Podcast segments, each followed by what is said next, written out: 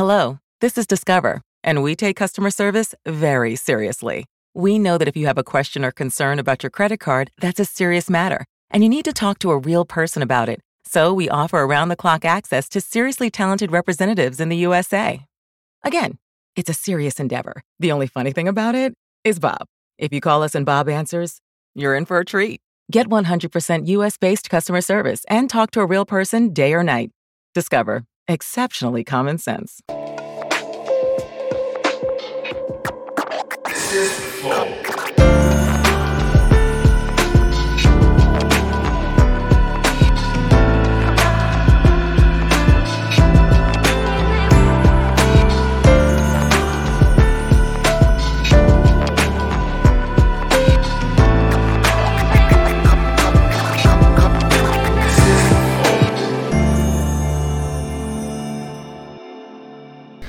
Salve, salve família, bem-vindos a mais um Flow Podcast. Eu sou o Igor e aqui do meu lado, muito bem vestido, Monarcão.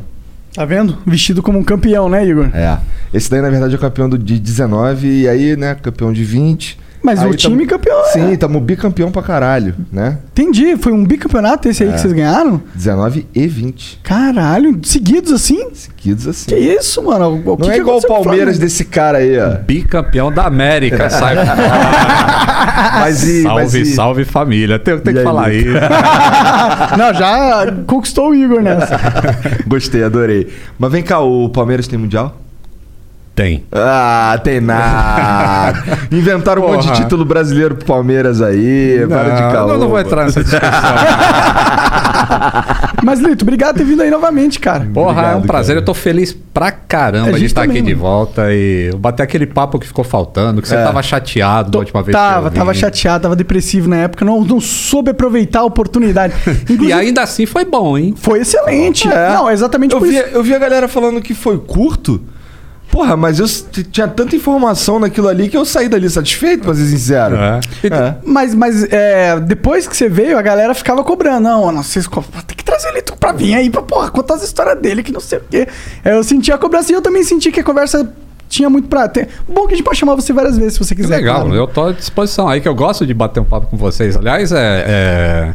É bom conversar com dois caras que É. são menos inteligentes, né? Na verdade, É. eu tô aprendendo coisa pra cacete com o Flow. Sabe por quê? Ah.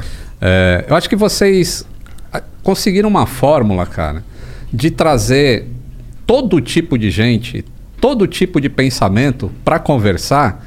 E tem um monte de gente que eu não conhecia e que eu aprendi um monte de coisa. Por exemplo, o Flow com Gaulês. Falei, pô, nunca ouvi falar de Gaulês. E aí ele veio.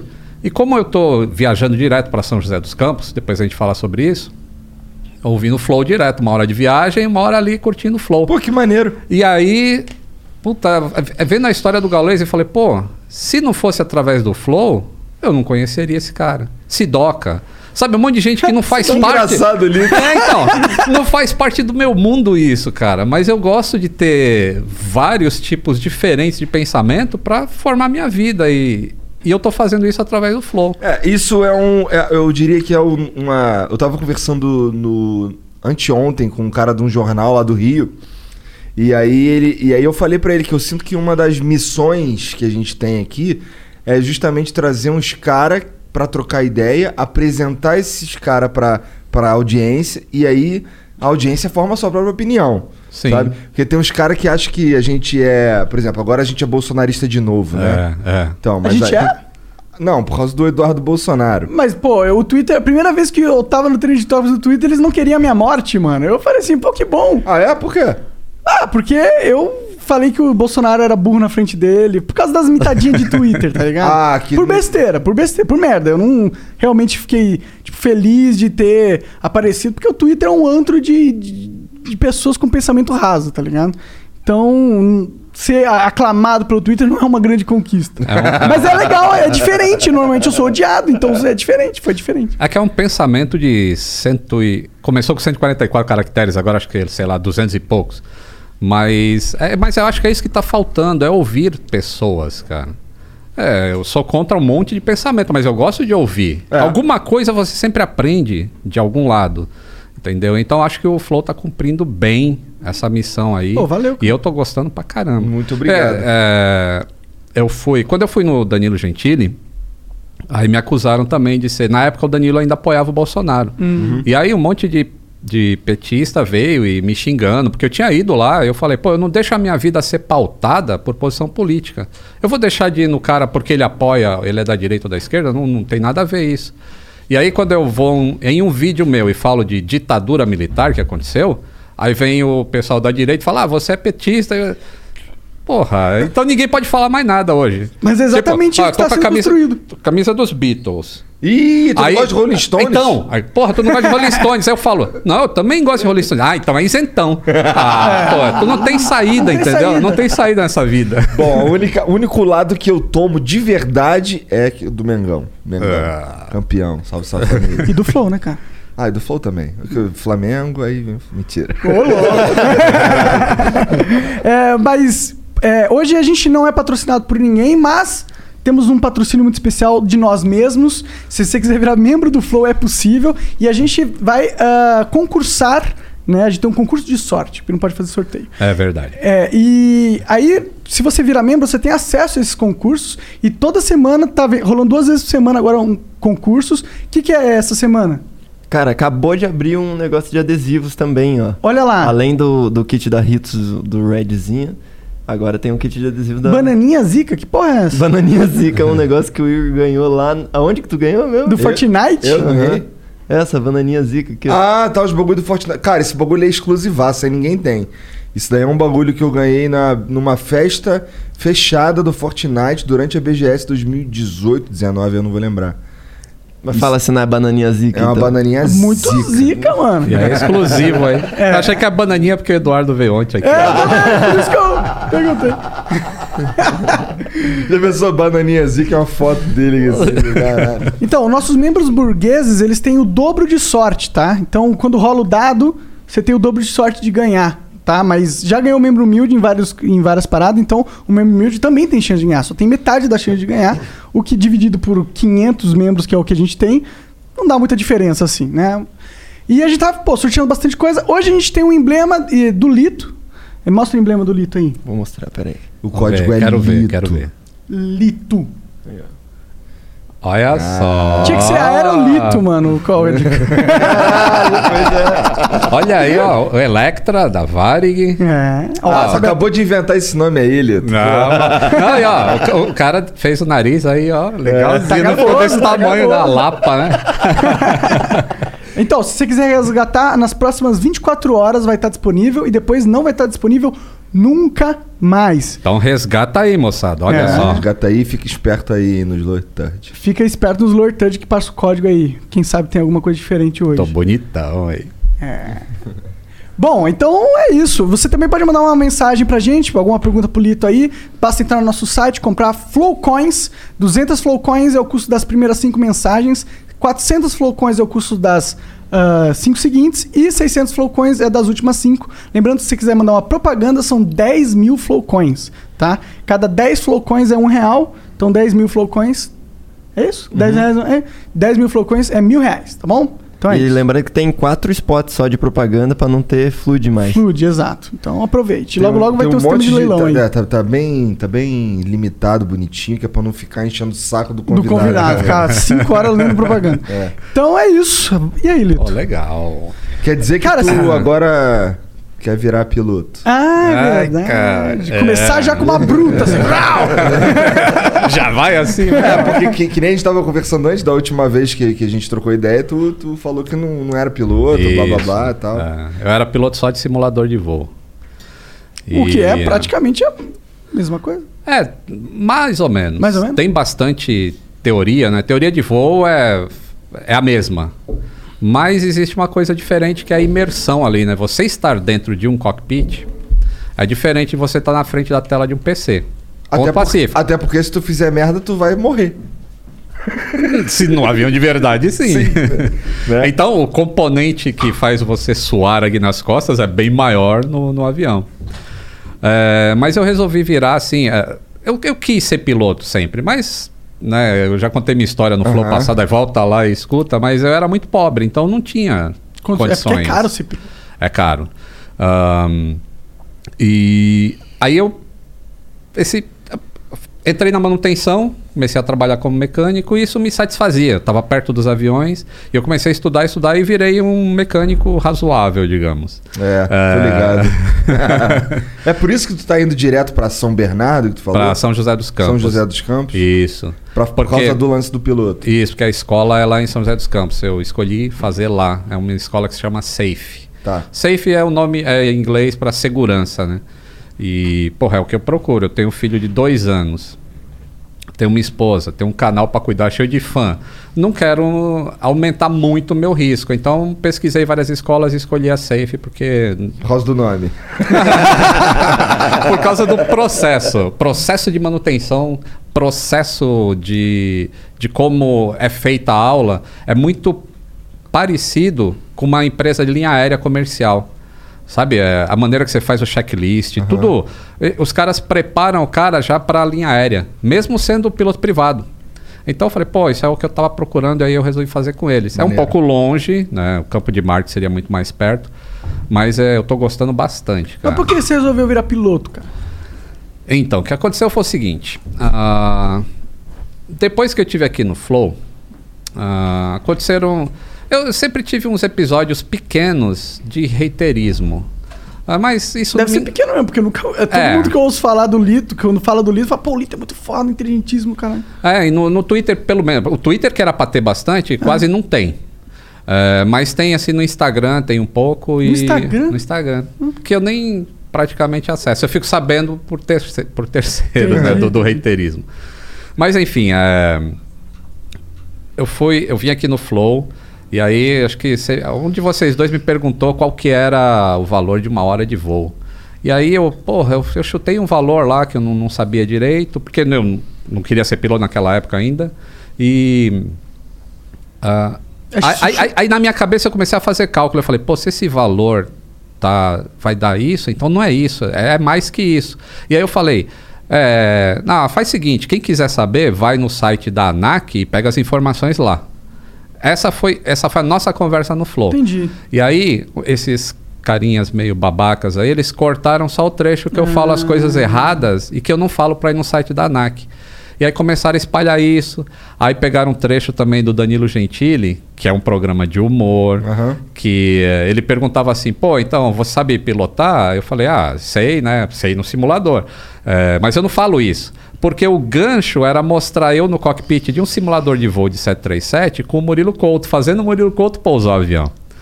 É, só que esse, esse, core, esse insert entrou muito depois. Aí a minha fala ficou meio sem sentido ali durante a entrevista.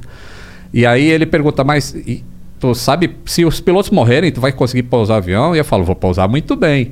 Por quê? Em simulador de voo real, porque existe o simulador de voo de computador, existe o simulador de voo real que os pilotos voam. Eu já brinquei nesses simuladores, porque eu faço como mecânico alguns testes no avião, tipo fazer cheque de motor em alta potência. Um avião é muito caro, bicho. Só o motor são 11 milhões, 15 milhões de dólares de um 777. Aí, tu acha que a empresa vai chegar e botar um aviãozinho assim, vai lá e faz o teste lá antes de confiar em você? Não. Então eles levam e, e a gente faz o mesmo simulador que o piloto faz. A gente faz nossa parte de manutenção, que é, é diferente, tá? Os checklists são diferentes, os procedimentos são diferentes. Mas depois que acaba a nossa parte, sobra sempre ali meia horinha. E aí o instrutor fala, pô, quer voar? Eu Porra, Claro que eu claro quero." que eu quero. E, pô, eu sempre pousei 777. Fiz simulador de 767, também pousava. Então eu conseguia pousar um avião E com o meu simuladores são conhecimento. muito pica. Hoje em dia os simuladores, São. mano, são é, fisicamente muito realistas. Sim. E aí, né, ficou esse negócio, aí os caras cortaram também só esse trecho de e pouso muito bem.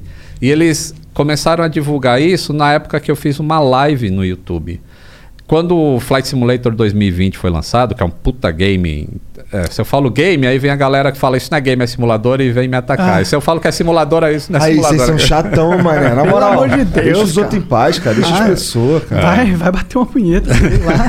Porra. Aí, né, eu, eu, eu comecei o, o, ah, o stream, e eu não faço muito stream, né? Mas esse eu queria fazer porque eu queria mostrar umas coisas legais, que eu fui beta tester do Flight Simulator 2020. E aí, a versão que saiu pra gente primeiro ainda estava meio bugada, antes de ser a versão retail, né? Que foi mesmo pro consumidor final. Aí eu, tô, eu começo a live falando assim, pô, hoje a live é pra gente se divertir. É, inclusive, o título da live é Procurando a Casa da Minha Sogra no Flight Simulator, entendeu? Então era um bagulho pra se Dá divertir. pra achar mesmo. a casa da sogra? Dá, porque agora tá. É, é o mapa do mundo real mesmo. Que foda! Tá foda, tá foda. Que foda. Caralho. E eu achei lá no Leme a- o prédio da minha sogra. Mas, mas maneiro. dá pra é, ver de, de longe, assim, é isso? Você vê de longe? Sim, é. ele- Como Eles se fosse uma imagem do Google Maps. Isso. O que, que eles fizeram? Como é da Microsoft, eles não usaram o Google Maps, usaram o Bing. Entendi. Então, como são bem parecidos, esse jogo ele pega todo o, o planeta que está mapeado pelo Google, pelo Bing, Bing, Bing, Bing né? Maps. Bing, Bing Maps, sei lá o quê. Microsoft Maps. Ô, Microsoft, porra, Bing é sacanagem. É sacanagem. Bing é né? horrível. viu? E aí, uma inteligência artificial constrói os prédios, mas baseado em distância de sombra, essas coisas, não constrói os prédios mais ou menos na altura. Então tem o Cristo Redentor, tem tudo. Então você pode fazer um voo visual real. E se você põe um óculos de realidade virtual que eu tenho, caralho, você tá dentro do cockpit do avião e você tá enxergando tudo, inclusive enjoa, né? Porque eh, tem muito movimento e Motion acaba sickness. É, motion sickness, dá- eu fi- eu fico enjoado quando eu uso. Que irado, cara. Perfeitão, não que cara. você fique enjoado, o resto. É. E aí, pô, tô brincando ali, me divertindo. E, porra, live aí, 10 mil pessoas lá, com comentário pra caramba, eu querendo interagir ao mesmo tempo. E os caras, pô, vai no meu aeroporto lá não sei aonde. Aí no aeroporto no meio de Palmas, no Tocantins, sei lá, um aeroporto pequenininho, cheio de árvore, que eh, veio esses bugs de árvore muito alta no simulador. ah, E aí, aconteceu dois, dois problemas na live. Não problemas, porra. Os caras não dão folga pra mim, na verdade. Eles querem que eu seja 100% perfeito 100% do tempo. Isso não existe, Enquanto cara. você tá jogando um joguinho, né? É, jogando um joguinho. enquanto fazendo uma live, entretendo uma galera também. Exato. E olhando, porra, e quando tu decola com o avião, tu prepara um voo. Ali eu tô no simulador, eu quero me divertir e mostrar pra galera. Aí teve um que tinha uma tempestade na frente. E aí eu tô indo em direção à tempestade. Ah, não, na verdade eu botei uma tempestade e falei, ó, tá vendo isso aqui? Quando você tá voando com um avião pequeno, você não pode entrar num bagulho desse. Então se você enxerga, você dá meia volta e volta. Só que essa meia volta eu falei, você faz um 360. Ao invés de falar, faz um 180, entendeu? Ah. Aí pegaram no meu pé com Nossa, essa por causa babaqueira. de uma fala, É. para. Que, que, que forma rasteira de vida é que perde tempo com isso, fazendo até Não, mas eu acho que é porque e- você virou um, um prego na aviação, ou seja, É. você despontou, você virou uma referência, tá todo mundo falando, porra, puta, quero saber sobre aviação, vou no canal do Lito, tá ligado? Você é uma das É, ma- eu acho que talvez é. é uma referência do Brasil nesse sentido. Hoje né? sim. Acho que na América Latina tem um monte de gente eh, que fala espanhol, que assiste o canal e entra em contato, fala, pô, ainda bem que você fala devagar que eu consigo entender. É, e a outra coisa foi, numa dessas pistinhas que o cara falou, ah, vai lá no meu aeroporto, eu botei um King Air, que é um avião bimotor. E aí o bug do, do Flight Simulator é o seguinte, que estava nessa versão. Na hora que o avião chegava na pista, ele já colocava um pouquinho de flap. Flap é um negócio que ajuda na sustentação do avião, para ele decolar de pistas curtas, por exemplo. E só que ele colocava isso automaticamente. E aí, como eu estava numa pista muito curta, eu pensei, pô, vou dar um dentezinho de flap aqui para decolar. Só que quando eu dei mais um, aí o flap foi todo para baixo. Ah. Ele foi para a posição máxima, que aí já não serve mais para decolar nem nada. E aí eu fui decolar e o avião óbvio, não conseguia voar com aquele arrasto todo aerodinâmico, ele caiu na frente. Aí eu até dou uma risadinha lá, falei, ah, porra. né?" aí, puta, também cortaram isso. Aí juntaram esse vídeo com o negócio do Danilo Gentili. Vou bem pra caralho e tô caindo no simulador. aí eles tentam montar uma história assim de que, pô, ó, o cara que vocês seguem aí, ó. Não Olha que é. o cara é ruim pra caralho, não sei o É, que porque lá. aí se eles des- desliti- deslegitimarem a sua referência, eles podem se talvez sonhar com, com conquistar o papel Uhum. de referência no seu lugar. Mas é só um. É um pensamento de pessoa rasa, porque se você precisa tirar a credibilidade de alguém pra assim conseguir conquistar a sua, quer dizer que você não tem a menor confiança na sua própria credibilidade. É. Eu, assim, eu particularmente, eu não me sinto muito afetado. Eu não É, vejo. porque- eu porque nem eu sabia tenho. dessas paradas. Então. A gente só tá sabendo porque você tá trazendo É aqui. isso. Isso é um círculo muito fechado, que eu chamo de pilotosfera. Fica na pilotosfera isso. Então, é, não me incomoda porque o meu público não sabe disso, por exemplo. Eles nem sabiam. Eu fiz um vídeo recente, assim, tentando cancelar o Lito. Vou falar disso também, que foi quando eu fui no Inteligência Limitada do Vilela. Ah, é? Rolou uma tentativa de cancelamento? Esse foi bem pior. Esse foi bem pior. Já vou contar a história Beleza. toda. Aí, ah, o- a moçada não sabe. Eu falo, pô... Porque na hora que eu, me ponho em dúvida assim, falar, porra, será que eu tô fazendo a coisa certa mesmo? Será que eu tenho que abandonar e falar tudo que for relacionado a voo e falar só coisa de manutenção de avião? Será isso? Porque essas dúvidas passam, independente de eu ser preparado ou não para reiteirismo, porque eu sou e não me incomoda. É, mas a dúvida passa. E aí, quando eu vejo um cara assim, eu, eu chego no aeroporto, eu vejo um cara que carrega bagagem, ele fala: Pô, Lito, teu canal é sensacional, aprendi um monte de coisa lá. Aí vem um abastecedor de avião e fala: Caramba, teu canal é sensacional. Eu falo: Tá vendo? E essas são as pessoas que eu quero atingir. Eu não quero atingir piloto nem mecânico de manutenção. Esse pessoal já é profissional. O meu canal não serve para isso. Ele serve para democratizar a aviação. Eu quero que todo mundo que queira ser piloto possa ser piloto. Sem sem ter gente falando, não, é muito difícil, é muito complicado, é muito caro, você não vai conseguir. E, pô, as pessoas podem conseguir. E eu quero mostrar esse caminho. Então, esse talvez seja um aspecto do dessa reação também. Cara, eu acho que eu nunca, nunca na minha vida eu seria um piloto, cara. Pô, Não. vamos ver depois do papo de hoje, porque tu vai gostar. Eu vou falar do- de alguns processos aí. Então é- vai, é Tu pulou de legal, paraquedas, cara. Não, mas eu pulei de paraquedas uma vez com, com um cara, entendeu? Eu tava. Ah, quando tiver ali. um cara atrás Aí, aí. coxando, tudo bem. Os caras da aviação são chatos. Não pode falar pulei de paraquedas, é saltei de paraquedas. Ah, Então, só que como eu não sou desse mundo aí, é pau no cu de vocês, então. Demorou? Pau no cu de vocês de paraquedas. Hello, Discover here to explain our cash back match. Here's how it works we give you cash back for using your Discover card on the things you were going to buy anyway. Then we match that cash back in your first year. And that's why we call it Cashback Match. Now to recap and say cashback one more time. We match all the cash back you've earned at the end of your first year automatically. Discover. Exceptionally common sense. Learn more at discover.com slash match. Limitations apply. Don't wait to put an end to junk sleep. Shop Mattress Firm's Black Friday sale and wake up a better you. Save up to $500 when you get a king bed for the price of a queen or a queen for a twin. Plus, get a free adjustable base with qualifying Sealy purchase up to a 499 value. Or shop Tempur-Pedic, the most highly recommended bed in America, and get a $300 instant gift good towards sleep accessories. Unjunk your sleep, only at Mattress Firm. Offer valid with qualifying purchase. Restrictions apply. See details at mattressfirm.com. mas o que, que aconteceu na inteligência limitada? Então, no Inteligência Limitada foi o seguinte: é, uma vez eu fui no Pânico e foi logo depois que tinha acontecido o acidente do Gabriel Diniz. E aí, porra, é, eu tinha 30 minutos de entrevista, cara. Isso não é nada. Quer dizer, 30 minutos tempo total. Pra, de fala mesmo, talvez uns 15 minutos e olhe lá. E aí, né, eu entrei e o. Cara do pânico lá, o. O Emílio. Emílio. Surita, já chega aí. A primeira pergunta, eu fui lá pra falar de um negócio. A primeira pergunta que ele fala é: Porra, foi Santos Dumont ou os irmãos Wright que, que construíram o avião?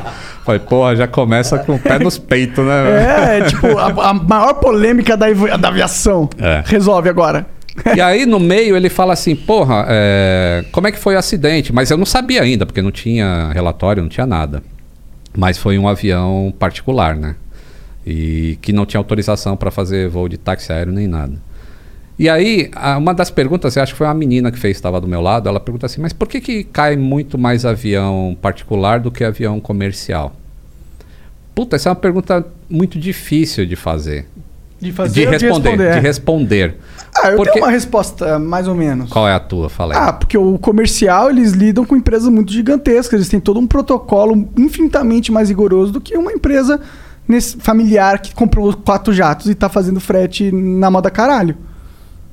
É, não é bem moda caralho, mas. Cancela o. Hoje tu Mas tá é- blindado. tá- tá bem É, não existe cancelar. Corpo fechado, né? Dragão, é São, São Jorge que é padroeiro do. É, São Judas não, São Tadeu. Jorge é do, do Corinthians, né? São Judas Tadeu. É, das causas impossíveis. Igual ontem, que a gente foi campeão perdendo. Perdendo, é.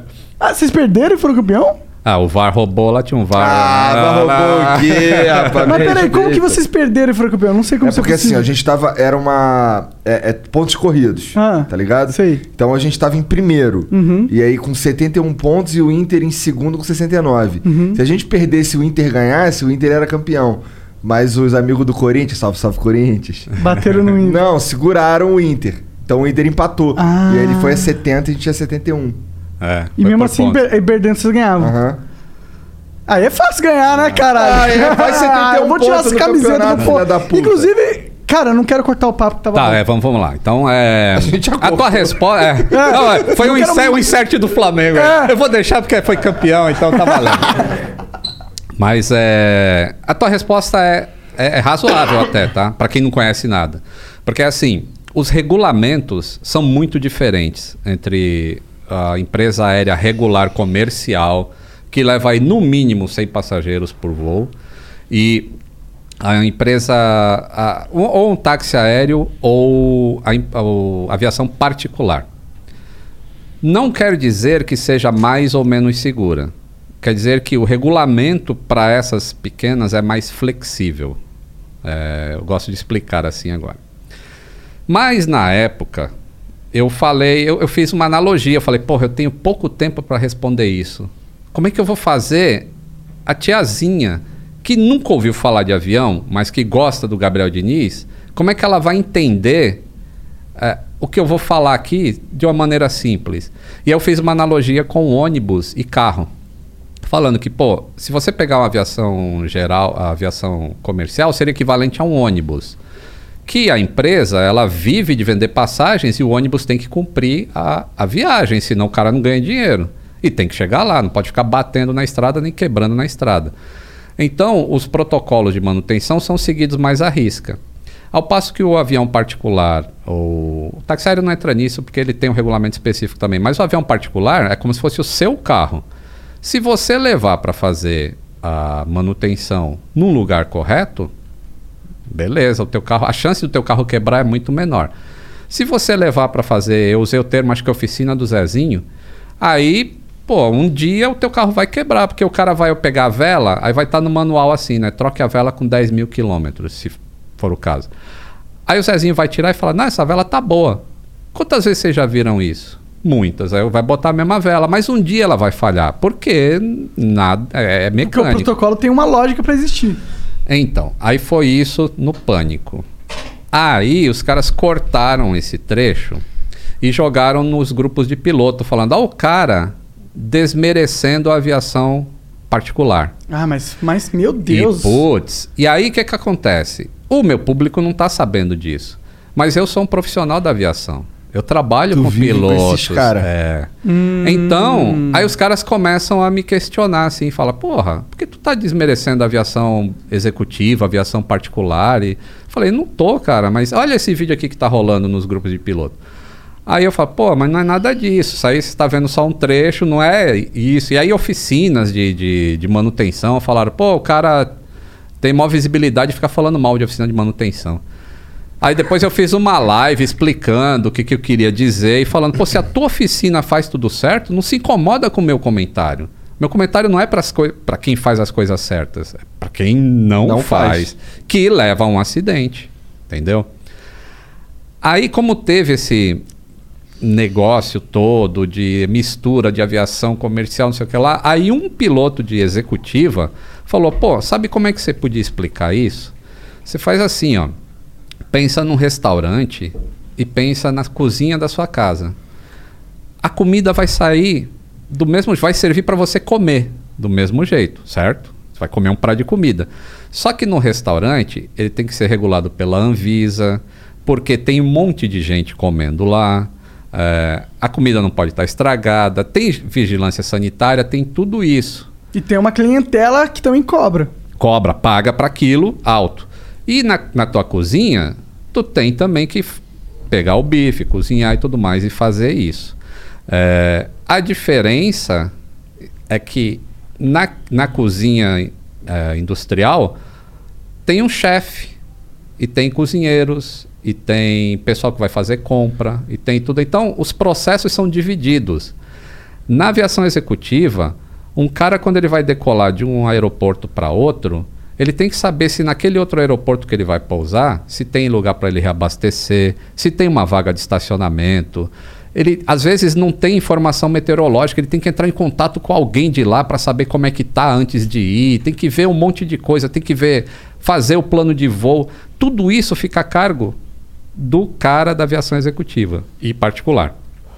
Na aviação comercial, essas informações são divididas em vários setores. Tem um cara que cuida só do despacho do avião, meteorologia, peso e balanceamento. Tudo isso chega pronto pro grande cozinheiro, que é o chefe do avião. E aí, o que, que ele faz? Ele finaliza aquele prato e entrega para o cliente. E finalizar seria fazer um voo de A para B. Entendi.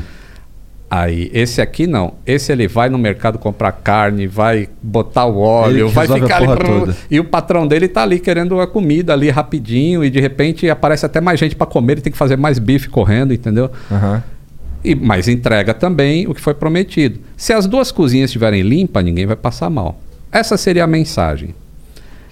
Aí, no Vilela, eu contei essa história. E eu falei assim: ah, o, então o piloto da linha aérea comercial é o que finaliza o bife. E aí cortaram só esse trecho, como se o cara só fizesse isso. Entendi. Porra, aí também É. vagabundo tá de má vontade. Ah, mas massa, é, né, total uma vontade. Os caras querem achar uma brecha, brecha pra te fuder. Querem. E aí, é, na verdade, Querem, é isso. categórico, querem. Mas é, e aí eu é o que entendi. parece, pelo mas menos. aí eu, eu tive um insight assim, entendi o mecanismo do negócio. Ah, e aí, né, cortaram isso e começaram a espalhar para todo o grupo de piloto. Ah, que o cara tá falando que piloto comercial é, que a gente só frita bife. E aí começaram a tirar sarro. Aí a Associação Brasileira de Pilotos, a Abrapac, eh, da Aviação Civil, postou no Instagram um bagulho falando, ó, para quem ganha essas faixas, é precisa muito respeito, não sei o que lá, não sei o que lá, e não só. E aí botou a palavra bife. Enquanto esse bagulho tava ali na. Então repercutiu pra caralho Então, essa repercutiu. Aí eu falei, ah, não, mas agora entrou uma associação aí que também embarcou só nesse corte. Pô, vamos ouvir a história toda então? Aí eu fiz um vídeo botando esse texto da Abrapac e contando o que que foi. Porque muita gente não, só, só assistiu o corte, não assistiu o que eu conto tudo. Entendeu? E aí, quando eles ouviram a história toda, aí, ah, então o cara tá falando outra coisa, ele tá falando de processos. O Vilela ainda fala, pô, essa analogia é boa, entendi agora a diferença entre a aviação comercial e a outra aviação. Aí a Abrapac voltou atrás, editou o texto, veio no inbox, pediu desculpas. Outras pessoas que ficaram me xingando, cara, no, falando de escroto. Esse cara é mó escroto e tá acabando com a aviação e não sei o que lá. Caralho, é você É. que tá acabando com a aviação, não é a pandemia, não. Aí também tiveram que pedir desculpas. é, e assim, Que por, por- merda, por cara. besteira, é. E aí de raiva tu vai virar piloto. Mas aí é o seguinte, é, por que esse negócio de piloto? Porque eu penso assim, lembra que eu tava falando que a crítica não me afeta. Aham. Porque existe, para mim, não existe crítica construtiva e crítica destrutiva. Existe a crítica que é verdadeira e a crítica que é falsa. A crítica que é falsa, eu ignoro. Tipo, o cara fala, esse cara só fala merda de aviação. Isso é falso. Então, foda-se. Eu Fala, foda-se. É, É, Manda tomar no cu esses otários aí. Agora, quando o cara fala um negócio que pode ser ter, ter razão, eu falo, hum, eu posso melhorar nisso então. Então, quando o cara fala assim, ah, mas você não é piloto para saber de blá blá blá blá blá blá. Aí eu falo, porra, eu não sou piloto. Por mais que eu saiba de simulador de voo, eu não sou piloto. Então eu vou pegar essa força que está vindo contra mim. E tem, eu li um negócio no Twitter que puta encaixou certinho. O cara fala assim: o Aikido é uma. Tipo, você não. Com, você não dá um contra-ataque no Aikido. Você pega a força que está vindo contra você e você desvia ela para que aquilo tenha algum outro resultado. Eu falei, porra, tá vindo essa força toda de negativismo, de gente querendo destruir toda a minha solidez de aviação. Ah, então eu vou pegar essa energia e vou direcionar ela para o seguinte: os caras têm razão, eu não sou piloto. Então eu vou ser piloto. E aí eu decidi fazer isso. Agora fudeu, né? Ah, mas é uma boa ideia se for parar pra pensar. Porque aí você, sendo piloto, você acaba entrando dentro do grupo daqueles, dos pilotos egocêntricos nesse sentido. Mas você entra no, no- na mesma. Tipo, pô, o Lito tá falando, mas ele, ele é um dos nossos. Talvez você crie essa percepção na cabeça Eu acho que não. Eu acho que eles vão continuar odiando. Será? Eu acho. Eu acho que pelo fato dele ser uma grande referência, sempre vai ter pessoas tentando destruir essa referência pra talvez, é, sei lá, tentar a sorte. Mas é, você vai conquistar, sendo piloto, uma porque tem os pilotos chatos, mas tem os pilotos que não são chatos. Sim, a você se- grande maioria, a, a gigantesca maioria dos pilotos são muito gente boa, cara. E Que respeita tá a manutenção, que E toda vez que eu ver um piloto no aeroporto, eu vou pisar no pé. Vai, então, isso é, é bom deixar claro, tá? A grande maioria, eu diria 98% dos pilotos são gente boa pra caramba, mas tem aqueles 2% que Que são. é vagabundo. Não, não que é vagabundo, mas. Ele, Vou pegar toda essa força que tá vindo em direção a mim, vou redirecionar e enfiar no cu dele.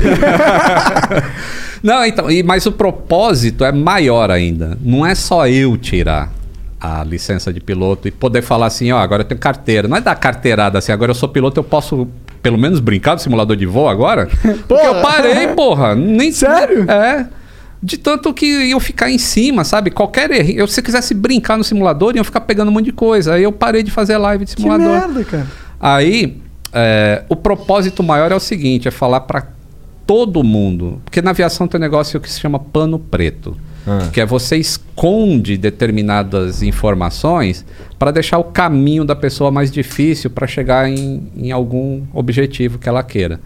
É, e esse termo parece que surgiu numa época que o Brasil comprou uns caças da França e o Brasil queria aprender a tecnologia de montar avião. Só que vieram os mecânicos franceses para fazer tudo isso e eles botavam uma lona preta assim para não deixar os brasileiros aprender como é que fazia o negócio. Aí surgiu esse termo pano preto. é mais ou entendi, menos essa entendi, história. entendi. E isso existe até hoje. Então existe muita gente falando, pô, é muito difícil ser piloto. Como é que faz para ser piloto? E, e as informações são muito esparsas, porque existe toda uma burocracia, uma regulamentação, e é difícil as pessoas encontrarem a informação no lugar condensado. Aí, já que eu ia ser piloto, eu falei, pô, mais do que isso, vamos mostrar como é que faz para todo mundo? Vamos democratizar essa aviação? Falar, pô, você não precisa querer trabalhar na aviação para ser piloto, porque é um negócio muito legal ser piloto. Mas muito legal pilotar um avião. Deve ser muito você foda. sozinho. Deve ser muito foda. E, e por que, que você não pode ser? Tipo, tu tá com quantos anos? 40? 35. Caralho, Porra, eu, tá eu quis, acabado, eu quis falar 30. é a Vou mandar te é a- buscar lá na tua casa. Olha lá. 35. Aí, 35, o cara pensa, ah, tô muito velho pra ser piloto. Porra, eu tenho 54, malandro. Eu tô tirando minha licença de piloto. Então por que que tu não pode? Por que que o outro não pode? Só que ele parece ter a mesma idade que você. Como é que esse cara tem 54 anos? Mentira. Tem 54 nada, tá falando aí pra me fazer me Tem, sentir mal, cara. E aí, eu tô gravando tudo isso e eu tô fazendo um reality show.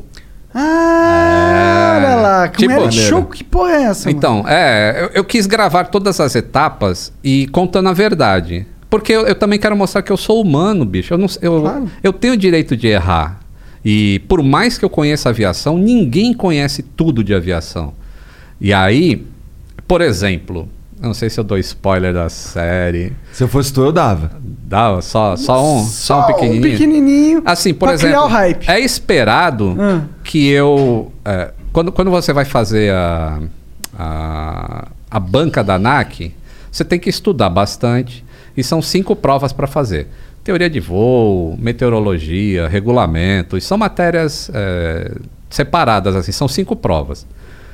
E é esperado que um cara que trabalha tanto tempo na aviação, que tem um canal no YouTube que fala de aviação pra caralho, vai gabaritar em todas as cinco, não é? Só que eu sou humano. E se eu não passar em uma? Verdade? Eu não vou esconder isso na série. Caralho. E se eu hora. passar em todas? Eu também não vou esconder isso da Isso série. aí vai ser mais Então, da hora. Isso que é o reality show. A gente tá fazendo na real mesmo. E, porra, nem, eu queria tirar a minha licença em três meses. Isso é uma meta praticamente impossível. Mas como que dá quê? controlar co- ah, o tempo que você. Então, porque é um negócio incontrolável. Porque não depende só de mim. De- o que depende de mim? Eu estudar pra caralho. Tanto a parte teórica quanto a parte prática. Já começar fazendo hora de voo. é, só que depende de meteorologia, depende de cheque de manutenção do avião, essas coisas vão interferindo. Então quero já pedir desculpas aí para aquela câmera, né? Pessoal aí que está aguardando a série, que sairia em dezembro, aí depois em janeiro, em fevereiro. Então a gente tem pandemia, a gente tem meteorologia horrível, tá chovendo direto, São Paulo tá direto. foda. Então não dá para voar. Então a gente deve sair em março agora a série. é, Ah, em mas março, é, em abril? Cara, não, é, porque agora falta pouco. Falta. pouco. Para mim Pô, falta mas pouco. então tá chegando aí, que da hora, Tá mano. chegando, é. E- Aí vai ter um voo de cheque, né? Depois que você termina todo o curso, você tem um cheque. Aí vem um cara da ANAC lá e ele vai ver se você Cara, tu tinha que aprendeu. fazer uma live pousando um avião ao vivo, assim. Aqui, ó. Vou pousar ao vivo, não é simulador, ao vivo aqui pra vocês verem, seus otários. Pô, só que não é assim não, assim, é um carro, tá ligado? Tá, como que é o avião? Segura aqui, né? É, uma mão aqui e outra no motor, né? Cara, quantos botões tem um avião grandão assim? Pô, sei lá, meu. Cada vez diminui mais. Ah, né? é? tipo, você pega o, o Electra, que tá no nosso emblema. E, aliás, ó, resgata o emblema lá. é, é, lá, emblema. Lito. Lito. Devia ser Aerolito, de novo. desculpa. Mas é lito. É, Você pega o Electra, o Electra tinha quatro motores e tinha muita coisa que não era digital. Ele, ele é um avião da época de disco de vinil, entendeu? É, chave pra cacete que tinha aquele avião. É, eu vi o tanto filme. é, pi. Isso, tanto é que tinha um, um terceiro tripulante na cabine. né? Era o comandante, o primeiro oficial e o engenheiro de voo. Que era só pra apertar botão. É, que ficava ali cu- cuidando de motor, de pressão disso, pressão Entendi. daquilo, Tipo temperatura um trem, de O cara óleo. colocando carvão ali no. Foi mais longe. Não, não Aí- tem nada a ver com Não trem, tem nada a ver, não tem nada a ver, desculpa. O cara tá fazendo um pouco de dinheiro de volta, né? Caralho, Olha tá- vai ser cancelado. Menosprezei vocês, seus otários. Ah, e só pra fazer uma analogia aqui, tu foi cancelado por um bagulho errado pra caramba, que é aquele negócio dos nordestinos. Ah! Tiraram de contexto o que Total. você falou, total. A Anderson Nunes pegou, viu o E o corte. Whindersson, é, o Whindersson entrou nessa. E, pô, o Whindersson, ele sabe que existe esses bagulho. Então ele não devia ter sido tão Rápido, afoito. É, é. Afoito, sim, é. sim. Não, mas tudo bem, Anderson. Tá perdoado, cara. Então, e foi o a- que aconteceu também. Cortaram o negócio meu, que eu falo que o cara só frita um bifinho e tentaram fazer isso como se fosse verdade, entendeu? É, aí é foda. Por isso que eu fiquei sentido um pouco na época. Pô, ainda a gente fala bem de você, tipo, quase todos os programas. Ah, e- só, só voltando pra falar do que eu falei que não me atinge, Ah. só que é o seguinte: os caras começaram a botar a roupa da minha esposa também Aí no é bagulho. foda. Aí atinge. Aí, aí atinge, porque primeiro que E é ela não tem nada a ver. Exatamente, ela não tem nada a ver. Segundo, é, ela também não é obrigada a ficar lendo um monte de comentário babaca de gente falando que teu marido é uma merda. Entendeu? E isso é uma putaria do caralho. É, mas o que, que aconteceu?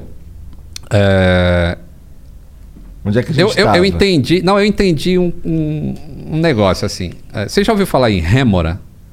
Já, aquela que fica embaixo do tubarão. Isso. A rêmora tem, ah, um- lembrei. tem uma ventosa que ela gruda no tubarão. E ela, é, como é que ela sobrevive dos restos do tubarão? Ela pratica um negócio na ciência que se chama comensalismo. Ela tá ali, o tubarão tá comendo, aí escapam uns negocinhos assim, ela vai comendo o resto do tubarão. Então, quanto mais o tubarão é, comer, mais a rêmora se dá bem. Se ela passar fome, ela machuca o tubarão. Então, o que eu considero essas pessoas fazem isso é como se fossem rêmoras. Ela depende do meu conteúdo. Ela depende que eu pise na bola, que eu fale alguma coisa errada, ou que eu tenha uma opinião diferente do que é o que ela quer para. Meteu o pau. Verdade, meteu o pau. verdade, verdade. Então, no fundo, no fundo, por É causa que disso eu esses tô... caras esses caras tomar pra urubu, na É, verdade. mas, é, isso, é um- mas isso é um sintoma do patamar onde você, que você alcançou. E isso foi isso que eu falei no vídeo, exatamente isso. Eu falei, pô, eu só tenho a agradecer esses caras que fazem isso também. Porque Porque se eles existem, quer dizer que eu tô indo bem pra caralho. significa que eu tô no caminho certo, Sim. é, isso é um ponto, e significa que eu sempre posso melhorar.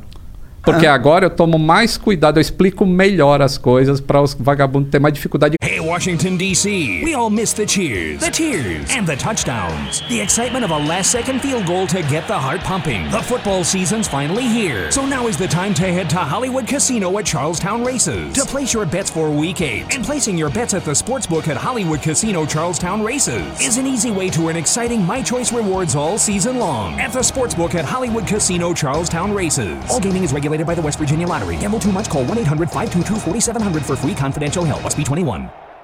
OMG. Your BFF's birthday is here and you don't know what to get her?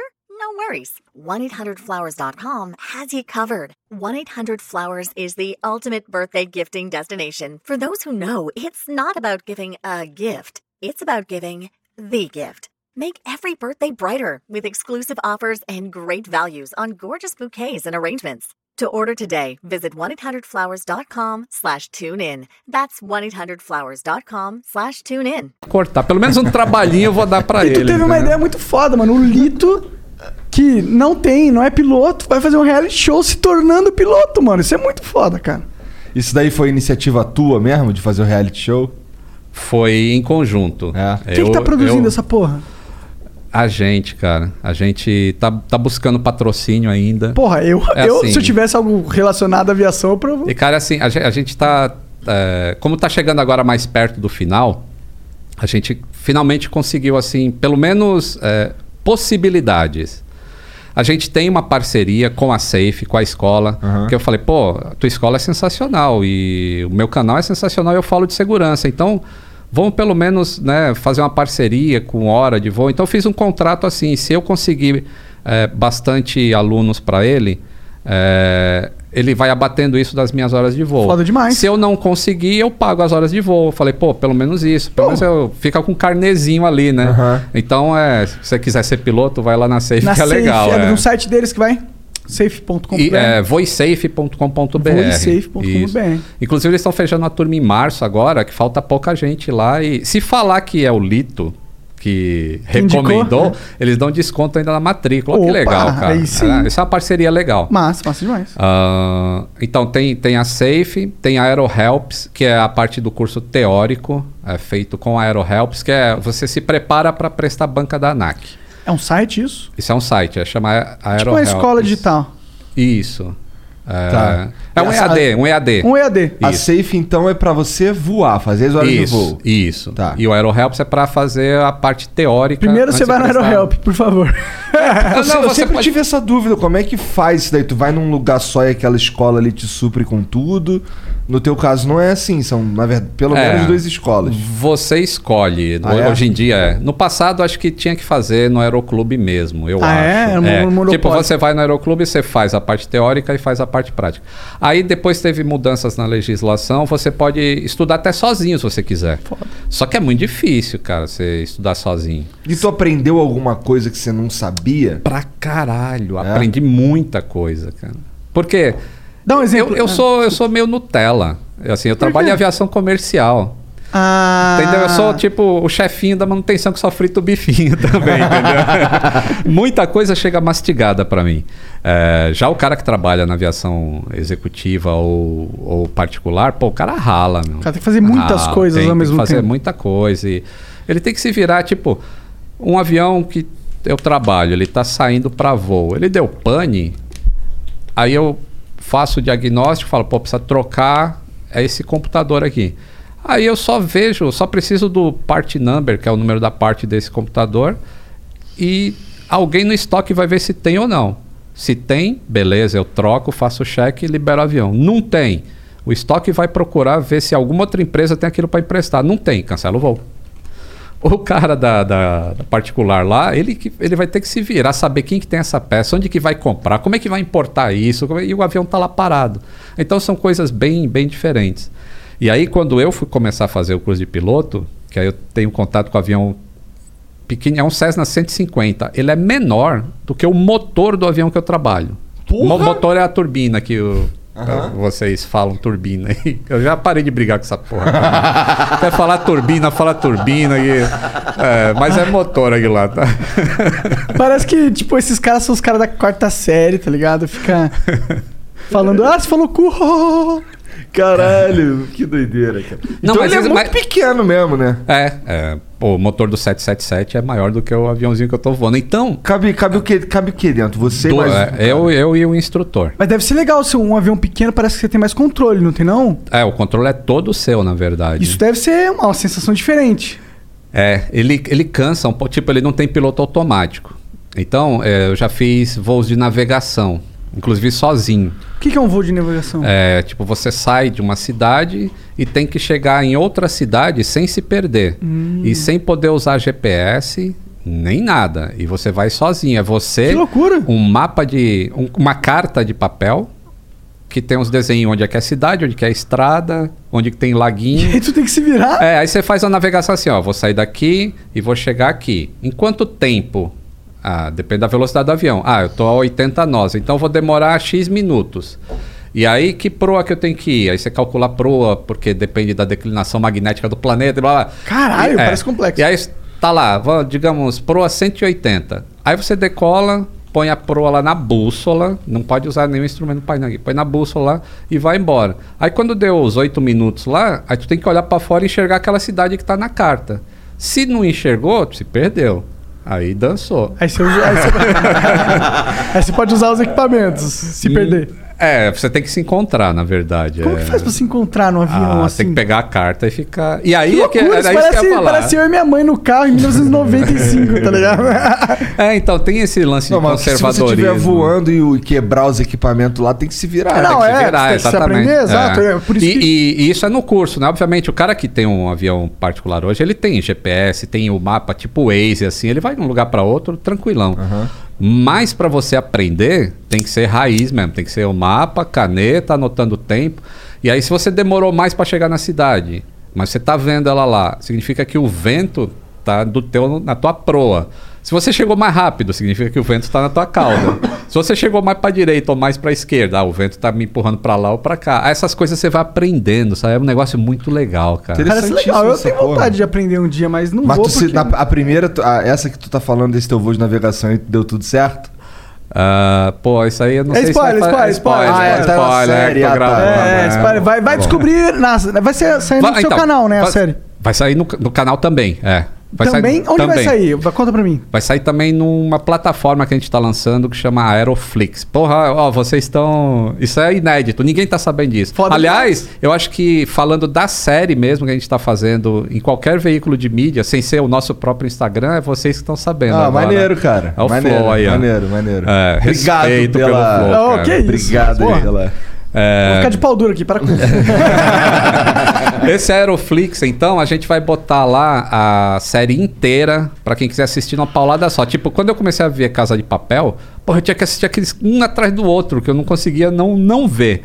E a gente tá desenhando a série de uma maneira que a pessoa também não vai querer perder o, o capítulo. Foda demais. É, Acaba o primeiro episódio. Ah, será que o avião vai cair? Não! Então chama aeroflix.tv, que vai ser esse é do Aviões e Músicas. E a gente vai botar outras coisas lá também, não é só a série. Vai ter uns pacotinhos de, de vídeos exclusivos.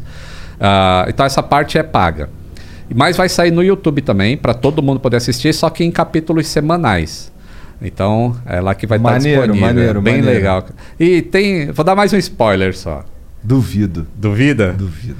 Pô, eu, eu me lembra, não sei se não sei, converso com tanta gente, mas eu falei que eu me formei em Santos, na base aérea de Santos lá, que era mecânico, aprendi a, a engraxar rolamento. E naquela época eu só podia ficar olhando para cima, vendo o avião pousando. Na escola, você tem que fazer navegação. E aí eu falei com o instrutor lá, né, com o coordenador do treinamento, falei, pô, eu gostaria de fazer uma navegação para Santos. O que, que é navegação, cara? É É, isso aí que eu te lance que ele falei. falou, cara. De navegar Ah, tá. aí de um pô, lugar desculpa, pra outro. desculpa, é. desculpa, desculpa. Caralho. Cara, eu tô bebendo, tô fumando. Vocês... Tá bom, tá bom, tá bom. Tá desculpado. Obrigado. Aí. Pega uma É... espada lá embaixo. Vai. E aí, é, pensa que legal aparecer numa série assim, cara. É, o cara que se formou em mecânico 38 anos atrás, voltando agora, pousando naquela pista. Que tu ficava olhando os cara Que pousar. ficava olhando. é. E que precisa de autorização, porque ela ainda é uma base aérea. Entendi. Então eu entrei em contato com Os o- militares. Isso. Com Caralho. o comandante da base, expliquei o que, que era. O Aí o comandante, ô Lito, porra, sou mó fã. Caralho, isso aí mete pau nos meninos. E é. Pô, legal, Yeah, legal, legal, mó legal. Que massa, mano. Muito bom. É, isso- Então, pô, essa série vai ser foda. Eu, eu tô querendo a terminar. Tô tão ansioso quanto o pessoal, porque tá ficando muito bom, cara. Quem que tá editando? É tudo você, tudo equipe. Não, é tudo a Move ID. Ah, o pessoal que tava aí. Os caras são hackers, inclusive, mano. É, inclusive eles estão dando, fazendo umas, uns takes aqui, né? Sim, é. sim, eles, é. os caras chegaram aqui e colocaram uma- um negócio muito louco ali, conectaram o cabo dele. falaram, "Não, vai É, dá pra ver tudo." a gente lá. ó. É, é, ué. Então, a Move ID. É... Ah, interessante. Eles são tava- produtora, né? É a produtora. Tenho parceria com eles também. Assim, não abateu muito, que é caro pra cacete aí fazer. Eu imagino. É muito caro, cara.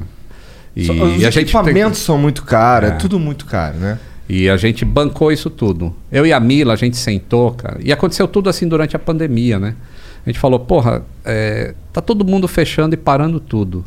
É, tem duas maneiras a gente seguir em frente.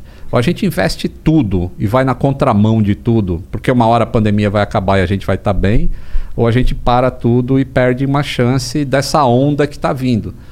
E a gente falou, não, vamos, vamos investir tudo. Ainda Vamos bem que ela embarca tudo. contigo numa boa. Puta, ela é uma parceira foda. A Mila é foda, cara. Quantos anos vocês estão casados? Há seis anos. Filhinho de dois, Ah, maloninho. É, é uma ele, delícia. Ele já, já, já. Com dois anos que, que o. Tá- Ele fala assim: avião, papai, avião, papai. Ah, é? Dois anos é o diabo. É o diabo, é. o- incorporado na É o criança. Terrible Two, né? É, Terrible Two. É isso aí. É, é foda. Que aí ele começa a questionar, cara. Tu fala pra É. ele: não abre essa gaveta. E por quê? Entendeu? Eu, eu, eu, já falei várias vezes, eu acho que eu adoro essa fase, eu adoro responder porquês. É, mas são uns porquê muito besta. Mas eu não me importo. Se for pro meu filho, eu não me importo, tá ligado? Pô, mas Se for é- pro seu filho, eu me importo. É, é, Mentira, a Carol, a Carol, a Luísa vem perguntar um monte de coisa eu respondo. Quantos anos tem a tua mais velha? Tem oito. E a mais nova? Seis. Seis. É. Ah, já passou por essa. É, graças a Deus, graças a Deus. Mas só tá melhora, né, agora. cara? É, Só melhora. É. Bom, mais ou menos, porque aí a, a- a- elas vão ficando mais velhas, elas vão ficando mais. é, Cara, vai chegando perto da pré-adolescência ali, vai ficando foda. E, O que e- que é foda? O que que vai ficando foda? Cara, os. Muda o humor. Ela vai ficando mais rebelde. É porque assim, tu tem. É um menino? É o menino. Então, eu tenho duas meninas. Aí, aí a Carol, ela tava. tá- tá- até fazendo lá um, um tratamento que é- ela tava com. começando a puberdade muito cedo. Hum. Entendeu? Ela tem oito anos já tava começando as- um- alguns sinais. Aham. Então ela tava pirando, ela. ela tinha umas oscilação de humor hum, escrota, entendeu? Aham. E agora tá tratando lá, tá ficando normal. Mas de vez em quando tem umas, umas recaídas assim nesse lance, e aí é, é difícil lidar, cara. É difícil porque ela quer te peitar, ela quer fazer um. Falar Com oito anos, vai É. vendo. Sabe qual é? Então aí. É, Ah, só arrebenta na porrada. Pô, não vou, vou te falar que tem hora que não falta vontade, não. Mas, mas isso daí é. Faz muito tempo que eu não dou uma tapa nelas, apesar de eu achar que elas estão. Quer comer Caralho, uma... chegou uns bagulho do madeira aí, ó. Ó. matar a Pô, fome. pior ali, que eu quero comer uma coxinha assim, mano. Aí, Lito, se deu Opa. bem. Ó, uma- Ó, uma- vamos aproveitar aí, então, que eu É, já que a gente tá abrindo dessa caixa, Isso. bora, bora. Tu trouxe uma caixa pra gente aqui. Trouxe tem a um- caixa, ó, caixa aviões e músicas. Que isso, moleque? Ah, boné de comandante. já, Meu já. Deus, olha aqui, isso aqui me lembra jogos, mano. Quando tem muita faixa assim que você tá um nível muito alto, tá ligado? É isso aí. Pera aí que eu tenho que alargar que eu sou cabeçudo. Então, cara, tu vê, ó, eu- a gente cria um boné, isso é tudo desenhado pelo Aviões e Músicas, Aham. com faixa de piloto, comandante, os caras querem criar uma narrativa de que eu sou contra piloto. Tu Pelo acredita amor de nisso? Deus, tu ama aviação, você vai ser contra Porra, piloto? Então, que ideia, né? meu? Tipo, né, é a mesma coisa. Nossa, eu adoro comer, eu odeio cozinheiro. Porra, como assim, mano? Aí, ó. Aí, ó. Fiquei transão, rapaz. Aqui, ó. Aí, ó. Que isso? Eu vou, eu vou sair na rua com esses bonés aí, porque eu- vão me respeitar, assim. No aeroporto eu vou assim. O que mais tem aqui? Tem umas camisas. Deixa eu ver. Pô, tomara que caiba aí, aqui. hein? Caralho, me chamou de gordo da minha cara. Porra, Não precisa ser só, só enxergar pra ver, né? tem camisa no teu aí? Tem, tá, Tá, aqui, tá tá aí, aqui, tá né? aqui. Aí, Tradicional essa aí. essa é. Aviões e músicas. Deixa eu ver, G, G. G em mim cabe, Igor. Mas dá pra bom. comprar isso também, né, Lido? Dá, tem a loja do aviões e músicas.com.br. É, da outra vez tu falou. Opa, o hidromel. Ih, já, Batizou. já batizei. Batizou. Tá batizada. Caralho. É igual o, o barco que quando vai sair, né, põe, quebra uma É. garrafa de champanhe. sei lá. Avião também faz isso, Ah, sabia? é? Olha lá. Tô Quando batiza batizado pra avião, caralho, é. Com o hidromel do philipmid.com.br. Vai lá, compra seu hidromel, o hidromel é bom. Hidromel é bom, hein? Tô, Ó, o Lito aprovou, porra. Tô tomando hidromel aqui. Lembra um pouco, até te falei, né? Lembra um, um licor que a minha mãe fazia. Então, cara. de abacaxi. Traz boas lembranças. E tem uma cartinha aqui, que porra é essa? E, cara. Eita. E, cara. E é, tem uma cartinha. Oh, adesivos, muito foda. Vamos colar eles aqui em algum lugar. Eu não Aí, sei ó. se eu quero colar ou se eu quero é, concursar pros membros, entendeu? Porque é um kit muito foda. Você que escolhe. Pra mim, tudo tá bom. Eu quero um pra mim e um pros membros. Caraca, maneiro, Lito. Obrigado mesmo, muito foda. Obrigado de verdade. Quantos livros tu tem, cara? Então, eu tenho esse livro lançado. Esse livro aí lançado. É, tem dois anos que eu lancei esse livro. O, o- história legal desse livro é a seguinte. Eu escrevi ele. Sabe quando você pega uma fruta e você descasca a fruta e fica só a polpa? Sei. Ah. Então, tem muito livro que eu leio que tem um monte de encheção de linguiça pra chegar na parte legal. Na. Aí eu falei, porra, vou fazer um livro que é só polpa. Aí E sim. aí, por isso que ele é curtinho assim, mas tu começa a ler e não para de ler. Parece tão curtinho também. É... E aí, quando Mas eu é lancei. gostoso, um livro, sim, que eu leria Obrigado. em duas, três, quatro cagadas. Três cagadas, Quando. né? é boa! Melhor lugar, bicho. É, porra, que eu- quando eu gosto de ler. Eu não tô É. lendo muito, cara, eu sou um merda. Durante a subida, alguns minutos após a decolagem de Recife, saí do cockpit e fui sentar no lounge. Aquela área nobre na parte traseira do Electra. Olha, já tem, Aí, aí, o Electra. Já, já tem insights no... Disputa a tapas nos anos... mil- Disputada a Não, tapas. desculpa. Nos anos 1980, pelos executivos nos, vo- nos voos matutinos da ponte aérea Rio-São Paulo. Ou seja, era o avião mais cobiçado no momento. Ao olhar para essa asa direita, vi aquele rastro branco de vazamento de combustível saindo pelo estouro. Caralho! Extradorso. Extradorso. Desculpa, quando eu, eu tenho preguiça, eu só invento uma palavra. Cara, parece o. Não parece o No Chaves? Chaves o seu Madruga. é, aqui é a parte superior da asa.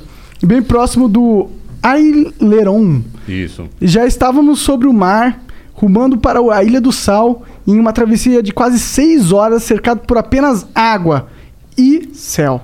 Nada mais. Fiquei pensando no que fazer. Será que eu cago? Será que eu ligo para minha esposa?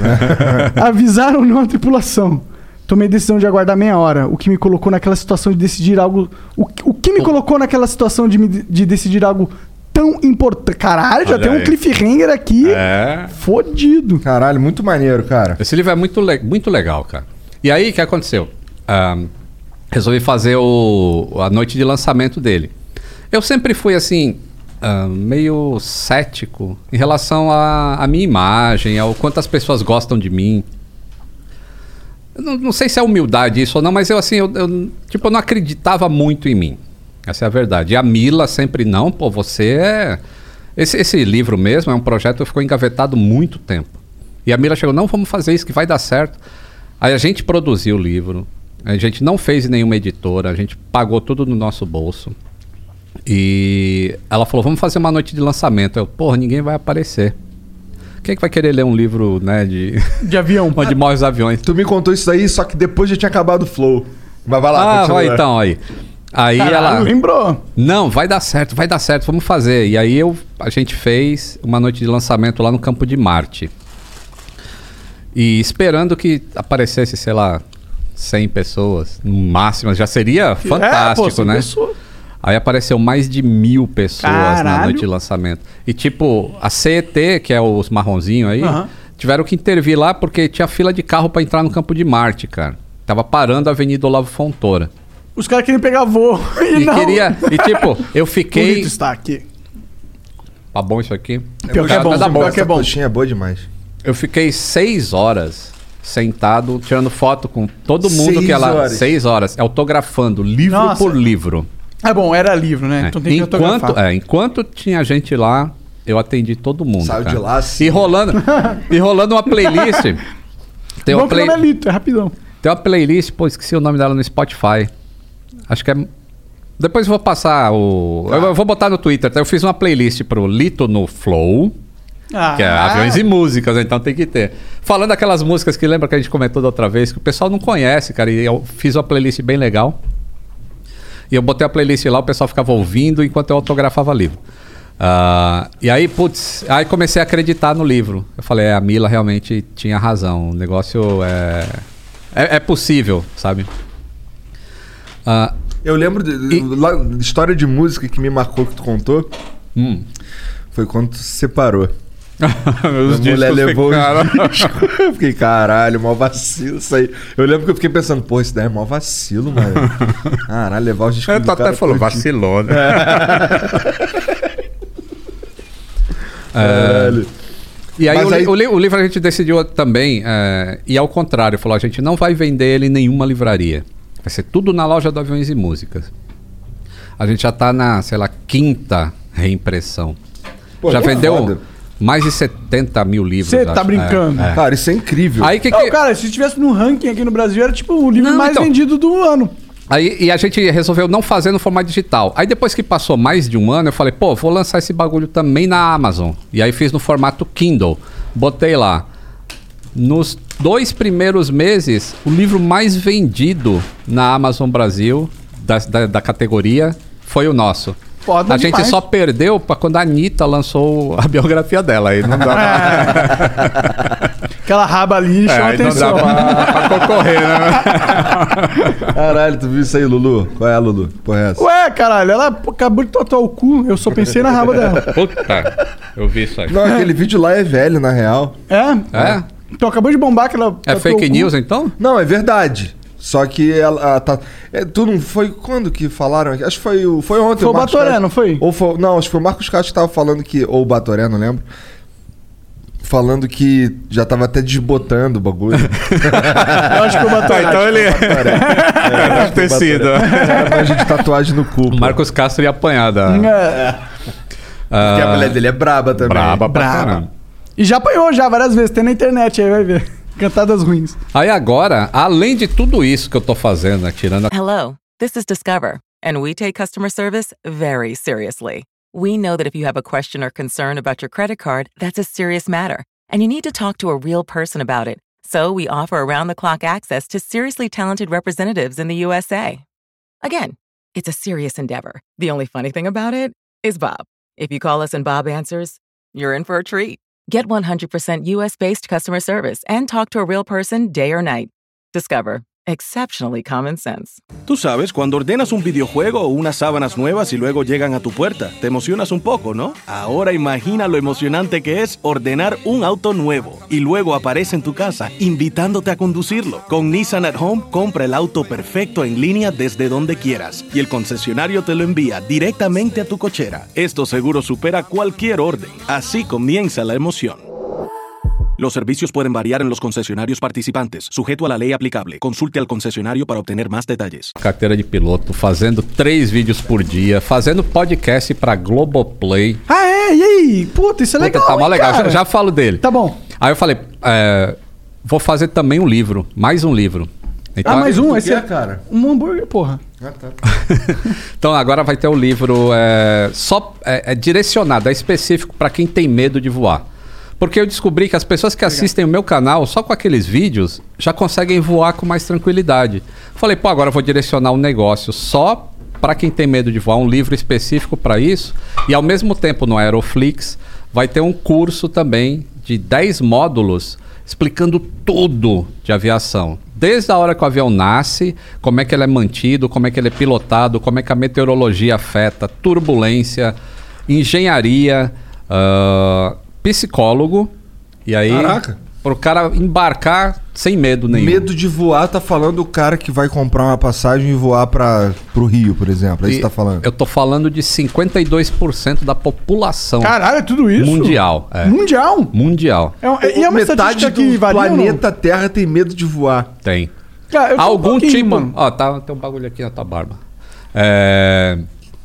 Dá um guardanapo aí, faz um favor. Mete a mão nessa porra aí, cara. Isso, pronto, limpou. Assim, tem gente que tem pânico. Que, tipo, eu, eu- uma vez eu, eu fazia coaching. Não, é bem, eu não gosto dessa palavra Ah, coaching, porque aí, ó. Aí, ó. É por é causa coach, disso, ó. Por causa disso, ó. Eu dava um treinamento Ah. para as pessoas que tinham medo de voar. Eu fazia isso via Skype. Quando, quando dava para fazer isso. E uma vez eu peguei uma pessoa que ela, tipo, ela ia até o check-in. Quando ela tava na fila do check-in, ela vomitava Caralho. de tanta tensão que tinha ali, ansiedade, e não conseguia embarcar. E aí eu fiz, acho que três sessões de duas horas, assim, conversando tudo, explicando, né, né. Aí ela conseguiu voar sozinha para uma reunião. E, tipo, as pessoas perdem negócios por causa desse medo de voar. Você- o Menotti falou, Aham, né? O, é. o Rafael Portugal também. Pô, aliás, Portugal, beijão, hein? Obrigado pela... Deu uma moral para aviões e músicas, cara. O, o, o Alok tem uma razão interessante pra não gostar muito de voar, Tem, né? tem. O cara É, quase faleceu. Foi. Foi grave aquilo lá, viu? É. E, tipo, o avião dele novinho, né, cara? Ele falou que tá parado o avião usou. dele lá. É. é. Ele Tá vendendo, é. É, tá vendendo. quer Quiser comprar aí, comprar um avião, compra do avião da Alok, É. né? Você não conhece uns amigos que compraria? Então, teve uma, uma, galera aí que fez uma. Tipo, uma vaquinha pra comprar um avião antigo da Varig, um 727. É? É, e vão colocar em condição de voo. Ah, é? Então, então É. compraram. Compraram. Compraram desses que estão ficam abandonados no Aham. aeroporto, sabe? Você ajudava aqui? Não, eu, quando eu fiquei sabendo disso, eu já tinha fechado. Quem, É. quem, quem, quem que patrocinou? Porque deve ser caro essa porra. Eu não sei exatamente Só, quanto só pagaram, o mas. motor é 15 milhões de dólares que tu falou? Não, mas aí do 727 é bem mais barato. É. O de 15 milhões de dólares é de um avião novo, tipo o 777. Tá, mas é bem É. mais barato quanto? Os 15 milhões de Tá. reais. Não, é, é caro, é caro. Deve custar um milhão de dólares, dois, não sei. É caro. Pô, então tem muita gente que ama aviação no Brasil, né? Pô, pra caramba. Ontem, eh, no Twitter, eu achei mó legal que pousou um avião em, Rec- em Belém. Um Antonov 124, o avião russo. Com esse nome. que, que é um podia gran- ser é, só podia ser russo, né? Aí um avião grandão, né? Porra, aí foi um monte de gente pra rua, pra perto de onde o, o avião ia passar pra pousar e ficaram filmando e botaram no Twitter assim de vários ângulos. Aí quando tem um cara que filmou de longe assim, você vê aquela multidão lá pra ver um avião, cara. Que então maneiro. o brasileiro é muito apaixonado por aviação. Mas ele, é, mas ele é muito grande. Quão grande? Ele O Antonov quê? é o maior do mundo, Ele né? é um cargueirão, É. ele leva muito peso. É, o, ma- o maior do mundo é o 225, que é. Ele tem a mesma largura de fuselagem desse 124, só que ele é mais comprido ainda. Entendi. Ele é tão comprido que quando ele veio em São Paulo, ele veio duas vezes aqui no Brasil. As duas vezes foi em São Paulo. Ah, não, acho que ele teve em Campinas também. Ele é tão grande que ele não cabe em nenhuma posição do aeroporto de Guarulhos. Ele tem que ficar, tipo, inutilizando três posições e, fica meio de lado, assim, porque. é, Caraca. devido ao tamanho dele. cara. Caralho! E aí ele levou. Ele é específico para isso. Ele é o avião que mais consegue carregar peso condensado em um lugar só. Ah. E ele tinha que levar um transformador que pesava acho que 90 toneladas. Caralho! Ele tinha que levar para o Chile, que o Chile teve uma época que ficou sem luz, Aham. lembra? Ele tinha que levar um transformador em emergência para lá. E aí eu fiz um time-lapse do, do, do avião descendo, abrindo a boca e eles transportando, esse, em- embarcando esse transformador. Foi a maior carga que ele já levou eh, de uma vez. Le- mas Mas levou, levou de onde pra onde? Daqui pra lá? De São Paulo para o Chile. Entendi. Nós só mas, vamos Chile. Salvamos o Chile. Mas olha. aí ele veio, o ele veio da Tá devendo. Rússia, é isso? É, ele, ele atende contrato em qualquer lugar. Tá. Mas, ele é, um, ele mas é, é um avião russo. é, ucraniano. Tá. Por que que, por que que só eles têm esse avião? Que só interessa a eles? Ah, porque é. É tecnologia? O cara bebe vodka e fala: vou, vou criar um avião desse tamanho e cria, entendeu? Como que cria um avião desse tamanho, mano? Como Cara, que é, é uma porra? engenharia. E assim, tipo, eu, eu consegui entrar nele, pedi autorização pro cara lá. Da hora. Aí eu entrei só pra ver a viga que fica, que é, chama uma longarina principal que chama na aviação, mas é tipo uma viga. ah, na parte central, porque a parte central é onde o peso vai ser maior, porque o avião é sustentado pela asa e ela tá ali na parte do centro. Então eu queria ver como que era o reforço ali. Cara, parece viga de prédio do, nesse avião. Sinistro. Então, para conseguir levar todo esse peso, ele tem que ter muito mais motores também. Ele tem seis motores, ao invés de um. O cargueiro geralmente tem quatro, né? Ou dois, depende de, de que tipo de avião que é. É muita turbina. Ai, é? ai. Uma vez eu fiz um post no blog, assim, porque o jornalista sempre escreve turbina, né? Ó, pegou fogo na turbina, Aham. pegou não sei o quê. Mas o nome. Turbina não é aquilo, aquilo, aquilo é um motor. A turbina é uma parte que está dentro do motor. Mas eu já cansei disso aí. Não, Entendi, não, não vai ter solução nunca. Vai se chamar turbina para sempre no É Brasil. biscoito ou é bolacha? É, É biscoito. É, é biscoito aí. aí eu fiz uma vez um post no Pois blog é, que falava casa assim... deve ser meio merda, né? Porque tua mina é carioca. Não, mas ela é tranquilona com isso aí, cara. Ela só fica chateada quando eu falo, pô, não é Butão. Butão é um país na África, né? não é esse negócio do fogão aí. Do fogão, né? fogão. Falou, falou fogão, que eu vi. Fogão. Ah, então aí o post que eu fiz era assim: quantas turbinas tem no. Acho que era no 777. Assim, e aí tinha mais de 18, entendeu? Então não é turbina o negócio. Mas já, Entendi. deixei pra lá, entendi. deixei então, pra lá. Tem mais de uma turbina dentro de uma turbina. É. e sabe, uma vez eu estava conversando com o Iberê, né? O Iberê é jornalista, Iberê Tenório. Manual E- do Mundo, muito pica. Manual do Mundo, muito Estão pica. lançando um submarino aí pra debaixo da água. Cara, vocês, E já to- foi. Já foi, né? é. É, eu tô ligado, tô ligado. vocês total não precisam falar da on- nem o sobrenome, nem o canal, porque só tem um Iberê no planeta. É Iberê, é foda, né? Aí ele falou assim: Cara, é, não adianta ficar batendo nisso, entre turbina e motor, porque o que importa na verdade é a mensagem. Então, se aparece no jornal escrito turbina pegou fogo, para o leitor, ele já vai saber que é aquele bagulho que tem embaixo da asa. Então a mensagem foi transmitida. Aí eu fiquei meio, é, beleza, então pode ser isso. Então É, tá bom, é, vai. Tipo, Tá, pro cara que trabalha na área, aí é, ele tem que saber que aquilo não é uma turbina. Não pode falar, tur- um piloto não pode falar, pô, a minha turbina pegou fogo. Ah, é? Porque tem fogo dentro da turbina já, pô. A turbina só funciona porque tem fogo. Então ela não... então ele tem que falar motor. Mas é porque em inglês são dois nomes diferentes. É engine, que é o que tá na asa, é o engine. E, e lá dentro eles falam turbine. Então são duas coisas diferentes Então por que os caras cara ficam enchendo o saco? Eles ficam pagando de entende- Não, mas- mas entendedores. que Não, tá mas no caso, quem, enche- o quem cara encheu- fica enchendo o saco de turbina ou motor. Não, mas o Mas certo esse é era motor. eu. O certo é motor. Então.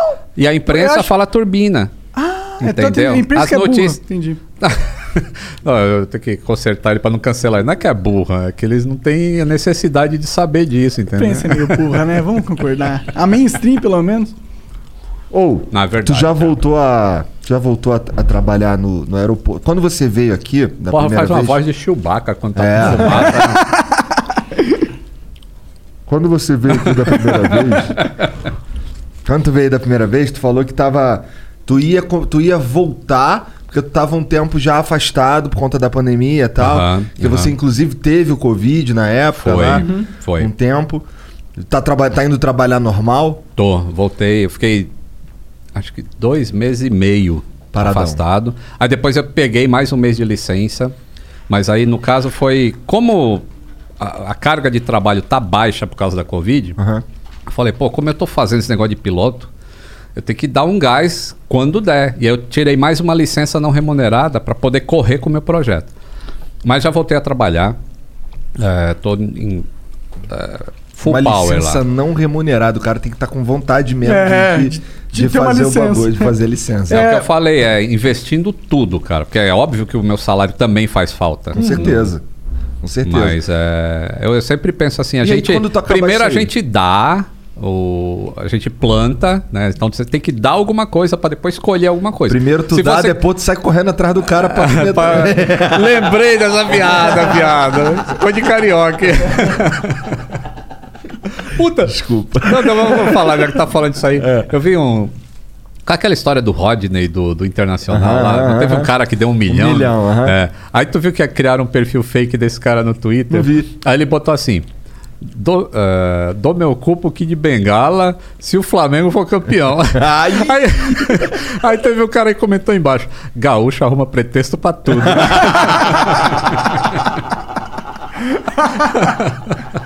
Caralho. É piada isso, hein, O cara pessoal? só queria uma desculpa. Mas, cara, não, tu vai, todos os ca- gaúchos são gays, cara. tu vai acabar esse, esse teu curso de piloto e aí tu vai virar piloto ou tu vai Não, continuar vou- mecânico? Vou continuar a manutenção, que é o que eu amo. Você não pensa em nunca sair do seu trabalho? Ah, Focar eu na vou, sua eu vou aposentar, eventualmente eu vou aposentar, né? Eu já tô na idade praticamente Ah, é? Você aposentar. poderia, se já, quisesse? Já posso aposentar Quando se você eu pensa em quiser. se aposentar? Em breve. Assim, é que na verdade, assim, como o meu conteúdo vendo o meu trabalho, é difícil tu sair, porque lá eu tô constantemente me atualizando, entendeu? Então, sai uma coisa nova, eu já sei do que se trata. Se eu tô fora da área, aí o negócio de pesquisa fica mais. Mas tu também não. não- tu já, já tá numa fase no, no teu, na tua carreira que tu não, tu não mete mais a mão, tu não entra mais em tanque de gasolina, né? Não, não. Então, É, eu sou. tu gerencia a parada, Não, né? a eu, sou, é, eu sou o, o que finaliza o bifinho Tu mesmo. é eu sou, literalmente o chefe. é, eu sou supervisor de manutenção e aí tem uma equipe que, que eu coordeno, Entendi. Todo mundo da empresa sabe que você faz o canal, né? sabe? Como que é isso aí? É, Mudou a relação com a empresa depois que você virou. Eles já Na te contra- verdade- Quando eles contrataram, eles já sabiam? Não, porque eu, eu, eu tô há 25 anos nessa empresa. né? Caraca! Tá, Ah, muito Ele tempo. falou isso na última conversa, eu lembro. Não, é que eu lembro que ele, ele trabalhava numa. na- tu trabalhou na Varig, Varig. né? E aí tu foi pra essa empresa. E Isso. aí tu tá nela há 25 anos. Eu não É, lembrava mesmo. é. Caraca. E aí, Uma vida. Quando- quando- é, na verdade, quando eu passei de 100 mil inscritos Ah. no YouTube, que é um negócio que eu jamais imaginei que ia acontecer, aí eu falei, ih, o bagulho tá ficando grande. Porque aí começa a vir é, Publicidade, publicidade. é. Falei, pô, e agora o que, que eu faço? E aí a empresa tem um código de conduta muito bem elaborado. Porque a empresa americana, eu trabalho em empresa americana, né? Então eles têm tudo documentado. Aí eu, é como se eu me entregasse assim, eu, ó, eu tenho esse negócio aqui, eu faço isso, é, existe um conflito de interesse com o que a empresa faz. E aí eu fiquei três meses sendo investigado pela empresa. Eles olham é, todos os posts do blog, vê se eu falo alguma coisa da empresa, porque não pode falar de processos é, Sigilosos, internos, né? sigilosos. Pode falar nem o nome, né? Isso, te- às vezes acontece um incidente na empresa. É, não pode falar nada sobre aquilo, porque é a minha empresa, entendeu? Ah, então eles fizeram três meses de investigação e falaram: não tem conflito de interesse no que você faz, você segue o código de conduta da empresa. Eu falei, beleza. E aí foi. Aí cheguei a um milhão de inscritos, né? Eu falei, bom, tá na hora de renovar o negócio, porque tá ficando muito grande. Olha aí isso. de novo aí, mano. É, aí já me entreguei de novo pro, pro código de ética lá e falou, vê se tá tudo certo o que eu tô fazendo, que eu não quero problemas, entendeu? Aham. Mas se chegar o momento que eu tenho que optar entre uma coisa e outra, aí eu vou aposentar, né? Porque eu já tô mais perto de aposentar e vou continuar com, com o Tem canal. uns gringos de aviação, porque no Brasil, confesso que eu conheço mais você mesmo, mas gringo, alguns canais gringos de que falam. Tem um cara de engenharia lá, não lembro o nome, mano. Ah, o Vis Vsauce? Não, tem o Viçosa, conheço, conheço. Fez uma série no, no YouTube, inclusive, muito foda. Uhum. Mas tem um que é, é, engine, é Smart Everyday, eu acho. Isso, Smart Everyday. É, esse cara também. E ele fala um pouco sobre Muito aviação. bom, fala. É, inclusive ele é marine. Caraca. Não, É. Caralho, esse cara parece picão. E a, e a, a Marinha deixa ele fazer os. Não sei se Marinha é da Marinha ou não, do Navy lá. Acho que ele é, É, da a- parte do Navy, né? É, deixa ele fazer. Inclusive, ele fez uma, uma entrevista com um, um general lá, um top de linha lá dos, dos Marines. E, e esse cara tem uma cabeça aberta, cara. Ele falava assim: a informação hoje é uma, é uma arma tão poderosa quanto uma bomba atômica. Com certeza. Então eles usam a informação também para Destrói facilmente. a É, tipo, ô informação. China, olha aqui o que, que eu tenho. Aí O É. chinês fala, ô, os caras têm isso. A China também mostra aquela monte de coisa. Então a informação é muito importante. É, dissuasão, né? A bomba atômica, na verdade, ela é só informação, né? Quer dizer, na verdade, é pra já ser usaram. usada, é. é. já usaram algumas vezes, mas a informação que ela existe muda todo o jogo. A essa é informação do que ela fez no Japão muda todo o jogo. É, né? eu acho que eles precisavam ter usado pelo menos umas duas vezes. Acho que duas vezes eles escolheram usar uma vez, mas ah, será que os caras podem replicar? Não, eles podem. Aí duas vezes. Aí, tipo, imagina cinco, entendeu? Quando você põe duas, você começa a imaginar cinco. E aí, não, só não vamos imaginar isso nunca mais na história da humanidade, tá ligado? Melhor, melhor. É, eu ia falar um bagulho que eu esqueci. E eu Ah, ele tá fui falando dos, dos gringos aí. Ah, é verdade, tá- verdade, verdade. É, então eu tenho dois canais Quer um legais. sanduba, cara? Não, eu vou na- ficar na coxinha. Tá, eu mesmo. também é vou muito ficar boa. na coxinha por enquanto. É, tem o Captain Joe. Ele tem uma linha muito parecida com a minha, inclusive, o Captain Joe. Na verdade, não é o Captain Joe. É o. Putz, como é o nome do outro cara? Captain Joe eu acho legal, mas ele fala mais da área de pilotagem. Mas tem um outro piloto. Puta, esqueci agora o nome. que ele fala bem semelhante às coisas que eu quero uma coquinha. Ah, é uma linha bem parecida, cara. Eu, e na hora que eu escuto ele falando, eu falo, porra, esse cara já foi mecânico. Porque o tipo de informação que ele passa, é, é, tem, tem algumas coisas que o piloto não precisa saber porque não precisa. Ele, ele, ou ele estuda para aquilo porque é interesse próprio, mas não é obrigado ele saber aquilo. E esse cara tem muito background, assim, de manutenção. Eu gosto do canal dele, mas eu não lembro agora. Mas ele é. Acho que deve ter uns 600 mil inscritos ou alguma Rola coisa. assim. rixa piloto e mecânico? Tipo, fora você no seu canal, sendo famoso e o caralho. Hum, Hoje em dia, não muito. Mas no passado, existia um pouco disso. Ah, é? É. Ah, Na época que eu trabalhei mesmo na Varig, lá nos anos 80, era muito diferente, cara. Você não via assim um piloto chegar para trabalhar ou um comissário de bordo vir trabalhar de ônibus, de metrô. Isso não existia. Era um glamour, assim, era um. Pô, essa profissão é um negócio top. Então, eles, todos eles tinham carro, todos eles compravam apartamento. E o pessoal da manutenção era mais a ralé. Era, como é que você chama? Humilde, eh, a burguesia. Um burguês e humilde, membro humilde. Então, é. membro humilde. Então a gente era, era o outro lado lá de. Ia de ônibus. Se eu ia... sou piloto, meu amigo, tem um cara que eu não ia querer arrumar problema, era com o mecânico do avião eu vou voar. É, é. Parando pra pensar, né? Cara, tá Puta, maluco. Eu ia sabe- querer ser amigo de todos os mecânicos. Eu que também, mano. Tá empresa. maluco? Quando, quando, eu, quando eu postei o vídeo falando, tão é, cancelando o Lito, alguma coisa assim, aí teve um cara que comentou assim, falou. Pô, se eu sou piloto, a última pessoa que eu vou can- querer cancelar é o cara que conserta meu avião. pô." É, não, pior que é Ah, Mas, ó, lembrando Então, mas- mas- que não é o- os pilotos unidos que foram contra o- Não, o Lito. não, é não, só um bando de piloto mela cueca que tem um ego frágil Sim, e se é. sente ofendido pelo sucesso alheio. Eu, eu- é, é o que eu falo, tá? A grande maioria, e são muito gente boa, cara.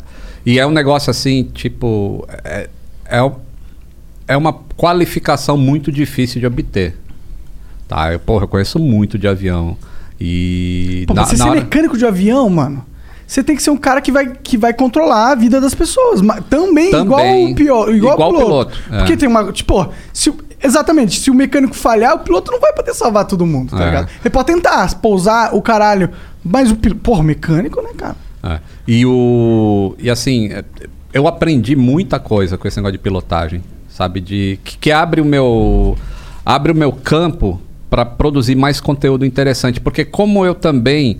Uma das minhas qualificações é ser instrutor de fatores humanos em manutenção de aeronaves. Que na verdade é. Poderia ser manutenção, poderia ser área operacional de voo. Mas é. Eu estudo sobre como o ser humano erra, porque todo ser humano erra, e como que a gente cria redes de segurança para que esse erro não se transforme num acidente.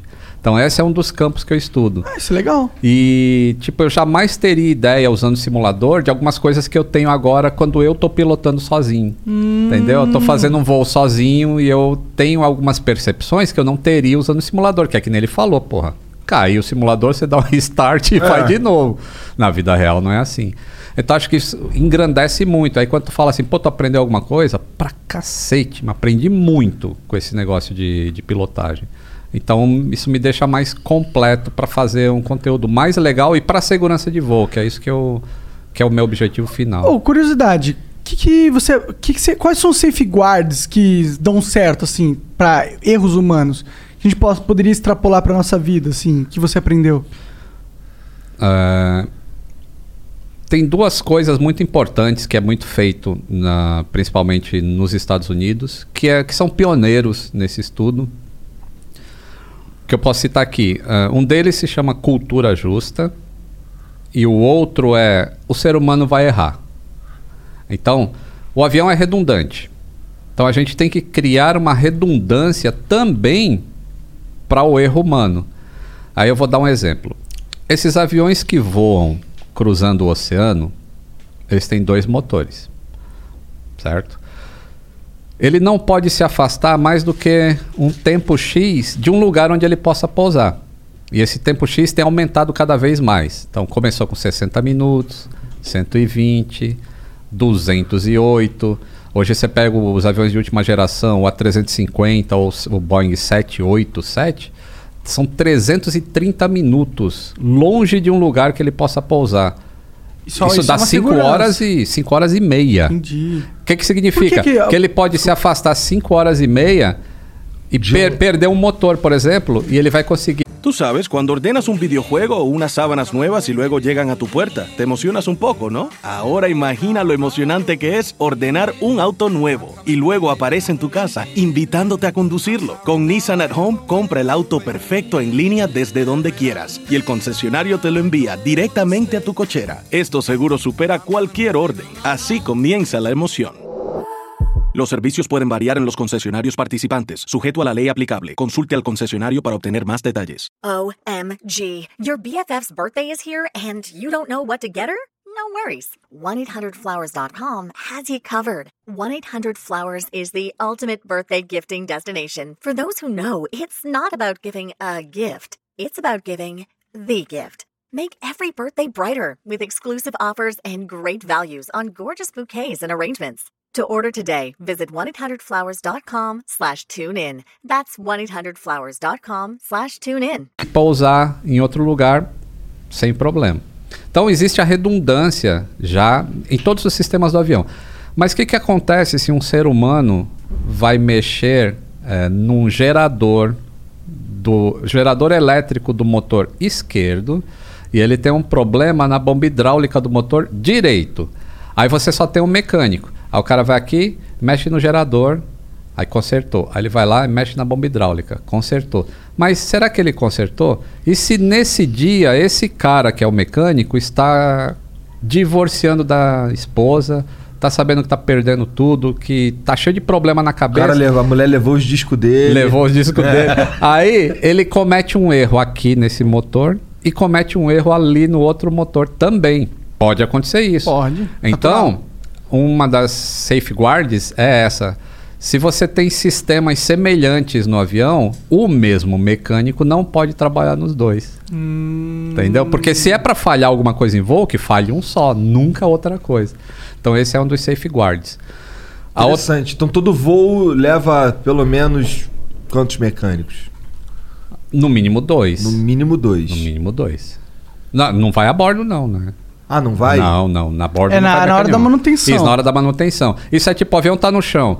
Se quebrou sistemas semelhantes entre dois motores, Tá. você não pode. Isso se chama dual maintenance. A gente tá falando de, de, da- dos motores mesmo, do lado de fora. Não é, Isso, do é o- lado de dentro tem nada que o cara possa fazer. Também tem sistemas internos, né? Que, que pode mexer. ah, mas, tipo, a maioria é do lado de fora. Ou vai estar na barriga do avião, ou vai ser comando de voo. São, existe uma lista de sistemas críticos, não críticos, lista de sistemas essenciais para um voo ETOPS, que é esse voo que cruza oceanos e fica longe de um lugar para pousar. Qualquer desses sistemas essenciais não pode ser mexido pelo mesmo mecânico na mesma visita. Entendi. Ou seja, no mesmo trânsito do avião. Então, se tiver problemas desses sistemas, tem que ser dois mecânicos diferentes para excluir a possibilidade de erro. Então, esse é um safeguard. Legal. O outro é o da cultura justa que eu estava falando. Isso é um negócio muito avançado. O que, que é? Eu não- É, É você Fun- não ser cuzão? mais ou menos. É. Na verdade, é assim: se entregue sem medo de ser punido. Essa é a cultura justa. É assim. Tu. Deixa eu pegar um exemplo que não dê problemas. Ah, não é assim, tu tá divorciando da esposa, foi trabalhar e não falou pra ninguém. E aí você abriu uma tampa de óleo lá para colocar óleo no motor e só fechou a tampa de acesso, mas esque- esqueceu a tampinha do óleo aberta. Porque tua cabeça tá em outro lugar. Na hora que tu ia fechar a tampinha, tocou teu telefone e era a sogra ou a mulher O te enchendo o saco. esposa. É. Aí tu esqueceu aquilo. Fechou e o avião foi embora. Aí em voo vai dar algum problema, vai dar alguma indicação de que, pô, tô uma perdendo pressão de óleo lá, então acontece. Aí quando o avião chega num lugar lá, descobre que a tampinha tá errada, tá aberta. Aí o que, que você que cometeu o erro faz? Empresa, eu cometi uma cagada lá, eu deixei o negócio aberto, porque eu não. Aí existe um formulário, é tudo uma sequência assim, sabe? Você fala. Quando foi tua última refeição antes de trabalhar? Quantas horas você trabalhou antes de cometer aquele erro? É, quantas horas de sono você teve na semana? Quantas horas você trabalhou na última semana? Tem um monte de informação que você tem que colocar nesse relatório. Mas a essência é o seguinte: fale o que você fez de errado, porque acontece duas coisas. Primeiro, a gente te protege desde que seja um erro e Tá não bom. uma violação. Aham. Violação é diferente, eu vou falar de violação. Tá. A gente te protege desde que seja um erro. E ao mesmo tempo a gente está aumentando a segurança, porque sabendo que isso aconteceu com você, a gente pode criar um mecanismo de que outras pessoas que passem pelo mesmo problema simplesmente fale para o chefe: puta, tô divorciando, ó, caralho, então você não vai trabalhar nesse avião aqui, você vai fazer outro tipo de serviço. Então é isso é a cultura justa. Mas a cultura justa não serve para violação. Violação é o seguinte: é, tu pega um, um manual de instruções para fazer qualquer coisa no avião. Então tem lá, né? Tire o parafuso A, o B, o C, põe uma saia cor-de-rosa e, e depois você põe o parafuso E no lugar, beleza? Beleza, aí tu vai, ah, não vou botar aquela saia cor-de-rosa não, eu não quero passar vergonha. E aí tu pula direto pro E. Aí o que, que você fez? Uma violação. Porque o documento pede para você botar a saia rosa e você não botou. E aí, se der um problema em voo e forem investigar, não adianta você dizer, pô, eu não botei a saia rosa porque. Não, mas não está escrito que tem que botar? Tem, mas eu não. Não, você cometeu uma violação. É, é- essas violações, elas são feitas. É, willful, como que é isso em português? É, De vontade de vontade, própria. Isso, de vontade própria, assim. Você sabe do que é certo, mas você escolhe um caminho errado para chegar no mesmo resultado. Isso é uma violação. Aí a violação não tem proteção da cultura justa. Então é assim que funciona fatores humanos. Tá se Tá batizando. vendo, todo. fator humano? Pô, mas tem um. Assim, esses aviões que, que cruzam o oceano, esses aviões que vão. É, muito. Tipo, por exemplo, vou pegar um avião daqui pra Los Angeles. Que é, sei lá. Tá bom, vamos lá, vamos cruzar o oceano. Vou pegar um avião daqui pra Portugal. Não tem acidente dessa porra aí, né? Faz muito tempo que eu não Não, escuto. faz- Ó, o último Na verdade, acidente- eu nem sei quando teve um acidente. É, quando tem acidente, normalmente é no Oriente Médio, é um, foi um míssil que atingiu. Que atingiu. Não, teve aquele acidente do Air France 447. Que faz quanto Foi em tempo? 2009, acho, Nossa, né? Quase tempo. 10 anos. Não, não, mais de 10 anos. Mais 10 anos. Foi o último que foi muito bem estudado, que vários fatores humanos estiveram envolvidos, mas também fatores de cultura da empresa e tudo mais. Tudo isso foi analisado. E É, muita coisa evoluiu desde então. Sim, muito procedimento mudou e tudo mais. Então. Esses aí é, mas, tem- mas isso é. Isso não foi uma falha mecânica, na verdade. Assim, tudo começou com uma falha, né? Do que ele perdeu aqueles sensores de velocidade. Uhum. Então, começou com uma falha, mas o desdobramento foram todos fatores humanos que levaram até o acidente. Sim. Então, Então, a gente tem, a gente tem um, um, um- um sistema de voo mundial que é incrivelmente seguro. Sim. Né? E, e esse negócio de ETOPS mesmo, isso é um, é um protocolo para aviões que voam muito longe de um lugar para pousar. Então, o avião sai da empresa, assim, ó, esse avião pode voar 208 minutos fora, é, longe de um lugar para pousar. Beleza, o avião é. E a empresa aérea, será que é capaz de manter esse avião mantido com, esse, com essas características? Então a empresa aérea, quando recebe esse avião, ela recebe uma certificação de 120 minutos. Ó, você não vai poder afastar 208, 120. E aí você fica ali no probation, né? Fica ali no, numa prova durante um tempo. Aí quando o, o órgão regulador vê que está tudo certo, vai falar, beleza, agora você ganhou o direito de usar 208, ou 330, ou, ou o que quer que seja. Então, a empresa tem o processo de certificação dela e a empresa aérea também tem. E a, o avião também tem. É, e isso é para todo mundo. E o negócio interessante é o seguinte: é, quando a gente fala em empresa aérea, a gente costuma pensar assim, pô, a, a, a TAM é concorrente da Gol, que é concorrente da Azul, que é concorrente da Itapemirim, que é concorrente de. Uma empresa é concorrente da outra. Mas existe um negócio que não tem concorrência, que é na segurança. Então, se uma empresa é, que faz cruzamento de oceano lá tem um avião específico e esse avião dá um problema em uma lista de sistemas que existe, ela é obrigada a reportar isso para um órgão que espalha essa informação para todo mundo. Ó, a empresa X teve Tá esse problema. problema nesse avião. Fiquem de olho no avião de vocês também. E aí, se der em alguma outra empresa com outro avião, né, que é diferente daquela empresa, aí eles vão falar, pô, já foram dois eventos significativos em duas empresas diferentes, então tem algum problema com o fabricante do avião. Aí vai em cima do fabricante e fala, ó, tem algum problema seu, porque duas empresas diferentes tiveram isso. Agora, se for só uma empresa que tem o problema, aí fala, bom, não é problema do avião, nenhuma outra empresa está reclamando disso, então vão em cima da empresa aérea. Então tem um processo muito legal esse Quem é que, quem é que esse, esse tipo de. de, de- esse, esse sistema aí, isso foi criado pelas próprias empresas? Não pelos órgãos reguladores. Que aqui no Que caso do Brasil seria a. ANAC, Aham. nos Estados Unidos é a FAA, na Europa é a EASA, no Japão é a JAL, acho que é isso Tá. que chama. Então cada um tem o seu tem o seu órgão, mas esses órgãos eles eles se comunicam o tempo todo. Então acontece um negócio aqui no na ANAC, a, o FAA fica sabendo, a EASA fica Isso sabendo. é, todo isso é mundo. massa, porque estão usando várias referências pra identificar um problema. Que tem a ver com. Que, que pode matar pessoas. É, isso exato. é legal. Isso é, é, parada exato. da hora da aviação. Porque como o risco é muito grande, acaba é, fazendo com que os seres humanos tenham que desenvolver técnicas de segurança que são inovadoras, que são o legais. risco não é grande. O problema não é o risco. É que assim, o risco é muito baixo. O problema é que quando dá merda, é quase sempre fatal. É. tipo. O Mas risco o- é baixo, mas a Mas o fatalidade risco é é alta. grande, né? se não, for pra pensar. Não mais. É, na Não verdade, mais? é, o risco existe e o que a aviação faz é mitigar os riscos. Então, voar é arriscado. Mas existe Pô, você tá todo... pondo toneladas e toneladas de metal e fogo e combustível em a 200 mil pés, sei lá quantos Isso, pés. e todo dia funciona tudo perfeito. É a mesma coisa na sua cozinha. Se você parar para ver o que tem na sua cozinha, pô, ali tem energia elétrica que pode te matar eletrocutado, tem o fogão Pode que pode vazar gás e vai te matar, ou na hora que você acender ele vai ter um monte de gás vai explodir na sua cara. Então tem vários perigos dentro da cozinha, como existe o perigo de voar.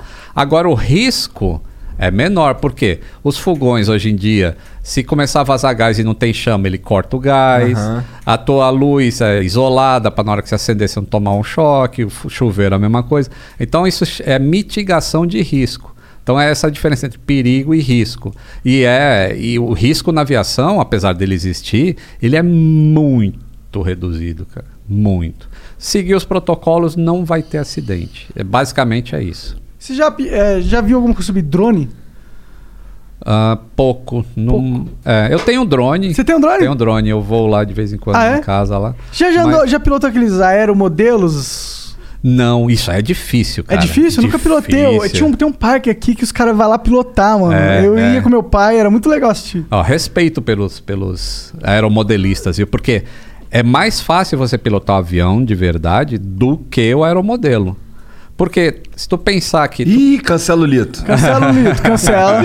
Tá menosprezando Cara, os pilotos. Os caras faz cora pra caralho lá pro cara vir falar que eu era o modelo. olha É aí, mais difícil. foda. Ah, não. Ah, pau no seu cu, filho. jun- junta no corte essa parte aqui agora. É. Pô, se tu pensar que, tipo, o avião tá decolando pra lá, né? Você tá com o controle aqui.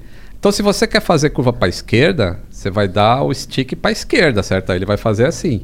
Só que quando ele estiver vindo de frente pra você, tu quer ir pra esquerda, tu vai ter que virar o bagulho pra direita pra ele ir pra lá, entendeu? Verdade, Isso é difícil pra caralho. É, e ele fica toda hora trocando, né? Porque ele vai pra lá, vem pra cá, vai pra lá, vai pra cá. Aí tu tá toda hora trocando o teu, teu cérebro de É, no chaveamento. videogame tem isso. Tem uns caras que gostam de jogar com o. o qual que é o nome disso aqui? Invertido. Aí se você inverte pra mim, acabou, eu não sei jogar mais. Não sei. E o cara tem que saber os 2G. É, muito- É, é. E isso acontece com o aeromodelo. Pô, eu, eu queria que lançassem é, entregas via drone, mano. Vai acontecer, né? Tá, Você acha que é testando. possível? Ah, já estão testando aí no interior de São Paulo. Tão? Então. Então mesmo? Interior de São. Paulo, eu achei que você ia falar, É. tipo, Estados Unidos, o caralho. Não, aqui no interior teve. Eles fizeram isso aí, tem, tem teste. É, na verdade é uma central. O- acho que o drone ele pega da, do restaurante e leva até essa central de distribuição. E dali os motoboys saem tudo, é tudo rapidinho. Uhum. Ou é ao contrário, é alguma coisa desse tipo, assim, mas o drone não vai até a casa da pessoa Porque ainda. seria um problema. Se isso. Seria é mais porque- difícil, né? Porque você teria que ter uma pista de pouso em cada casa. Não, e- Não, um drone Ou é um algo- algoritmo Não. muito inteligente que fosse reconhecer o melhor local de pouso em casas eu acho que totalmente entra, diferentes. é, e entra a questão de privacidade também. A pessoa, o drone vai entregar na janela lá. Ah, eu não ligo, é- só traz essa porra, mano. Não, mas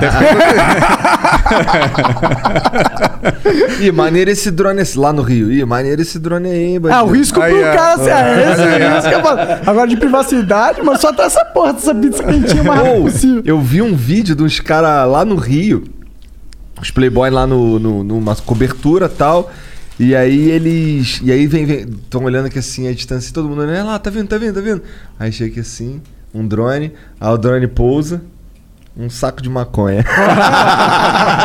Porra, aí os traficantes estão mais avançados que o Correios, mano. Os caras são bravos. Mas já tá em teste. A Amazon também já tá. É, e eu fiquei sabendo da Amazon, porque pra eles faz todo sentido, eles são uma puta empresa de distribuição. Seria muito foda, eu acho que ia avançar muito. A, a- Aqui no Brasil, principalmente porque, porra, as cidades são todas condensadas, todos os labirintos de pedra desgraçados, trânsito pra caralho. Tivesse o espaço aéreo sendo mais aproveitado, se pudesse pedir uma encomenda e não chegar daqui 24 dias úteis, seria legal, tá ligado? Sim. Tu mexe Eu- em helicóptero também? Eu não mais. Mas eu comecei uh, o, o meu treinamento em helicóptero. Que é difícil pra caralho também. É, É mais complexo. Ah, Os ajustes são mais mecânicos. Eu não sei, os, os helicópteros de última geração nem posso nem falar disso. Se eles são fly-by-wire, não são, que é voo por é, Fio? fio. Que são informações digitais. Como que é isso? Ele, ele Então, não tem o- piloto? O piloto não, Não, não, tem não, não. tantas. Assim, necessidade. num avião convencional, você mexe o manche, aquilo está atuando cabos de comando que vão até um atuador hidráulico, vai mexer uma válvula, vai óleo hidráulico para lá para cá, a superfície mexe para lá para cá. Caralho, entendi. Então são cabos de aço que fazem esses comandos. No aviãozinho que eu vou também é cabo de aço direto. É, quando é fly-by-wire, você vai mexer o manche ou o side stick, que aí já pode ser um side stick, um joystick. Isso gera um sinal elétrico que vai para o computador e o computador vai calcular, baseado nessa força que o cara, nesse ângulo que o cara está dando no joystick, eu tenho que mexer um ângulo da superfície para fazer uma curva de tantos ângulos, tantos graus. Aham. Então, isso é o fly-by-wire. É um computador que identifica o que o piloto quer fazer e manda a superfície fazer. E aí, como isso já é um negócio avançado, você ainda pode colocar um envelope de segurança em volta. É assim, se o cara quiser jogar todo esse avião para a direita, ele vai entrar numa condição insegura, então não vou deixar. Então, mesmo que você jogue tudo para a direita, o computador fala: "Não, só vou dar um pouquinho aqui porque Então o fly-by-wire é é, algo mais seguro. mais seguro".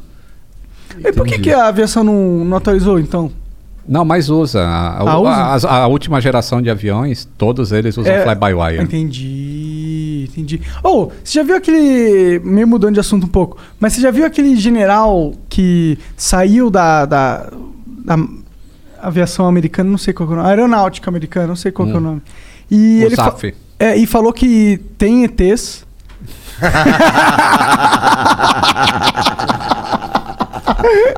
Ele veio morar onde? Em São Tomé das Letras? mijada, Não, sabe qual que é o pior de tudo? É um cara mal gabaritado. Ele tem, tipo, 40 anos de carreira. E até o momento ele era respeitadão, tá ligado? Não é aquele cara que ficou esclerosado lá? Pior Não, que não, não. Não é no. no... Não, eu sei da Qual cara você tá falando? Ah, teve um cara que ficou falando essas coisas aí, descobrindo que ele tá doente. O John McCain? Não, não ele Não, morreu não. já, o John McCain.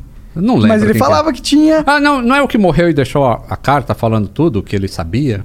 Pô, é, ah, mas desse aí eu desconfio, mano. o negócio dessa história era que, tipo, o cara era, até aquele momento dele ter falado aquela coisa, ilibado. Uhum. Ninguém duvidava do caráter. Mas ele falou de ET ou de OVNI? Cara, eu não sei direito.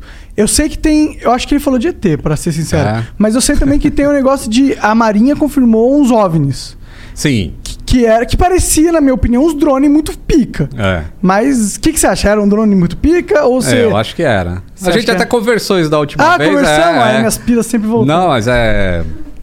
é- é- eu continuo com a mesma posição. Se é, é um objeto voador não identificado, provavelmente é material terrestre.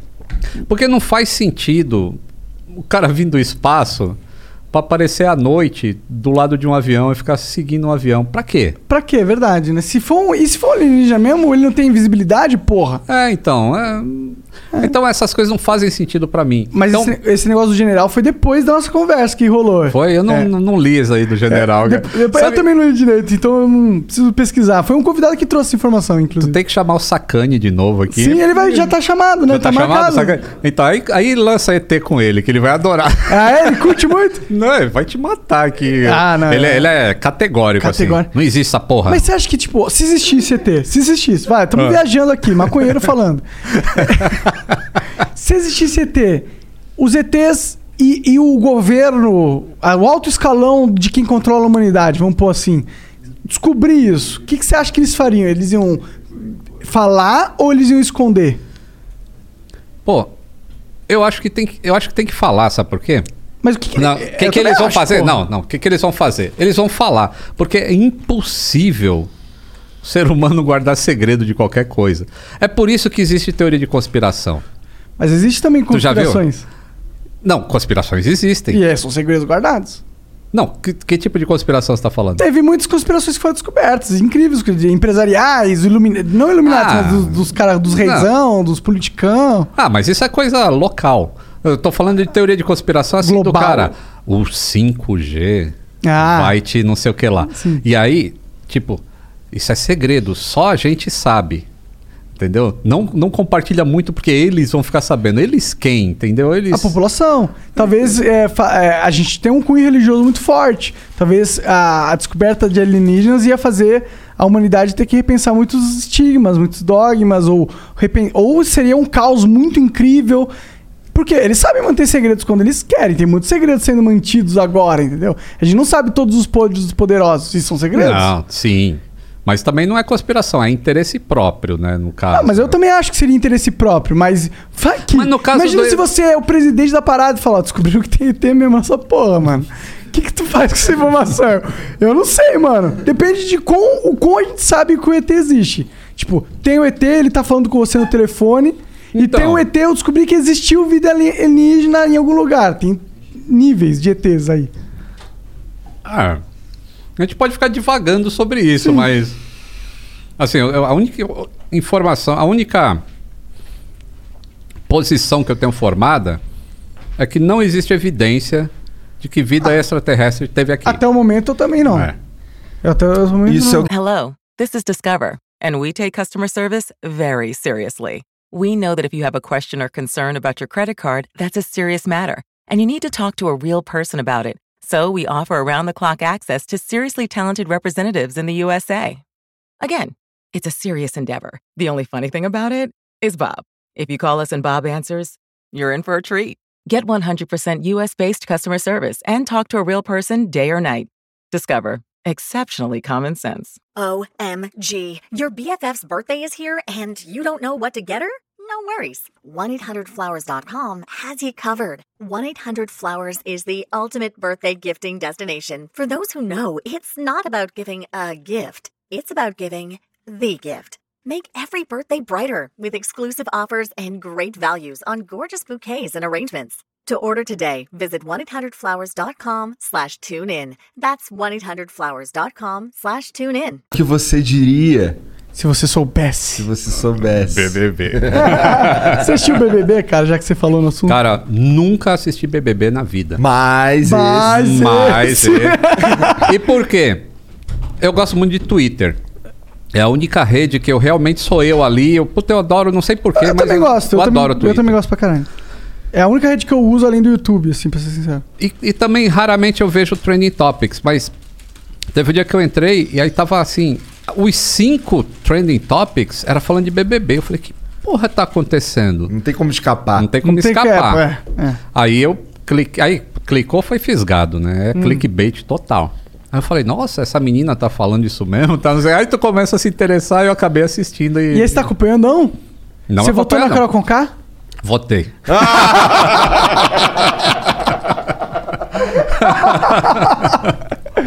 Acho Botei. que o Brasil inteiro. Eu não votei porque. Ah, eu não votei porque, mano, eu não vou me mas, dar o eu- mas trabalho. assim, se estivesse na minha frente ali, eu votava. Não, Sabe é, o que é o pior? Eu não vi nada da Conká. Eu só vi o hate por ela. Eu vi uns momentos dela sendo escrotona, assim, de tipo, mas, mano, eu já vi isso na rua tantas vezes. Que isso, na- isso é normal na rua. Esses dias eu tava andando de Uber com a janela baixada, tinha um, um- um jovem pô, parecia ter amputado o pé. Passou o cara, zoou pro cara. Isso é a vida, mano. Como é... O que, que o cara... o cara tinha amputado o pé, o cara zoou o cara de, de, de amputadinha, alguma coisa assim, entendeu? Não, esse... Caralho, É caralho, sério, mas de gração, assim. De gração na rua, os caras ficaram putos, ficaram. Você sai da igreja e fala isso, não sei o quê. Mas a escrotidão existe. Isso, isso não é o problema. E também o BBB mostrar isso, eu acho que não é o problema. Porque as coisas não existem, é bem normal, tá ligado? Bem normal, bem todo mundo aí. O, o, o, o problema são as, as edições também, né? A edição do... Como eu não assisto, não é pay-per-view, não fico vendo o dia inteiro, é óbvio que as partes que não são interessantes não vão ser mostradas. E é óbvio que eu também acho errado querer malhar a menina depois que ela saiu daquele jogo, porque mesmo que ela seja daquele jeito, aí cabe as pessoas que lidam com ela lidar de uma maneira diferente. Sim. Então, ah, mas é claro que esse- se você é um fã que se decepciona, não tem como gostar de novo, né? mas sabe o que eu tava pensando esses dias? Também levando pra esse negócio do hate, né? Eu, eu fiquei pensando assim, tu tá dirigindo o teu carro lá, teu Fusion. Fusion Hybrid. E que tu fez uma propaganda pra Ford e o vagabundo te bateu também, né? Foi, então. caralho.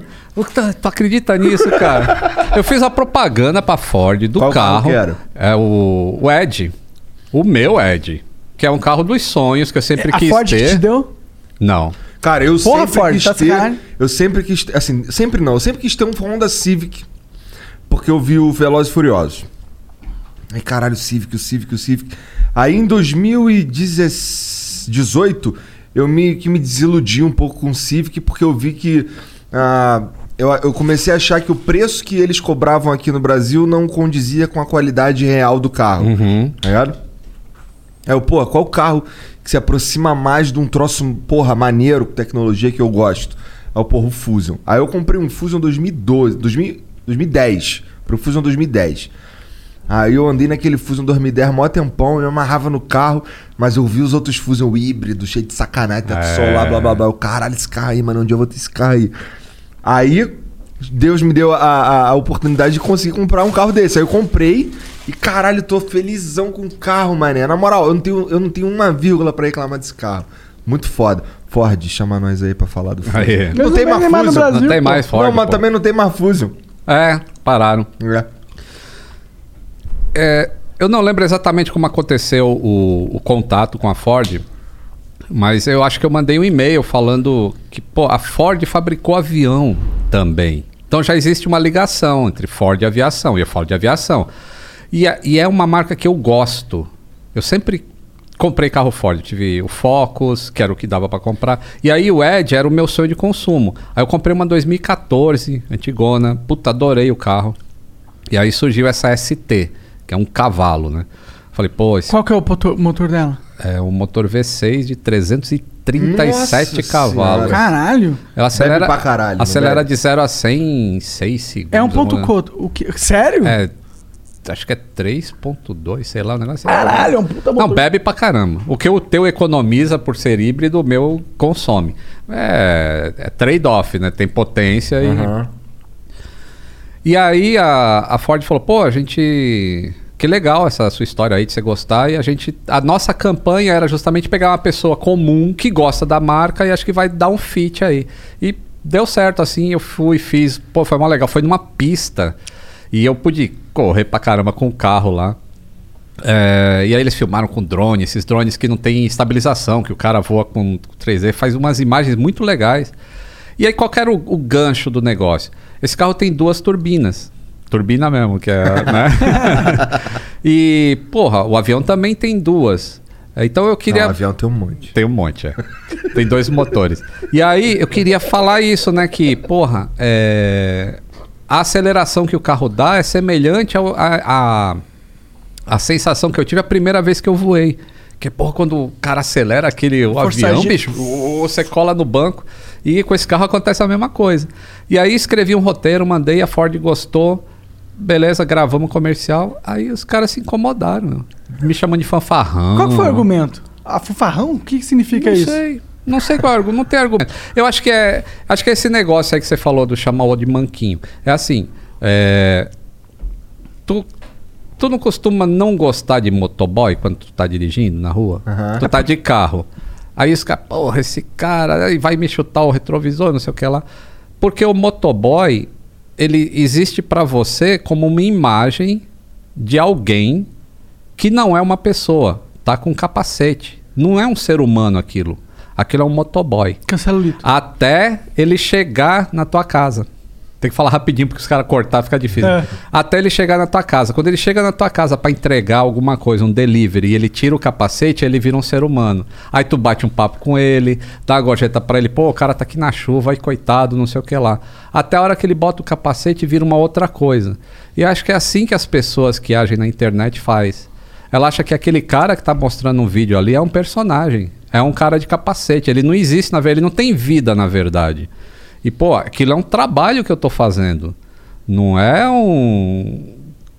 O, que- o, o cara não pode querer Você destruir. não virou o o- Superman, invencível, infalível e também não tem sentimentos e é o cara perfeito, mas eles acham às vezes, né? É, então. E aí eles. é, aí eu me peguei nisso. Ah, eles acham que eu sou um motoboy, então, e que pode falar o que quiser, que isso não vai me atingir, entendeu? Ah. Mas na verdade, atrás do vídeo tem uma pessoa que tem uma família, que fica preocupado de ver o meu filho daqui a pouco vai estar lendo coisas, vai estar navegando na internet, vai achar informação do cara falando que o pai dele é um fanfarrão, é um idiota. Ah, mas ele também vai estar vendo muitas Não, outras coisas muito foda que vai não, vai contestar estar. essa e, e, obviamente ele vai ter educação a respeito Sim. de como vai. Porque a vida tem mudado, né? A internet tem mudado a vida das pessoas. Pô, mesmo. mudou a sociedade assim, inteiramente. Eu acho que o jogo social mudou completamente. Completamente.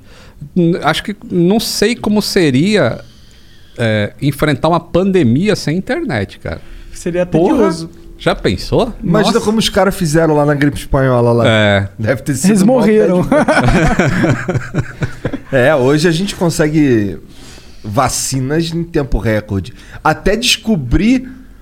Eu fico imaginando na época da gripe espanhola. Até descobrir que aquela porra tava rolando no mundo inteiro. Puta que pariu, né, cara? Sim, ah, bom, mas tem um outro lado negativo aí que você tá falando. Ah. Porque pelo fato da gente estar tão conectado e ter aviões e o caralho, pra pra ser uma, pande uma pandemia acontecer tá muito mais fácil. É. Porque basta surgir em qualquer lugar que, pô, tem milhares de pessoas indo pra todos os lugares do mundo a qualquer momento por causa da maravilha, maravilha da tecnologia. É o. o- a gripe espanhola, ela demorou meses, né? Pra, porque para ela vir, ela tinha que vir de navio. E o cara tinha que manter ali incubado o negócio e não É. morrer a bordo, né? Durante ela de- meses. durante meses. Com o avião, tipo, nasceu lá onde quer que tenha nascido o vírus e no dia seguinte já estava em outro país. Isso é muito louco, mano. E Tu, tu tinha falado pra gente da outra vez que foi um dos primeiros, provavelmente, a se contaminar numa conferência que tu tava. Tava uma galera de quanto é lugar do Foi, mundo, né? foi, é. Foi no final de fevereiro do ano passado. Eu tava nessa conferência e aí tinha gente Ah, da se for pra Ásia. pegar, pega tinha- logo e acaba com isso, né? Também. Tu falou que, tá, E o- que pegou coronavírus pra caralho, que tu tava com, com os anticorpos lá no céu, podia lamber um Foi. coimão. E eu não sabia, né, meu? Porque eu, eu- eu peguei lá. Ih, vai morrer aí. Tem certeza que pegou? ia- ia Acabou de falar pegar da de novo. to- Gasguei. Ia falar da tosse. Que aí eu voltei. é, e às vezes eu, te- eu tenho rinite alérgica, um narizinho desse tamanho aerodinâmico. e eu tava tossindo pra cacete. Consegue até correr mais rápido, né? E aí pensando, porra, essa alergia tá, tá fogo, né, meu? E achando que era alergia. Inclusive fiz umas lives, né? Porque aí já começaram a falar muito de Covid aqui. E eu ia fazer tossindo. Eu falei, ó, pessoal, não é Covid não, hein? É, Mas é era. alergia, era. Eu não sabia. E aí, eu- quando eu vim pra, pra fazer o flow da primeira vez, aí já tinha se passado uns três meses e eu descobri fazendo o exame que o meu filho foi fazer. Ah, aí caralho. deu os anticorpos de, de Covid altíssimos. aí foi quando eu falei, pô, posso lamber corrimão. que- Mas agora mudou, né? Agora tem variante. Pior que É. tem, né? Mutação. Isso é, isso é o foda de uma doença assim, É. muito complexo. Vocês não pegaram, não? Cara, não sei. Não sei, eu nunca É, fiquei eu, assim. todos com- os testes que eu faço tá negativo. É, os meus também. Mas que teste tu faz? Mas de então, sangue eu faço esse de- teste de merda de sangue, é. Quando a gente Mas aquele do gente- dedinho É, ou de... do dedinho. Não, do dedinho. Não pega não tanto. pega. Então, então, isso foi o, o, a pessoa, o médico que fez o. Que foi me dar o resultado do exame, que a gente foi participar do Gentili lá. Uhum. E aí a gente tinha que fazer o teste. Aí tinha um médico que, que ficava lá dando resultado. Ele falou, cara, olha só, aqui no teu deu negativo, mas. Esse teste aqui. daquele É, jeito, eu não né? fiquei doente, faz, faz, faz muito tempo que eu não fico doente, assim, do nível. Não, não fiquei doente, entendeu? Então eu não sei. Mas é possível, tudo é possível, né? É, Tem é. muito pessoas que são assintomáticas, né? Mas mudando um pouco de assunto, o que, que você acha de avião elétrico, mano? Porque é uma nova tendência, na minha opinião.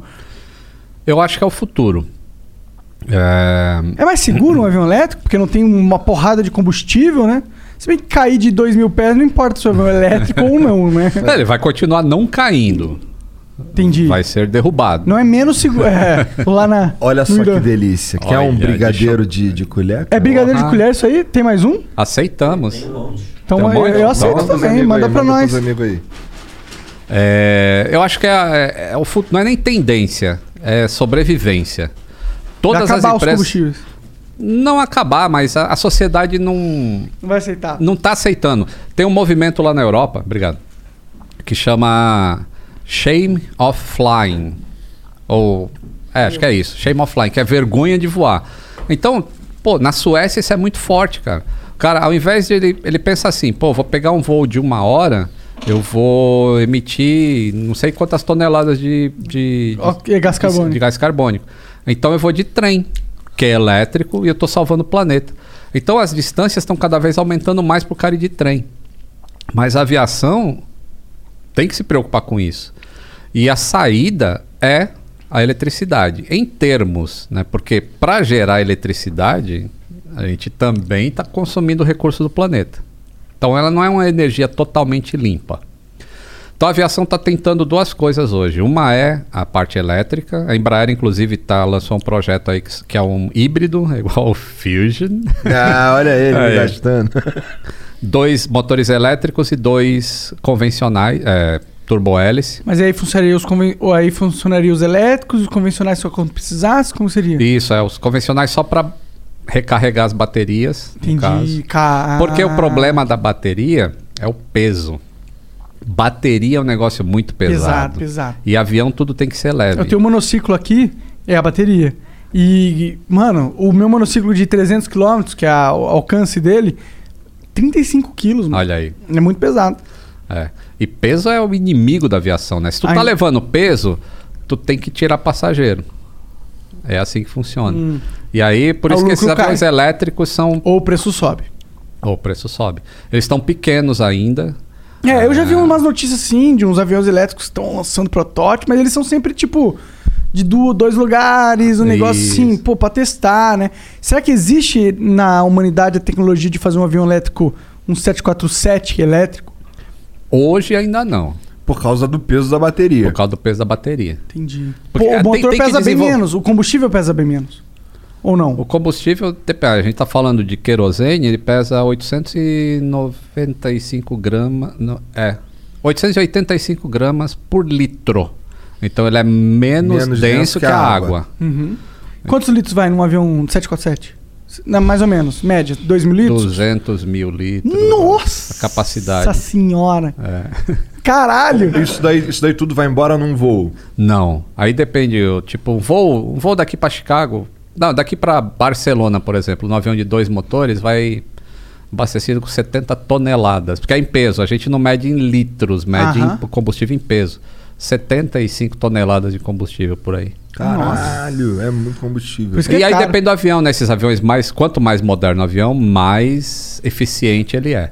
Caraca, eu fico pensando, todos esses números que tu fala aí, é tudo grande pra cacete. Cara, é, é, como é que pode um voo comercial ser viável? Tá ligado? Porque assim, cara, combustível é um troço que a gente tá vendo que é caro pra caraca, Aham. sabe? Cada O vez avi- mais. O avião em si, até se pagar, meu amigo, deve É. demorar um tempão.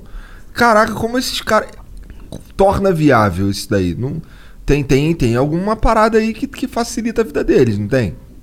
Cara, eu não entendo. Eu, eu sempre é, pergunto assim: você sabe como é que se você fica bilionário numa empresa aérea? Ah. Sendo trilionário. É. Então você vai perder. Não, Eu não sei como é que empresa aérea é, ganha E dinheiro. Não agora tem fudeu jeito. tudo, né? Porque a pandemia deve ter diminuído a demanda por voos incrivelmente. Sim. Não é, só a demanda, até o próprio espaço disponível. Ou tá, os aviões estão saindo lotados? Não, é, depende. Os domésticos Os estão saindo lotados. lotados, Estão é. lotados. Agora, os internacionais, como a fronteira está fechada, eles estão batendo lata, que a gente fala, tá vazião. Ahn, e aí não, não paga, a conta não fecha. Tem empresa aérea aí reportando 6 bilhões de prejuízo em 2020. Como é que se sustenta um negócio desse? Ainda bem que eles eram Eu não trilionários. sei. É, já, já, já viraram de bi e já estão milionários agora, né? Pois é, esse é, é que é um troço que realmente eu não, não sei, cara. Não... Eu fiz um, um- um vídeo uma vez, é, tem os cálculos lá, quanto, quanto é que custa um voo na ponte aérea? Eu não lembro exatamente os valores, mas lá eu especifico, aí busca esse vídeo aí, quanto custa um voo na ponte aérea. E aí, como é que abate o preço do avião, treinamento de tripulação. Se tu pensar que um avião, ele tem pelo menos seis tripulantes, um avião doméstico aqui. São quatro comissários, mais dois... E eles ganham bem, né? E Normalmente. ganham bem. E tem treinamento ali, qualificações constantes. Tem o pessoal da manutenção, tem o pessoal que carrega bagagem, tem o pessoal que faz a limpeza. Tem... É um mundo, cara, e, e te coloca ali dentro daquele charuto que você tá voando, que é caro pra caramba, e no final do.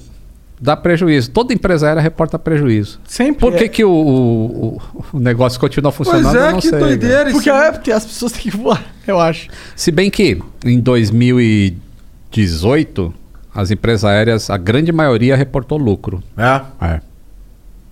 Que tava o pessoal voando a rodo, né? É. Talvez eles, eles tenham a expectativa que o futuro vai cada vez mais para esse lado. Com o aumento do mercado de aviação, eles eventualmente possam ter um lucro e controlar um mercado tão poderoso como voar para outros lugares é Mas a- importante geopoliticamente. Sim, mas ao mesmo tempo tem o Elon Musk, né? E Tá. o Hyperloop dele. Pois é. É, Então, a gente não sei se é o incógnita. Eu não né? sei que porra é essa. O que, que é isso? O Hyperloop É é, o. Não, não é do Boring, não é? Hum, Não, o Hyperloop é um, é um foguete. Não, que é o. Não, O é que, que é o um- Hyperloop? Eu não lembro. É um tipo um trem de alta velocidade Ah, que fica. é, Suspenso pelo eletromagnetismo? Eletromagnetismo, é. Ah. Só que é de altíssima velocidade, tipo equivalente à velocidade de um avião. Caralho. Eles estão construindo isso aí lá no, no- Aham. lá na costa oeste americana. É, deve, tudo começa por lá. né? É, é. Que foda, Aí eu espero. ser- É, aí a aviação tá em xeque, né? De certa forma. Ah, não sei porque o investimento pra estender essa porra deve ser gigantesco É, também, né? E certeza- demorado também, É. porque estão criando tecnologia, né? Pois é. Eu lembro de um negócio que eles queriam lançar um foguete mesmo, que ele sobe, aí ele cai e usa a rotação da Terra pra cair no país longe do Japão. Faria Japão em duas horas, tá ligado? Isso você está considerando que a Terra não é plana, né? É, tem que levar isso em consideração. Verdade, verdade. Foi mal, Xandão. Esse seria foda, mano. É, quanto tempo de tem um, um avião desses aí, de, de- desses que você trabalha aí, quanto tempo ele fica em atividade? Tu conta por tempo ou conta por horas de voo? Conta por hora de voo e ciclo. Ciclo é, é um- uma decolagem e um pouso. É, isso chama um ciclo. Então, alguns sistemas são controlados por ciclo, outros por hora de voo. Um avião, aí a gente entra. é, a idade do avião em si não é muito relevante para a empresa aérea, exceto na questão da eficiência de combustível. Quanto mais moderno o avião, mais ele vai ser eficiente de combustível. Por causa das de tecnologias. de Isso, das novas não. tecnologias. Ah, a segurança, ela também avança, ela sempre avança, mas o outro, de quando ele foi certificado, ele continua seguro. Entendi. Mas o que, que acontece? É, aviões que voam etapas curtas, eles envelhecem mais rápido do que o avião que voa etapas longas. Porque o Porque ciclo. o ciclo, ele tipo um avião que voa Rio-São Paulo, Rio-São Paulo, Rio-São Paulo todo dia, Muito pouso, muita. muito ciclo, muita pancada, pressuriza, despressuriza, pressuriza, despressuriza. O avião que vai daqui para Chicago, daqui para Londres, ele decolou, pressurizou, vai passar 12 horas voando, chegou lá. Então ele passou meio dia voando. Em meio dia o outro fez seis voos. O impacto na fuselagem é menor. Isso do, do, do curtinho lá vai ser maior, né? Porque ele vai estar fazendo mais Isso, ciclos. isso. Do grandão vai Aham. ser menor. Então é, co- é comum você ver aviões, esses que fazem voos longos, ele tem 60 mil horas de voo, só que os ciclos estão lá em 15, 20 mil ciclos. Então é um avião super moderno, um avião com 20 mil ciclos, porque a garantia da fábrica termina com 60 mil. O cara, para completar 60 mil ciclos no avião desse, demora meio século. Hello, this is Discover, and we take customer service very seriously. We know that if you have a question or concern about your credit card, that's a serious matter, and you need to talk to a real person about it. So we offer around the clock access to seriously talented representatives in the USA. Again, it's a serious endeavor. The only funny thing about it is Bob. If you call us and Bob answers, you're in for a treat. Get 100% US based customer service and talk to a real person day or night. Discover exceptionally common sense. Fall is a season of gathering that brings us together with warmth and color. So, whether it's a birthday, anniversary, or a special event, celebrate your friends and family with a gorgeous bouquet from 1-800-Flowers.com. 1-800-Flowers makes it easy to find your reason and brighten someone's day with exclusive offers and great values on bouquets and arrangements. To order today, visit 1-800-Flowers.com slash tune in. That's 1-800-Flowers.com slash tune in. Sei lá. Então, uma boa garantia. Eles têm já um nível ali pra você ficar tranquilo. Na, em relação ao ciclo, sim. Já o pequenininho, tipo, ele tem pouca hora de voo, porque tá voando etapas curtas, mas a ciclagem é muito alta. Então esse avião envelhece mais rápido, porque os ciclos são mais limitados do que a hora de voo. E o que que, que, que assim, como é que a gente chegou na conclusão que o ciclo era a melhor, a melhor ah, métrica para a gente definir a idade de um avião? A fadiga. É? É, porque cada pressurização e despressurização é como se você estivesse inflando um balão e desinflando. E o, só que não é borracha, é metal, né? Então o metal com esse movimento, ele vai acumulando trincas e fadiga. E aí por isso que ele é limitado por ciclos. Não quer, o não quer problema, dizer então é no, é no charuto em si, que é o que, que vem o... charuto, asa, trem de pouso, tudo isso é controlado por ciclo. a- tá. Ah, mas não quer dizer que quando ele atingir os 60 mil ciclos, ele vai ser jogado fora. Não. As manutenções vão ficando mais caras. E aí passa o cara e fala, pô, tão caro isso aí que eu vou trocar de avião. É que nem um carro Só antigão, suco- sabe? E o que, que faz com um avião velho? Ele vai para... é cortado e vende o reciclo ao alumínio. É? Alumínio de avião vale muito? Ele é bem mais caro. A liga dele é diferente. Do... Muita gente fala assim, ah, virou panela de pressão. A gente mesmo fala, né? Ah, vai virar panela de pressão. Mas, na verdade, o, o alumínio da panela de pressão é outro tipo, né? Não é, não é alumínio de avião. E aí não dá pra usar o motor dele em outra parada? Dá? O motor... é, não Já sei se- reciclou algum motor? Já pensou em construir, Não. dar uma de Iberê e construir um avião? Pô, é, com o Iberê eu faria, hein? é. Aí, Iberê, desafio. Uma hein? ideia. desafio. Lançamos um da última vez. Mas quem vai voar é o, é o, é o É, líder. o Bom, então vai ter que ser bem construído essa porra. É. Não, é, tem que ser, senão não entra. É, Dá pra reciclar um motor de avião pra usar em Então, parada? o que acontece. é, não sei se tu reparou, assim, quando a empresa aérea entra em falência, aí aqueles aviões ficam abandonados no, no, pátio. aeroporto, né, no pátio. Aí tu olha assim e fala, ué, o avião tá lá, mas o motor não tá. Por quê? Alguém já foi lá e já pegou o motor, entendeu? Já O motor, garantiu então, é um- aquele. é. Ah, o motor é muito Porque importante. o motor é, ele serve de peça de reposição para outras empresas. E se é um avião novo, ele, o motor inteiro pode servir para outro avião, porque tem sempre um leasing, né, uma rotação de motores. Mas o motor a reação de avião, ele é usado também para usina elétrica. Olha lá. Existe usina aqui em São Paulo que até hoje usa o motor do Electra, que é do nosso Do- emblema. do Vale. emblema do Lito, é. É. O motor fica lá girando meses. Porque esses motores são muito confiáveis, né? O motor a reação é muito confiável. Ele não dá pane igual o motor que, que é de quatro tempos, um motor de carro. Então fica meses girando lá, alimentando uma cidade, por exemplo. Então usam muito isso. E a Marinha, eu não sei aqui no Brasil, mas ó, vários navios americanos usam o mesmo motor de um 787, por exemplo. Tem várias turbinas lá que. né, no, no caso do do navio, navio é a turbina mesmo. Ah, é sim. É. E é proporcionado por motor a reação. Interessante, Legal, cara. né? Interessante pra caralho. É, porque assim, do jeito que a gente. Quando a gente pensa num avião, um avião é um troço enorme. Daí ele ficou velho. Porra, o que a gente faz com essa porra? Ah, mas então, os caras têm que ser rato, né, mano? Porque é tão caro o negócio que eles têm que aproveitar tudo, tudo que é possível aproveitar dentro do. Será que esse o- Antonov também conta por ciclo? Conta, É? conta. É regra pra qualquer avião. E engraçado, lembra que eu falei desse maiorzão que veio aqui em Guarulhos? Aham. Só tem um no mundo. Só foi construído um avião. Que foda. Nossa, Caralho, Teve um pilotar um, outro- desse o deve dia- ser mal. Tipo, caralho, O dia que der merda essa porra aí, fudeu, vai atrapalhar um monte de coisa, né? Por quê? Vai Você- dificultar um monte vai, de coisa. vai. E eles têm uma fuselagem que está inacabada. Na fá- a fábrica parou de, de fazer, que é... Quando ele começou a ser feito, era a União Soviética ainda, lá na época da Caralho. Guerra Fria. E aí quando eu- ele começou a voar, e já tinha desmembrado, ele ficou da Ucrânia. Mas, tem uma fuselagem inacabada e parece que tem um fundo chinês com não sei o que que eles estão querendo reativar para fazer mais desse modelo aí. Vai ser interessante. hein? Interessante. A Pra China tá fazer chegando. A China tem muito. Ela é potente em aviação? Ela está lançando dois modelos agora. Um para concorrer com 737. Eu acho que é C909, 919. Não Cara, lembro o Eu número. sou burro. Um 737 é qual avião? Porra, tu é burro.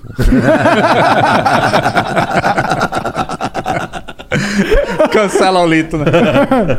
É, então, quando você pega a ponte aérea, por exemplo, se você for para o Rio de Janeiro, você teoricamente vai em dois tipos de avião. Ou você vai num Airbus, ou você vai no 737. Tá, então o 737 é pequeno. É pequeno, é aquele de entre 120 a 160 passageiros. Tá.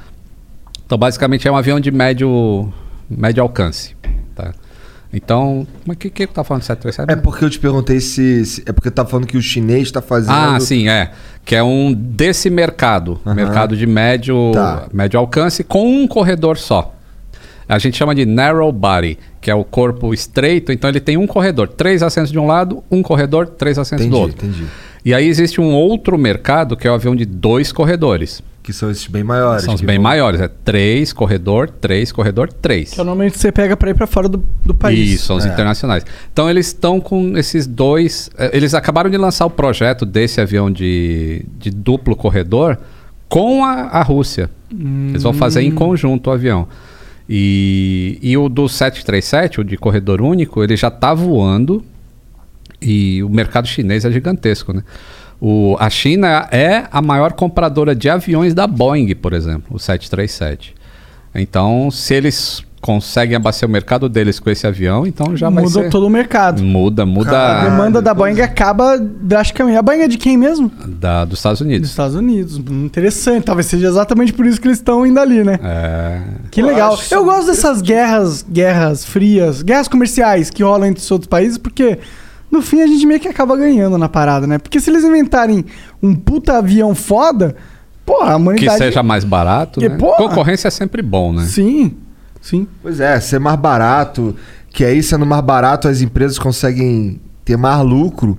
E aí, tendo mais lucro, elas conseguem botar mais linhas. E aí, pra mim, é ótimo. E a ba- É. barateia o custo da minha passagem. Eu, eu- quanto quanto Que- mais barato, melhor. Que já é barato pra caramba. De, de é. tudo isso que a gente falou, né? É, então, por isso que eu, Eu tô não- te falando. Por isso, que eu, por isso que eu cheguei naquele bagulho. Porra, como é que esse cara tem lucro? Teve um cara que fez aí um post recentemente e toda eu já tinha falado isso no Twitter também, mas né, nesse caso eu tomo pedrada.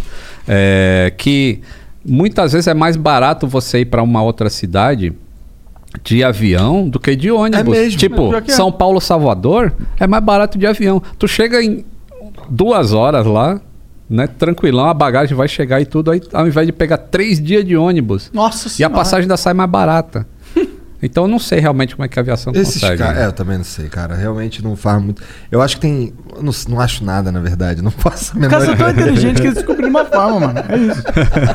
Tem que chamar um executivo de uma. Imagina assim, é uma foda. Quem que são os donos da a Embraer aqui do Brasil? Quem é o dono da Embraer? Você conhece? Ela não tem dono, né? Ela é uma. É estatal. Não, ela não é estatal. Não? Ela foi privatizada em 84, acho 86, pelo Osiris Silva que deu o encaminhamento para privatização da Embraer. Foi no governo Fernando Henrique. Não lembro exatamente que ano que era. Ahn, Ah, e Fernando Henrique foi então finalzinho, 90 e pouco. É, é dessa época aí. é. Ah, então ela é privatizada. Ela tem. ah, acho que o governo tem uma golden share nela, que o governo pode vetar alguma coisa. Mas ela basicamente é uma empresa privada há muito tempo. Então são vários fundos de investimento. né? Ela não tem um dono. Ah, isso só. é legal.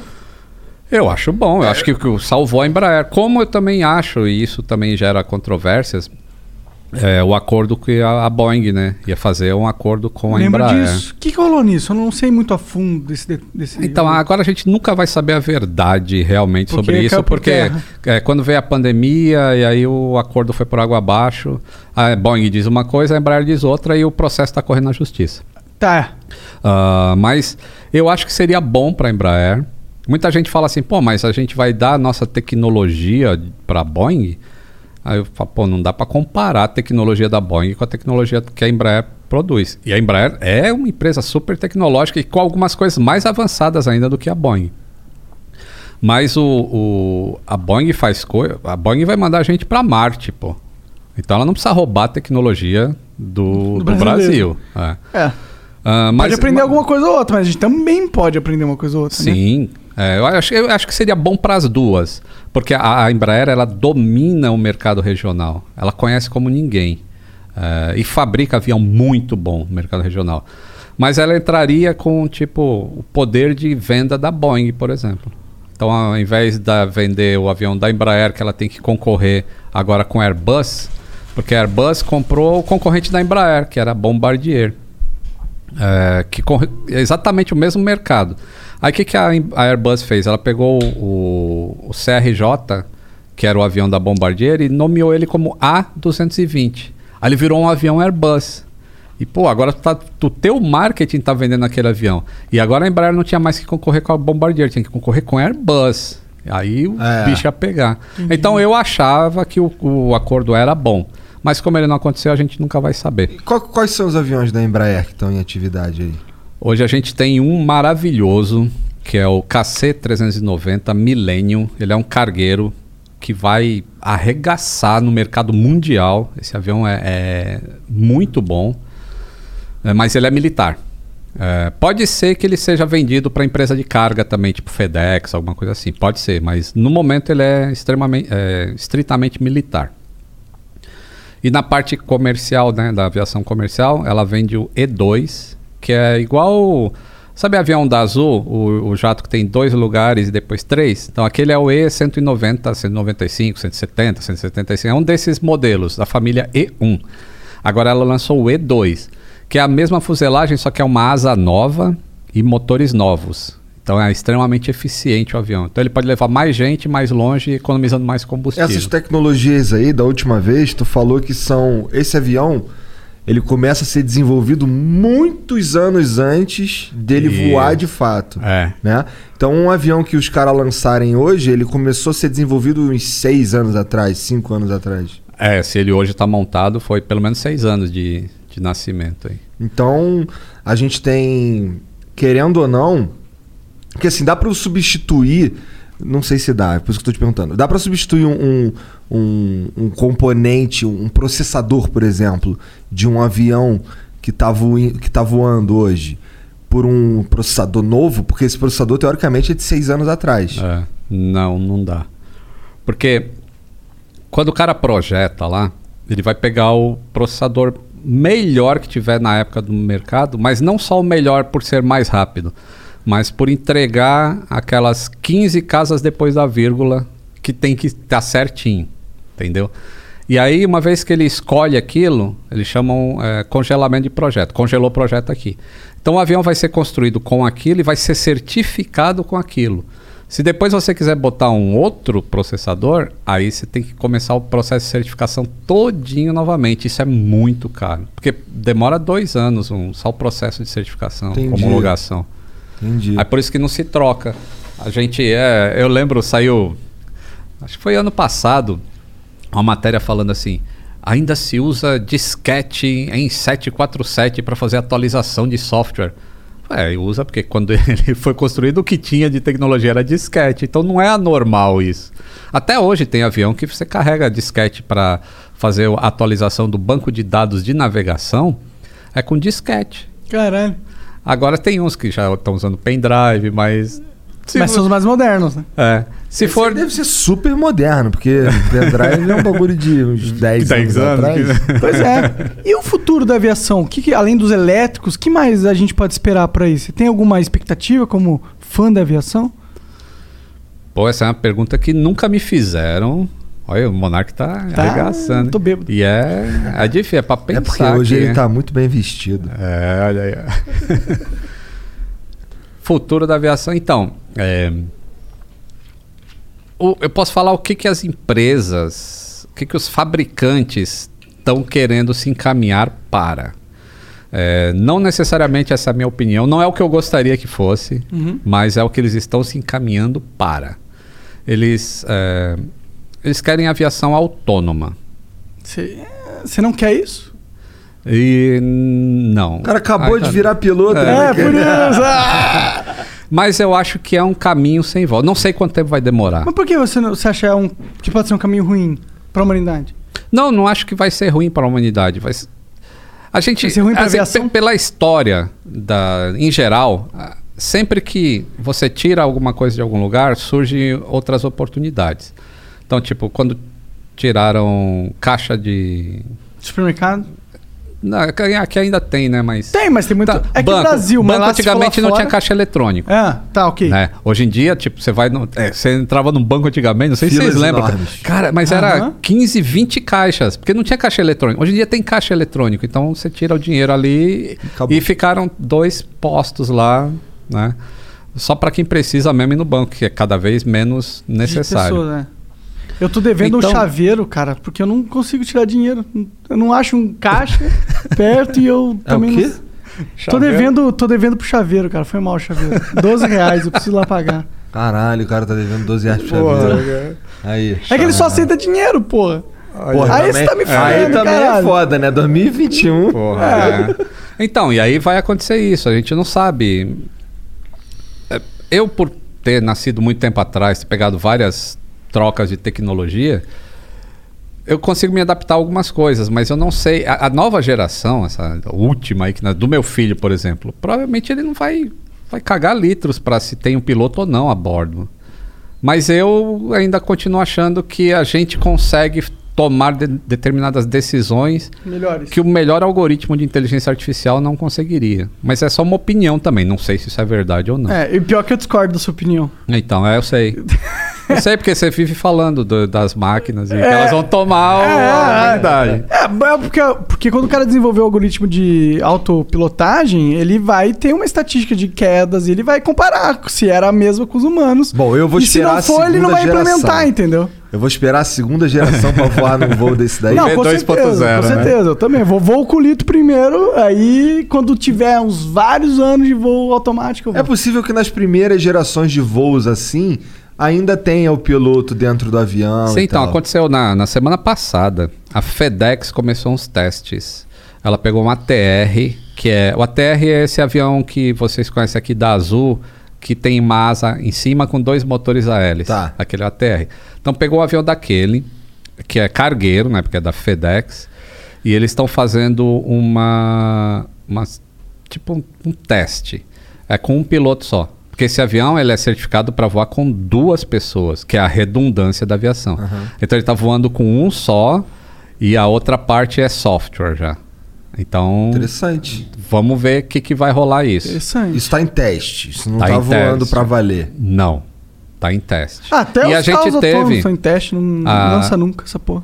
ano passado a, a Airbus ela finalizou acho que 374 voos totalmente autônomos com a 350. Assim, o avião decolava, taxiava, decolava, voava, voltava, totalmente autônomo. Isso é foda. É. Completamente vazio também. É, claro. é, né? sim, é, não pode levar teste, passageiro, é. Porque isso não é Caralho, que doideira, cara. Como caralho? Imagina. Ah, aperta mim- um botão, ó, pode ir, pode. Aperta o botão. Eu comparo com o carro, na minha opinião, tá ligado?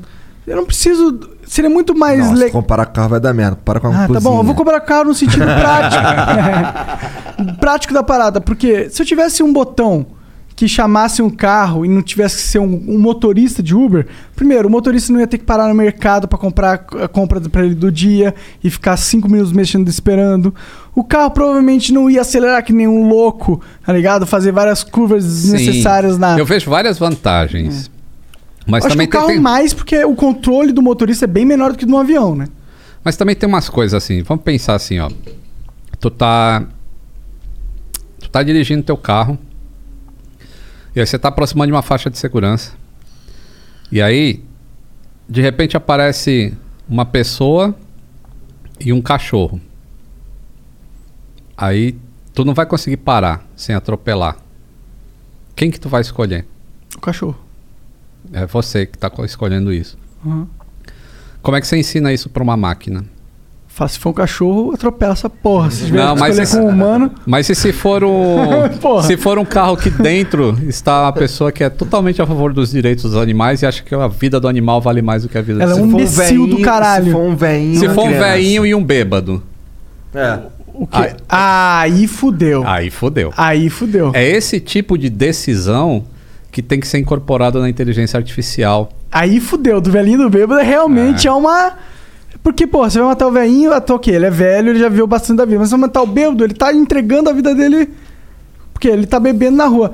Se bem que, pô, eu já também fiquei bêbado na rua, né? Não é só porque o cara tá bebendo na rua que ele é morrer, um merda. É. Ah, bom, sendo friamente calculista, você vai escolher o é, pôr o carro no velhinho porque é um potencial. Porque ele já menos. viveu o potencial da vida dele mais do que o jovem. Então, aí a gente entra na seguinte questão. Tá vendo como é complexo esse É bagulho? complexo, é É. complexo. É assim, ó. Vacina. A lógica. O que, que a lógica diz? Que, pô, se eu tenho 30 anos de idade, é melhor me vacinar, porque eu terei mais pelo menos 50 anos de vida, do que vacinar uma pessoa de 80 anos. Não é lógico isso? A lógica é assim. Mas acontece que a gente é ser humano. Então a gente tem humanidade. Então é óbvio que o, o- o- a pessoa de 80 anos ela é mais frágil do ponto de vista de saúde. Então ela merece tomar a vacina antes do que uma pessoa de 30 anos. Então existe a humanidade, existe a lógica. Como é que a gente consegue inserir a humanidade numa inteligência artificial? É, mais ou menos esse argumento aí, na minha opinião, Lito. Porque existe uma lógica por- pelo qual a gente quer é, vacinar os, ve- os velhinhos antes também. Porque eles são grupo de risco. Quanto mais rápido eles se imuni- imunizarem, porque eles provavelmente seriam os que morreriam. Então a gente tem que. Quanto um jovem de 30 anos provavelmente não morreria. Hum, Não necessariamente, né? Não necessariamente, mas você tem a estatística que os jovens morrem muito menos que os velhos. Então, a gente basearia só em estatística Eu acho a que sim. inteligência Eu artificial? acho que sim. Hello, Discover here to explain our cash back match. Here's how it works we give you cash back for using your Discover card on the things you were going to buy anyway. Then we match that cash back in your first year. And that's why we call it Cashback Match. Now to recap and say cashback one more time. We match all the cash back you've earned at the end of your first year automatically. Discover. Exceptionally common sense. Learn more at discover.com slash match. Limitations apply. You know when you order a new video game, or a golf club, or a blender, and then it arrives at your door, you get a little thrill. Imagine how much more thrilling it is when you order a new car. With Nissan at home, you can shop for the perfect ride and order it without ever having to go anywhere. Sure beats a golf club or a blender. Buy a new car entirely online with Nissan at home. Delivered direct from dealer to driveway. Thrill starts here. Services may vary at participating dealers, subject to applicable law. See dealer for details. Então, é, mas é bem mais complexo. Mas acho que a estatística é mais justa do que, pô, eu não gosto, do, eu sou a favor dos direitos animais, tá ligado? Então eu vou matar o ser humano porque eu odeio o ser humano. Aqui começou com animal, né? Não, mas sabe que. é, eu não sei se foi a Tesla que fez isso, Sim. mas a inteligência artificial, ela primeiro precisa aprender, né? Tem o machine learning primeiro, para depois ela começar a tomar decisões. Mas como é que você ensina uma máquina, como é que ela tem que escolher quem que ela vai. O velhinho, o bêbado, ou o cachorro, ou não sei, uma mulher Isso que é tá com bebê. ou- É difícil. Então, eles fizeram com os seres humanos isso. Era. Tipo, eles, eles aleatoriamente jogavam. Tipo, central. Faz esse questionário aqui. E ia perguntando pro humano. E perguntas cada vez mais difíceis, assim, de escolha entre um, um velho e um, um bêbado, ou seja, qualquer Um coisa bebê. assim. E Um as bebê pessoas e que tinham que escolher. Porque Jovem de 30 anos. você não seguia pro próximo passo se não escolhesse. E aí essas respostas é que estão sendo compiladas para fazer esse, essa inteligência artificial decidir se chegar a hora de eu tomar a decisão, qual vai ser. É complexo. Complexo. pra- pra complexo. Não sei se confio na opinião média de uma pessoa, eu prefiro um computador mesmo. Então, mas isso tem que ser passado pro computador. E tem que sair de uma pessoa. Pior que é verdade. É. É foda. É. foda. É foda. É realmente uma questão muito foda mesmo. Mas no- na aviação, a gente consegue minimizar esse tipo de escolha. Não consegue? Ah, não- Porque, Ah. a princípio, sei lá, a Não tem pista de pouso. céu. a pista de pouso tá livre, né? No, no, no, no céu lá, todos as- os voos estão tão coordenados bonitinho pra ninguém pa- ocupar o espaço de ninguém. Então a gente dá uma mitigada nesse, Sim, é. nesse tipo de escolha Que- difícil. Hoje já tem o, a Garmin, que é quem fabrica GPS também. Eles têm um sistema que se chama. Tô, tô ótimo para lembrar nome hoje. Ah, cara, Mas é tipo Autonomous Landing System, alguma coisa assim. Aham. É um botão vermelho que tem no teto de um avião executivo. Assim, aviãozinho de 5, 6, 7 pessoas, para um piloto só. E que que, para que, que tá aquele botão lá? Se o piloto morrer, aí Fartar. tem, tem passageiro ali, e aí? O que, que vai fazer se ninguém souber voar? Apertem os cintos. Aperta esse botão vermelho. Quando aperta esse botão vermelho, entra a inteligência artificial. Que é diferente de pouso automático, tá? É um pouso autônomo mesmo. O avião, ele vai saber o terreno que ele está voando, os aeroportos próximos, qual aeroporto que está com vento mais apropriado para ele pousar. Ele vai comunicar com o controle de tráfego aéreo via texto, dizendo que está em emergência, que está indo para o aeroporto tal. Vai fazer aproximação, vai pousar, vai desligar os motores e destravar a porta para os passageiros sair, sem nenhum auxílio de piloto. Ele faz já a comunicação existe com a torre também? via texto, é. Que foda, mano. Ah. E já existe isso, já tá implementado caralho. Já existe hoje. O Garmin faz isso. É, acho que o Porque, primeiro não, passo o é... Garmin faz isso, o sistema faz isso, que Ah. é da Garmin, e ele pode ser in- in- instalado em vários aviões. É, eu acho que esse é o primeiro passo, né? Você não vai dar o total controle pras máquinas, mas ela pode ser um safeguard da parada. Isso, então já, já, já existe, já existe, eu falei Já da outra usado vez. de verdade? Não. Acho que Hum, de deve- verdade, não. Não? Não, Nunca? Não. Entendi. Mas em te- já, vários testes os caras fazem o avião pousa, Pousa. tranquilão. É. Ah, sim. Maneiro. de maneira autônoma. E Muito foda. tem também. É que nem o negócio do paraquedas, né? Quando o Cirrus lançou, eles botaram paraquedas em cima. Porque o avião tem uma tendência, se ele entrar em spin, ele não sair. Então coloca o paraquedas que pelo menos salva o avião.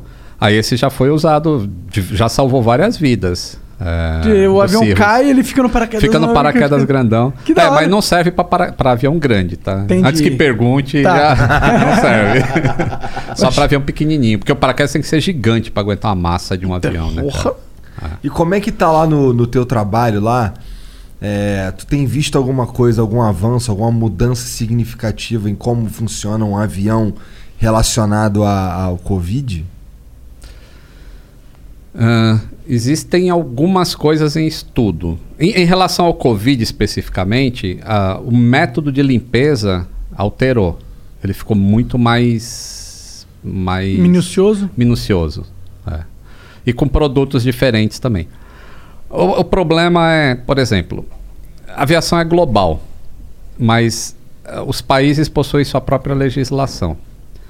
Então, o fabri a empresa aérea de origem, por exemplo, trabalha em empresa aérea americana, então a origem dela é nos Estados Unidos. Ela tem uma legislação lá que permite que use o produto X para fazer a limpeza que vai ser efetivo contra a Covid. Aí voa para o Brasil. Aí chega aqui a Anvisa diz que não pode usar X, tem que ser usado Y. Aí a aviação, como é muito Regrado. regrada, né? Muito protocolo, fala, pô, no documento diz que eu só posso usar X. Aí aqui no Brasil tem que ser Y. Como é que faz? Aí entra todo um processo de regulamentação para poder usar aquele. Aí tem que falar com o fabricante do avião. Pô, pode usar esse Y mesmo, né? Aí é uma burocracia que É. acaba atrapalhando. Demora, é demorado. Mas já está usando bem mais é, minucioso essa, essa inspeção. E o que, que os fabricantes estão prevendo para o futuro? É, melhorar ainda mais o fluxo de ar na cabine para que vírus aeróbicos não transmitam para a pessoa que está do lado. Então, esse é um, um campo de, de estudo. De avanço, é. Legal. O outro é o material usado nos assentos. Que hoje você pode ter vírus em cima da bandejinha ali, se ela não for bem limpa. Ah, e o, o próximo tipo de material já vai ser. Ele próprio já vai, matar o vírus. Ah, caralho, que É, foda. Muito legal isso. E. Põe uns. Como que faz? Será? Não Então sei, tem- é high-tech o negócio. E, e- e tem mais, porque além de. Por que, que isso demora tanto para fazer? Porque tudo dentro do avião tem que eh, ser resistente a fogo. Então, tipo, tu pousou, e aí por isso que tu falou, "Ah, a maioria dos acidentes as pessoas morrem, mas não, não é mais verdade isso. O acidente que for sobrevivível, né, que não for uma falha catastrófica, ele cada vez tem mais gente sobrevivendo por causa da tecnologia. Então, e de onde vem essa tecnologia? Do apre- aprendizado de acidentes do passado. Teve um acidente uma vez, que aconteceu, se não me engano, em Londres, que o avião puta, chegou na pista, mas ele começou a pegar fogo Na pista. na pista. E não deu tempo de várias pessoas saírem. Então, quase 70% dos passageiros que estavam vivos morreram intoxicados pela fumaça. Aí o que, que a aviação faz? Porra, a gente tem que fazer as pessoas sobreviverem, senão o nosso negócio não vai para frente. E aí criou-se a tecnologia de novos materiais que retardam a chama. Então tu pega, por exemplo, aquela mesinha onde você põe a bandejinha lá, né? Você põe sua marmitinha. Agora não, põe o amendoim lá, É. né? o amendoim e o copo d'água.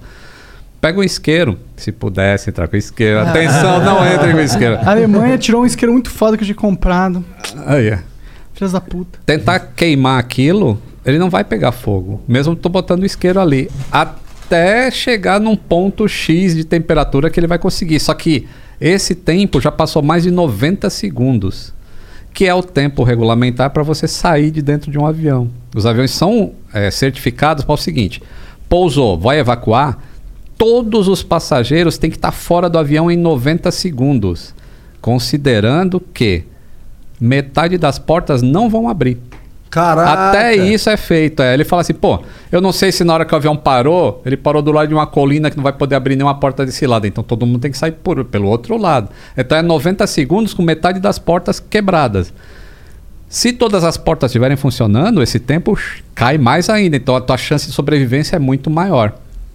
É, então, é- é- essas tecnologias que são eh, embutidas é que vai fazendo a sobrevivência do acidente ser maior. E agora, com essa de matar o vírus, além de matar o vírus, tem que continuar sendo resistente à chama. Nossa, deve Entendeu? ser muito tipo um cientista que tem essa pica na mão fala assim: Meu Deus, cara, por quê? Ô, para aí, mano. Ô, mundo. Ô, para de dar moda aí, mano. Vamos misturar as duas coisas aqui. Esse não tá perdendo tempo fazendo reiterismo na Ah, internet, não. com certeza, né? Esse tá criando coisas pra humanidade. Esse cara tá na cara dos livros, estudando todas as moléculas possíveis e tentando fazer combinações loucas. Esse cara, esse Muito cara bom. aqui tá movendo o mundo, de verdade. Né? É verdade. Ainda bem que tem gente assim, né? Tem gente que, que é dedicado para essas coisas. E eu acho isso fantástico. Essa parte da engenharia, eu sempre fui apaixonado por engenharia de aviação, né? Não sei se vocês já viram a, a asa, um teste de asa, quando os caras verificam até onde ela pode ir sem quebrar. Nunca Nossa, vi. Não lembro de ter visto. Porque eles calculam assim, né? Não sei se dá pra ver na câmera. Isso aqui é a asa do avião, né? Tá aqui do lado. Então, a, a asa é feita para suportar a carga que ela vai suportar em voo. Aí eles calculam isso. Qual a carga maior que esse avião vai suportar? Digamos se fosse 3G, três vezes a força da gravidade, a maior força que ele vai suportar. Ah, legal. Então a gente não vai construir ela para suportar 3G. Vai construir ela para suportar 7,5, porque tem que ter um fator de carga de 1,5, 1,5, que é 150% a mais. Então ela fica extremamente resistente. Só que ela não pode ser muito mais resistente a ponto de ficar tão pesada e deixar o avião inviável. Aham. Então eles fazem a 1.5. Eu acho que prédio, essas coisas, o fator de carga é 6, é 6.0, alguma coisa assim. Não lembro de engenharia civil, mas é bem maior que o do avião. Aí eles falam, beleza, construímos uma asa que vai suportar 1.5 da carga máxima. Vamos testar? Aí eles enchem de uns macacos hidráulicos embaixo, umas correntes em cima e começa a puxar a asa assim para cima. ó. Vai, vai, vai, vai, vai. A ponta da asa em alguns aviões chega a inclinar 7 metros para cima sem quebrar. Entendi. E aí, isso é uma das coisas que eu mostro no curso. A spoiler do curso, hein? Incrível. Falar, porque tem gente que tem medo de turbulência, porque olha pra asa, a asa tá assim, Tá ó. mexendo, é. 30 centímetros. Aí eu mostro pra ela, pô, ó, chega a 7 metros sem quebrar. Aí tem que ter uma resistência fodida junto com uma maleabilidade incrível do junto metal. com flexibilidade, exatamente. Caralho, Por isso mano. que a estrutura é treliçada dentro Eles da pagam- asa. Quem que eles pagam pra descobrir novos metais, essas paradas assim? Quem que é o nerd filha da puta que tá estudando novos essa porra? metais, descobre novas maneiras de. de, de- Novos ligamentos, né? É. Não sei, É, mano. novas Isso é muito complexo. é. Eu queria. Quem que é o cara que estuda isso? Você sabe, mano? É o engenheiro aeronáutico, cara. É? tem, aí tem várias, vários campos dentro, dentro da engenharia aeronáutica. E uma das partes que são mais é, escassas e muito mais difíceis por causa disso é justamente a de engenharia de materiais. Uhum. Sabe? Resistência de materiais. Esse é o cara. Você tem que ser meio que um cientista de, né, pra saber entender de matéria, né? Você entende da grânula do metal para saber que tipo de metal que tem que ir em qual lugar. Porque se você Eu não sei pensar. nem o que é grânula, mano. É, um grãozinho, vai, um grãozinho. Entendi, entendi. É, se você pensar assim, ó, o avião quando ele tá no chão, tem um motorzão pendurado aqui, né? Então a asa tá pesando para onde? Para baixo. Então, essa parte de cima da asa, se ela tá curvando para baixo, tu concorda que o material tá se separando assim Sim, um do outro? sim. E aqui embaixo, o material tá comprimindo um com o outro. Aí tu começa a correr na pista. Aí a asa vai ganhando sustentação por causa do vento. Aí de repente tu uf, saiu do ar. Aí quem que está segurando o peso do, do avião agora é uma asa que está para cima assim. Então essa parte de baixo que estava comprimida agora ela está esticada e a de cima que estava esticada agora está comprimida. Total oposto. Tudo isso tem que ser pensado na hora de fazer o avião. Muito é foda, legal pra caramba. É legal É por isso que eu sou apaixonado por aviação e fico puto quando o cara diz que eu. Que você não curte essa porra, que você é poser, porra. E aí, por isso, é, é aí que tá, esse é um dos fatores que a fadiga do, que, que é gerada pelos ciclos, Exato. né? Olha, tá ligado, hein? É Ah, isso mesmo. Eu acho que isso é meio simples de deduzir. E aí vem, né? é, obviamente você faz todo esse estudo em laboratório e tudo mais, mas o avião vai voar.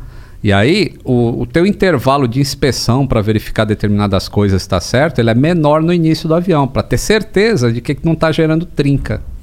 E muitas vezes são descobertos trincas. E aí, eh, na hora que você faz a inspeção, achou, você entrega isso para o órgão regulador. Falou, ó, fiz a minha inspeção aqui, o bagulho tá, tá trincando. E aí o órgão regulador faz um documento dizendo, ó, eh, todos os aviões devem ser inspecionados com intervalos de hora X para verificar se tem trinca. Se tem, tem que resolver antes do próximo voo, ou tem 100 horas para resolver, ou tem 300 horas para resolver. Não, aí é o, é o regulador que faz isso. Aham. Isso sempre existiu na aviação. Sempre. Aí hoje você vê notícia assim, é, tipo. Avião corre risco de explos descompressão explosiva. Porque isso é o texto que vem. Se não corrigir o problema, pode levar a uma descompressão explosiva. Mas a matéria que sai no jornal hoje é. Avião fulano de tal Bota um terrorzão Bota sinistro. terrorzão, É, porque Aí as pessoas mais, ficam né, com medo daquele- de voar por causa É. disso, cara. É. Mas eu acho que. É, pô, você falou que é 52%, né? É Do muita mundo. gente. É, do É mundo, muita né? gente. É muita É. gente. Eu, eu, pessoalmente nunca tive medo de voar, assim. Inclusive, eu já tava voando e levei um raio no, no meio do voo, tá ligado? Ah. Foi, meio- foi assustador, fiquei com medo naquele momento. Faz um barulhão, certeza. né? Pô! E apagou todas as luzes, tá ligado? Isso, e aí, aí. todo mundo fica em silêncio. Tipo, a reação das pessoas é meio tenebrosa, porque todo mundo tá tipo, "Ih, caralho, Van Ed vai morrer? É Isso, isso. vai acontecer." e aí, depois de uns 5 minutos, o capitão veio lá e falou: ó, levamos um raio, mas tá tudo bem. É Mas foi comum assustador. raio, raio em avião? É muito comum. Muito. E principalmente aqui no Brasil. O Brasil é o campeão de raio do mundo, né? Cai- Sério? raio. É.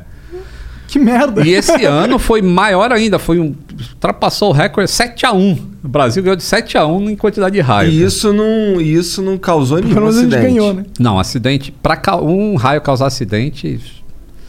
Acho que na história é muito difícil. Precisa ter vários fatores agregados para o raio conseguir derrubar um avião. Na história também, Mas- quando tava falando de asa, eu tava pensando se na história já teve algum caso de acidente por causa de problema na asa. Assim, tipo, uma asa que quebrou. Sim, sim, teve. Pô, teve um vídeo no Twitter famoso aí que, que não era, foi a asa, mas o motor tava pegando fogo enquanto voava. Aham. É um negócio meio bizarro. Eu falei, isso, isso é assustador. Se tivesse acontecendo, eu falei, mano, vou morrer, é isso? Esse é o. Eu não posso falar sobre esse incidente porque é da empresa que eu trabalho. Tá. Mas é. É é isso, assim, te- teve o problema, mas o importante é o seguinte: todo, Todo mundo mundo, pousou. pousou. em segurança, desembarcaram, entraram no outro avião, foram embora, daqui a pouco o avião tá voando. É, mas por causa. O importante é o seguinte: por causa desse incidente, que não deve acontecer, precisa se descobrir. Por que, que, que deu errado aqui para acontecer esse bagulho? Porque não é para acontecer. Então, todos os motores que são daquela série, não interessa quem seja o operador do mundo, tem que fazer uma inspeção, parar o avião, onde quer que esteja, fazer a Então isso inspeção. rolou. De todas as empresas. De todas as empresas, de todos os aviões que usam aquele tipo de Que motor. maneiro, isso Porque é assim, maneiro. esse avião específico, que é o Boeing 777, ele tem opções de motores. Ele pode ter motor Pratt Whitney, que era aquele caso. Ele pode ter motor GE ou ele pode ter motor Rolls-Royce. Turbinas. né? Então, é, como aquilo foi afetado pela Pratt Whitney, os outros 777, que tem motor diferente, não precisa parar. Continua operando normal. Mas todos os Pratt Whitney que sejam daquela série tem que parar, faz inspeção, porque o que aconteceu ali parece que uma blade do fan ela fraturou e aí desencadeou todo o processo. Então eles fazem a inspeção para garantir que elas estão boas ou se estão ruins, tem que diminuir o intervalo de inspeção para que nunca mais aconteça isso. Entendi. E é assim que a aviação vai ficando mais segura e mais segura e mais segura. Muito foda. Só, legal, só o né? fato de existir esse tipo de, de ação quando tem quando, quando alguém identifica alguma coisa que deu errado, isso já eu já acho isso muito irado. Eu acho muito inteligente os É. safeguards da aviação. Tipo, esse negócio de cada empresa, não importa se é concorrente, mano, tem algo que é superior a isso. Ah, Eu, eu gosto desse sentimento, É, entendeu? É, é. É, É bem- E outra coisa, já que você está falando disso, outra coisa que é interessante, assim, é, tipo, a American Airlines é concorrente da, vou falar outra empresa aí, da Delta Airlines. Tá. Aí, ambas vão para o Brasil. Aí chega aqui no Brasil e aí dá pane num componente. E nenhuma empresa aérea tem dinheiro suficiente para ter todas as peças que vai dentro de um avião dentro de um estoque. Então você tem só coisas que são extremamente essenciais que você sabe que se pifar vai cancelar o voo. Tá? Mas nem sempre você tem tudo também. E aí deu pane nesse avião e ele precisa de um, um painel de piloto automático, digamos. Aí o cara vai no estoque dele e fala: Ih, não tem. Não tem, o que, que vai acontecer? Vai cancelar o voo. Ou não. Ou você pede emprestado para o seu concorrente. Fala, pô, você tem um painel de piloto automático? Aí o cara, ah, tem um aqui sim, ah, então me empresta. Ele empresta para o concorrente poder fazer o voo. Porque ele sabe que se ele tiver em outro país lá, dessa outra empresa que também opera lá, um vai emprestar para o outro. Então é uma concorrência, né? Existe Saudável, a concorrência, mas, a é concorrência saudável. tá fora do. Falando Da em segurança. segurança, aí não tem concorrência. Todo É, mundo amigo. Aperta isso. aqui. É. Entendi. Muito legal. Muito foda, isso muito foda. Já, Tito, já trabalhando em uma. Isso ocorre também em presta profissional, essas paradas, não? Hum, aí é mais raro. É. Mas pode acontecer. Por exemplo, existem qualificações. Eu sou qualificado como inspetor também da minha empresa. Inspetor é, muito, é um muito nome muito legal pra ser, tá ligado? Eu sou inspetor. Se tu fizer merda, eu vou comer teu cu. Você é o inspetor das suas próprias merdas, né? Pra mandar pro seu irmão. Não, ele é o inspetor, né? Da- Seu irmão é o inspetor de merda. Ih, cara. Ai, caralho. Não tô porque eu entendendo é nada. Eu tiro aí. umas fotos, quando eu faço um cocô bem feito, eu tiro foto muito irmão. Entendeu? Eu demorei um pouco pra entender também do que, que ele tava falando, mas é isso. É exatamente isso. Então, aí acontece assim. é, a empresa verde é, pousou duro lá, o avião deles, em Guarulhos. Só que a empresa verde é uma empresa da Bolívia. E eles não têm. E, e aí, para fazer a inspeção naquele compartimento lá para ver se rachou ou não, tem que ser um inspetor, porque isso é o protocolo. É o regulamento, tem que seguir. Ele não tem inspetor. Então ele pode entrar em contato com a empresa para eu atuar como inspetor para a empresa dele. E assinar o documento lá dizendo que tá ok ou não tá ok. Entendi. Então pode existir isso também. Até aí tá, tá a cooperação. Isso é muito Aí, foda, é. mano. Isso é muito foda. Muito maneiro. Vamos ler umas mensagens dos outros aqui que eles mandam no Vamos site? abrir pra Bora. galera, Lito? Vamos, tem Bora. coisa aí, Jean? Vamos. Tem, tem coisa aí, Jean? Ah, vai tá ter. lotado. Vai ter. Perdeu Eita. todos os spots. Todos os spots vendidos, cara. Tá. Muito Parabéns. bom, hein? Muito bom. Ganhando Eu dinheiro adoro, porque vamos é muito vezes. vamos fazer uma pausinha aqui de 3 minutos. E Como já vocês ficam voltemos. ouvindo aí o lo-fi do Flow. Lo-Fi do Flow. Quando eu contar até 3 vai ficar muito. By Vintage Culture. Vai ver a playlist dele, porra. 1, 2, 3. Hello, Discover here to explain our cash back match. Here's how it works we give you cash back for using your Discover card on the things you were going to buy anyway.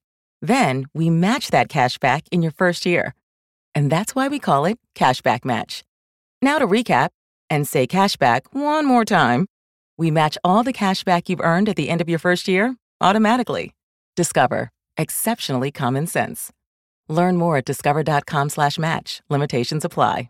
Fall is the season of gathering that brings us together with warmth and color. So, whether it's a birthday, anniversary, or a special event, celebrate your friends and family with a gorgeous bouquet of roses from 1-800-Flowers.com. 1-800-Flowers makes it easy to brighten someone's day with 24 multicolored roses for just $39.99. To get 24 multicolored roses for just $39.99, visit 1-800-Flowers.com slash tune in. That's 1-800-Flowers.com slash tune in.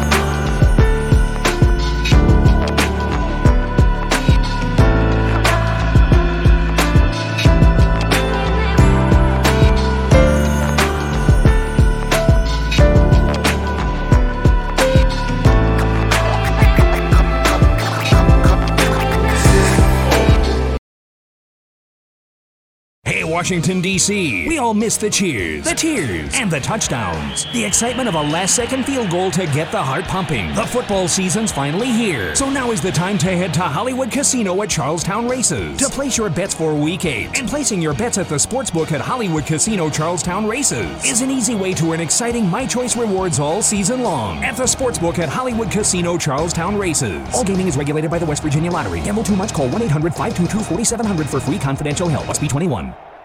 OMG. Your BFF's birthday is here and you don't know what to get her? No worries. 1-800-Flowers.com has you covered. 1-800-Flowers is the ultimate birthday gifting destination. For those who know, it's not about giving a gift. It's about giving the gift. Make every birthday brighter with exclusive offers and great values on gorgeous bouquets and arrangements. To order today, visit 1-800-Flowers.com slash tune in. That's 1-800-Flowers.com slash tune in.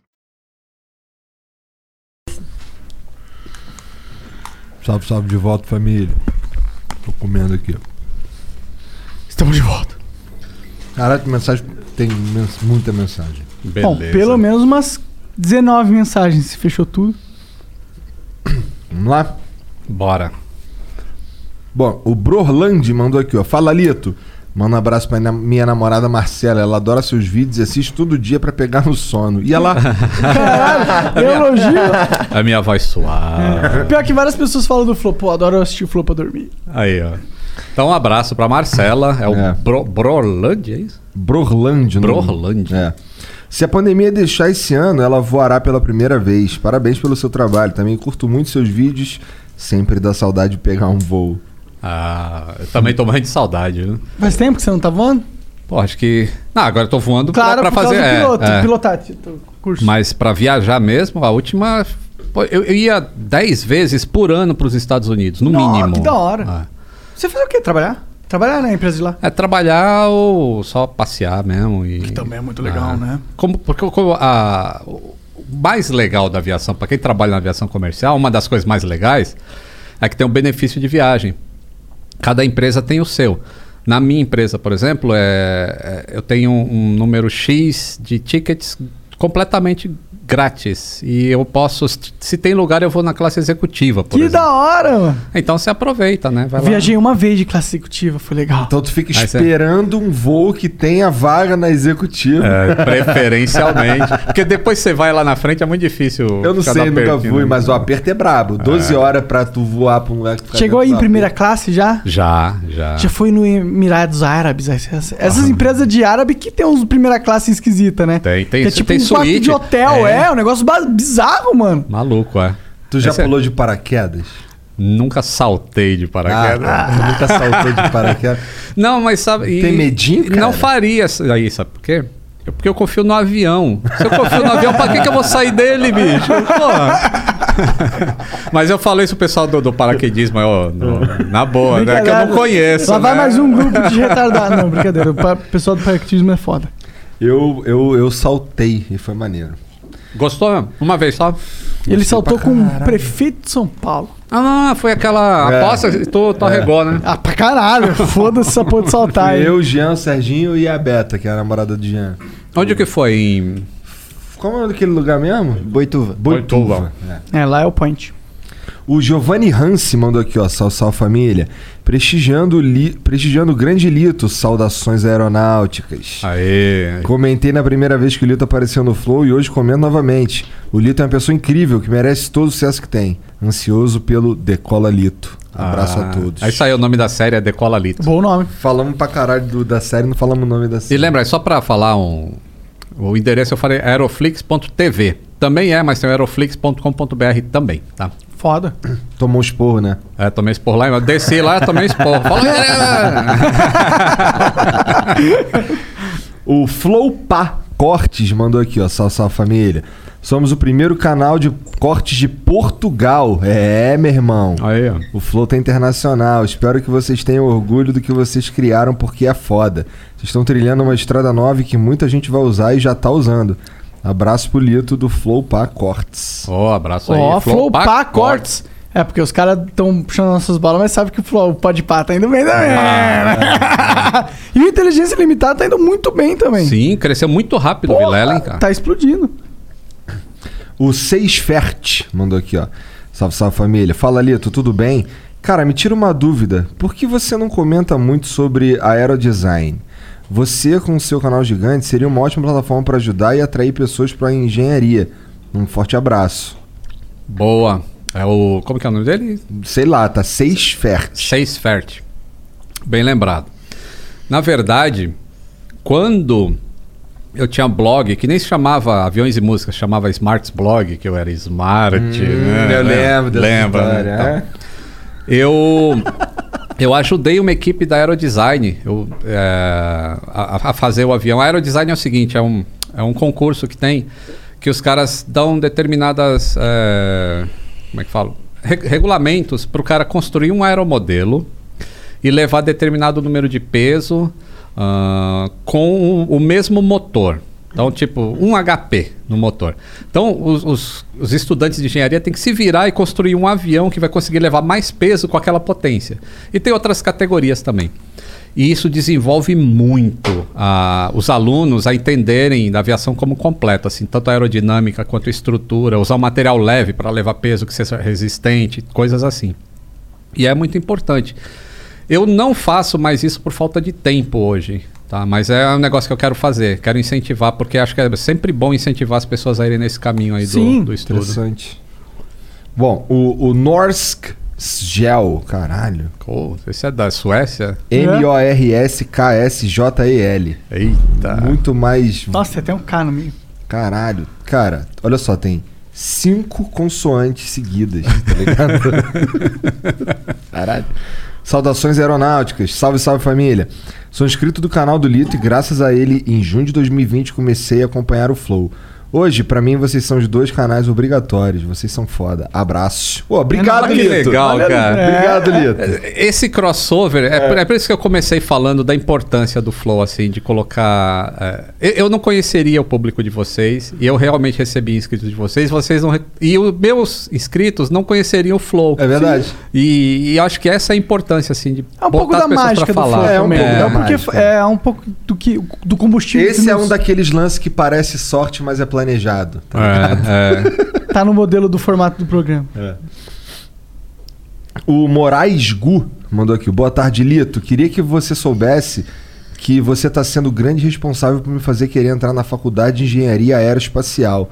Meu pai e eu somos viciados no seu canal. Obrigado por tudo.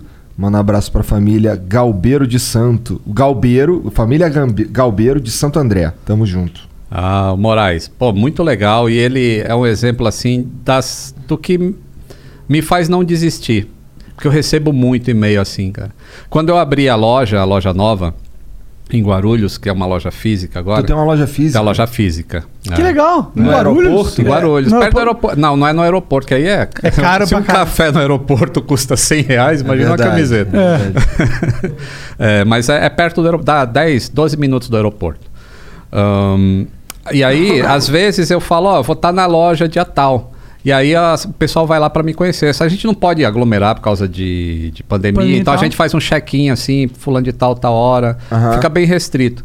Mas teve um rapaz lá que foi é, comprar lá uma camiseta, ele falou, pô, é, porque eu comecei a assistir os seus vídeos, eu passei a me interessar para aviação, comecei a estudar, prestei banca da ANAC, tirei carteira de mecânico e hoje eu trabalho numa empresa aérea Foda nacional. demais. Caralho. E aí eu falei, putz, é, é, é, a gente nunca sabe quem a gente está atingindo, de repente a gente está incentivando as pessoas com, com isso. É por isso que os ataques que vêm assim de um grupo pequeno não me Ah, afetam, porque eu sei foda-se, que a né? grande maioria tá. Ganhando algo. É, O ERP Crepaldi mandou aqui, ó. Salve, salve família.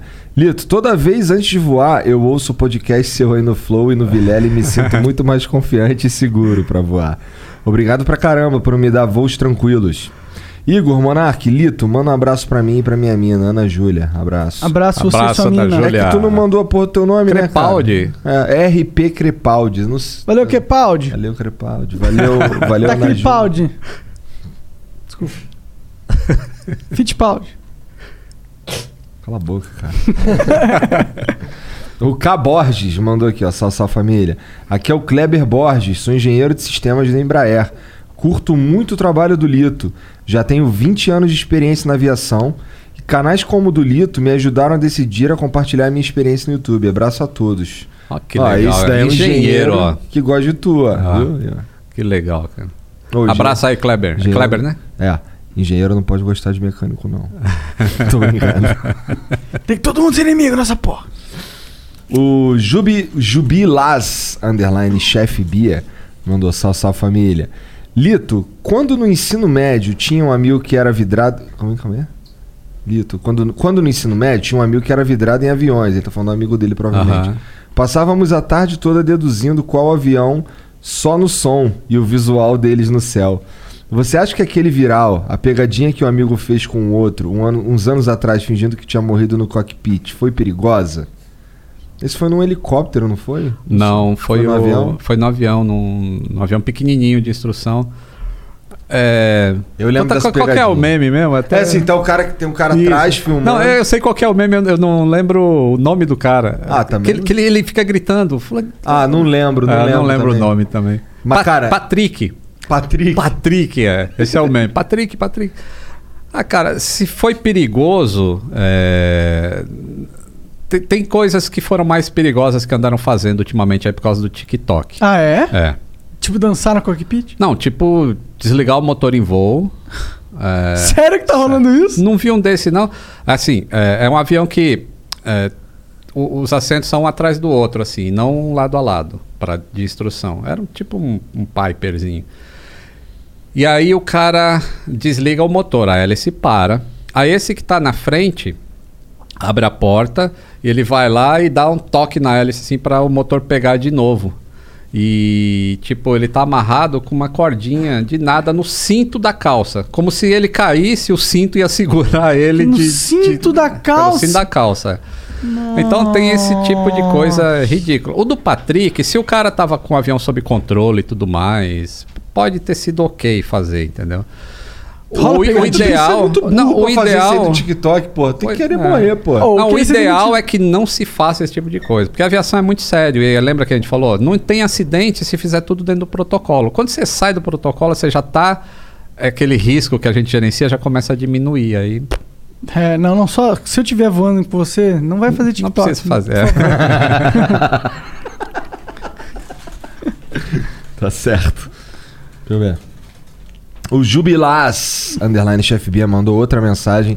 Salve, salve família. Motivo o qual o rapaz não me atendeu é porque não tenho visibilidade, por isso pensei em você. Figura pública com interesse na área. E outra, para ser um player importante no jogo do capitalismo, não precisa abdicar de investidor. Só olhar Uber. Íntegra igual concebida pelos donos. O problema, cara, é que a gente não faz ideia do que, que você tá falando aqui. É, e eu também acho que não o dono entendi. da Uber foi afastado. Tu sabe do que, que ele tá falando? Eu acho que foi o cara que mandou ontem que falando pro Monark que ele conseguiria um investidor pro jogo dele. Ah. E aí, só que perdeu o contato com o cara. Ah, aí vocês é. falaram, pô, perdeu Ah. o contato. Ah, tá. Ah, que sei lá, mano. eu- É que eu quero fazer um jogo, né? Ah. Eu não queria que alguém investisse, porque eu não queria perder o controle criativo da parada, sabe? Porque eu tenho uma ideia que é, que é meio minha. E eu não queria fazer um jogo que não fosse essa ideia, sabe? E quando você coloca um investidor muito grande, os caras vão querer controlar a tua ideia, querer comercializar o negócio e tal. E aí eu perco o tesão. Ah, eu assisti aquele com a Natália Arcuri, que ela tá falando disso, né? Por enquanto você só tem a ideia. Então ela não vale nada ainda. Sim. É, mas de repente tu vai ter que ter programador, tu vai ter que ter um monte de coisa. E, E, não é caro tem, o e jogo. é caro demais. Nossa senhora. De, tipo 10 milhões pra fazer um jogo assim. É. Então, aí tu vai 10 ter milhões que... que... é o número que tu tirou do cu, pode ser o dobro. Total, pode ser o triplo, pode ser o Pode- cinco vezes isso. É. Então, aí tu vai ter que ter investidor. Só tem que vai, vai Ou eu posso ficar muito rico. mas para ficar rico tu tem que investir muito que tu Em não tem coisas, hoje, é, é. Ah, Só não investe numa empresa de aviação. Pô, É, por que não? vai. Eles estão indo bem. Ele vai ficar mais pobre. Na verdade, eles só falem, né? Só perdem. Bom, o Fly Pro mandou aqui, ó. Mandou uma propaganda. propaganda. opa. Salve, salve, salve, salve, rapaziada do Flow, tá errado. Essa é de drone, hein? É salve, salve família, sim. Somos da Fly Pro, a maior loja de drones do Brasil. Fornecemos drones para uso recreativo e profissional, homologados na Anatel e registrados na ANAC. Nosso site é www.flypro.com.br, que é assim, ó. flypro.com.br. Abraço especial pro Lito, que já esteve com a gente aqui em nossa loja. Aí, É. abraço. Pô, vou dar uma entrada lá. Vou entrar lá porque eu, eu tenho uma aspira com drone, mas eu só tive uns drones muito ruim. Cara, teve uma história. Um, um cara da China. Eu não lembro qual era o site, mas era um. Eu tô falando de alguns anos atrás, né? Não era AliExpress, não era nada desses bagulho que tem agora, não. Mas era um site. O... Hã? Não, também não. Foi? Talvez tenha sido. Os caras me mandaram um drone. E aí queria que eu fizesse uma propaganda do drone lá pra galera comprar o drone da China, caralho. Quem tava falando comigo era um cara que ele. Assim, dava pra ver que ele não falava português direito. Aham. Provavelmente aquilo ali era um bagulho traduzido no Google Tradutor. Aí ele, ele falava tal. Aí, só que quando eu recebi o drone, eu fui voar. Da primeira vez que, que, eu- que eu tirei o drone do chão, a hélice já parou, o troço já não funcionava Ih, direito. Aí eu, cara. pô, como é que eu vou fazer um vídeo falando pros caras comprar um bagulho que nem funciona? Não vou fazer, pô. Tá Aham. maluco. Aí o cara ficou me cobrando, qual é, cadê o vídeo? Eu, pô, cara, não vou fazer o vídeo, o bagulho nem voa, não funciona. Aí ele, porra, não, o vídeo, cadê o vídeo? Eu não vou Ficou fazer. o insistindo? Aí, cara, tu não tá ligado, ele me, ele me, me ameaçou Eu de tô ligado. morte. Só que ele me ameaçou de morte Que usando, isso? usando um perfil fake no, no Facebook. es- Metendo a bra, braba que era, que era brasileiro, só que o nome, em vez de ser, por exemplo, é, João Silva, era Silva João, tá ligado? e com uma foto aleatória e, um, e, um, e as paradas escritas de um jeito tudo escroto. Aí eu, porra, o chinês tentando me intimidar lá do outro lado do mundo. Pô, parceiro, eu sou carioca, cara. Sou de um pouquinho mais do que isso daqui. E aí ficou nessa, o cara depois, depois sumiu ele. Eu, eu fiz um vídeo falando, contando essa história aí do drone que não voa. Mas, mas a gente que- mandou o drone de graça, né? mandou. Em troca do vídeo. É, só que. Só um drone que não funciona de graça é, um Não é de que ele falou, plástico. ele falou que era um chinês. Aí o chinês cobrou assim: Qual é? Cadê o vídeo? Imagina o chinês falando: Qual é? Pô, meu irmão! Aqui é China, caralho! Não, ele falou no português traduzido com o tradutor dele lá. Tá ligado? Horrível. E aí o cara tentando me ameaçar de morte foi engraçado. Vou buscar você na tua casa. Igual Pô, eu você tá na China, meu, é bem longe. É. Bom, então, ó, Fly Pro, que é flypro.com.br. Vai lá e compra um drone aí. Eu, eu vou dar uma olhada lá depois também. Interessante. Deixa eu ir pra próxima. Ai, caralho.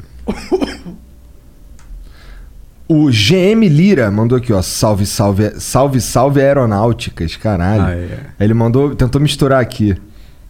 Lito, você foi o propulsor do Brasil para muitas pessoas, como eu, de saber o que está acontecendo no avião e deixar, as pessoas, e deixar pessoas ansiosas, como eu, mais tranquilas ao voar. Por isso, muito obrigado. Haters gonna hate e turbulência não derruba avião. É isso aí, olha aí. E no final ele ainda mandou aqui, ó. Voa flow. Cara! Da hora, hein? Isso também é muita, muito depoimento eu recebo assim de gente que fala, pô, perdi medo de voar assistindo teus vídeos. E, porra, isso é muito gratificante. Cara. Você deu liberdade pro pessoal, né? A minha técnica para não ficar com cagaço no avião é. Estatística. É, meio que fingir que, tipo, tô começando a balançar aqui, eu. Ué, é só um desconforto, tô nem aí, vou dormir. Ah, isso aí. Durmo. O RJR mandou aqui, ó. Salve, salve, salve, salve família. Abraço, Igor e Monark. Sou muito fã de vocês. E graças a isso também virei fã do Lito. Aí, Lito, mandei no seu Insta fotos do Antonov que pousou em Belém hoje, trazendo peça pra Vale. Tamo Aí, ó. junto, família. Ó, A gente combinou, é, a gente- é, hoje ele mandou as fotos, mas o voo foi de ontem. Ah. Que eu falei do avião verdade, grandão verdade, lá de. Belém. Aí, ó. Maneiro. Legal. Deixa eu ir pra próxima aqui. O LED.santos mandou aqui, ó. Salve, salve. Sou um instrutor de voo e também tenho um canal no YouTube. O Lito é referência tanto na aviação como na criação de conteúdo e grande incentivador da segurança operacional. Como vai ser depois do PP? Vai continuar voando? Esse negócio vicia mais que maconha. PP é esse, esse curso. Isso é o que eu tô fazendo, piloto privado. Tá. O LED é. Conheço o LED, ele tem um canal muito legal. Ele realmente é instrutor de voo, ele dá várias dicas, sem pano preto, que é aquele negócio que eu falei, o cara Aham. querer esconder. E. Cara, eu vou voar com ele um dia, quando eu tiver meu PP aí, quero ele na direita lá, vendo se eu tô fazendo tudo certinho aí. Ih, mané. Tu vai voar com o Lito, cara? Opa! Abraço, LED. Olha, olha quem mandou esse daqui, Monarcão. Olha, meu pai. Opa! O Walter Teu Ayub. pai assiste o canal? Deve assistir? Olha aí, ó. É bem a cara de um canal que meu pai assistiria. Ele manda aqui, salve, salve família. Abraço pro Monark, Igor, Jean, Serginho. Salve, Lito. Seria interessante para alguma empresa investir no, no retorno dos dirigíveis com velocidade capaz de fazer em dois dias uma viagem Brasil-Europa, só com todo o conforto de cruzeiro marítimo? Abraços. E- existem ainda dirigíveis sendo produzidos? Existem para carga. É. Para passageiro, não. Mas ele falou em dois dias ou dez dias? Com velocidade, capaz de Ah, fazer em dois velocidade. dias. Eu acho que não, por causa da meteorologia. É. O problema do dirigível é a altitude que ele vai, né? Como os aviões têm que voar quanto mais alto, melhor, que é para evitar meteorologia, nuvens, essas coisas. Não sei se as pessoas ficariam dois dias dentro de um dirigível para ir para a Europa. Por isso que não tem. Eu não ficaria. Mas para carga, como eles conseguem levantar peso grande e desde que não precise de pressa para levar para outro lugar, tem um, aliás, o maior, a maior aeronave do mundo é um dirigível, que leva toneladas de carga aí. Olha lá. no- ah, é, Leva mais que o Antonov, será? leva. Leva? Que foda. É. E é um dirigível gigantesco. Muito maneiro. Parece uma foto, parece uma bunda assim. Porque ele é em dois gomos. Ah, o caralho, pode aí crer. Quando tira a foto de longe, você vê rápido assim, pensa Caralho. que tá no uma bunda X-Video. Tem uma rabaça voando, que loucura. Rabada voadora. Vamos lá. Teu pai, então, ah, que legal. Olha cara. lá. Ah, como é o nome dele? Walter. É Walter. Ô, Walter, um abração aí. O Lucas Barista, que tem uma foto muito assustadora mesmo. Nossa, a cabeça dele parece meio torta. Se liga ali. Aí, Lucas, com todo respeito. é, parece meio Parece um Nosferato sinistro, tá ligado? Vamos lá. Salve, salve família. Tem um canal sobre café no YouTube. Tanto o Flow quanto o Lito são grandes inspirações. Opa. Lito, conta alguma curiosidade ou história legal envolvendo café e aviação. Grande abraço. Vamos falar sobre café. Caralho, o cara tá nessa de café, mano. Já curte café. Bom, ele tá igual o Cocielo, né? Bebeu Olha, dois não, é por isso que ele tá com a cara de alucinado aqui, ó. Olha, olha o zóio do cara.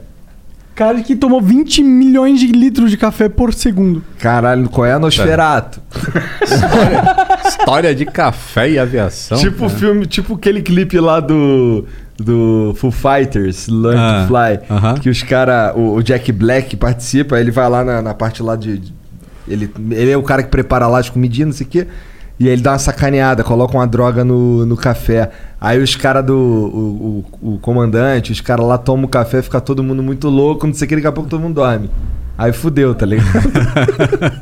aí a história do clipe lá, e chega o. O, o cara lá pra, pra pousar o avião, aí é tido como herói. Caralho, o cara é herói, não sei o quê.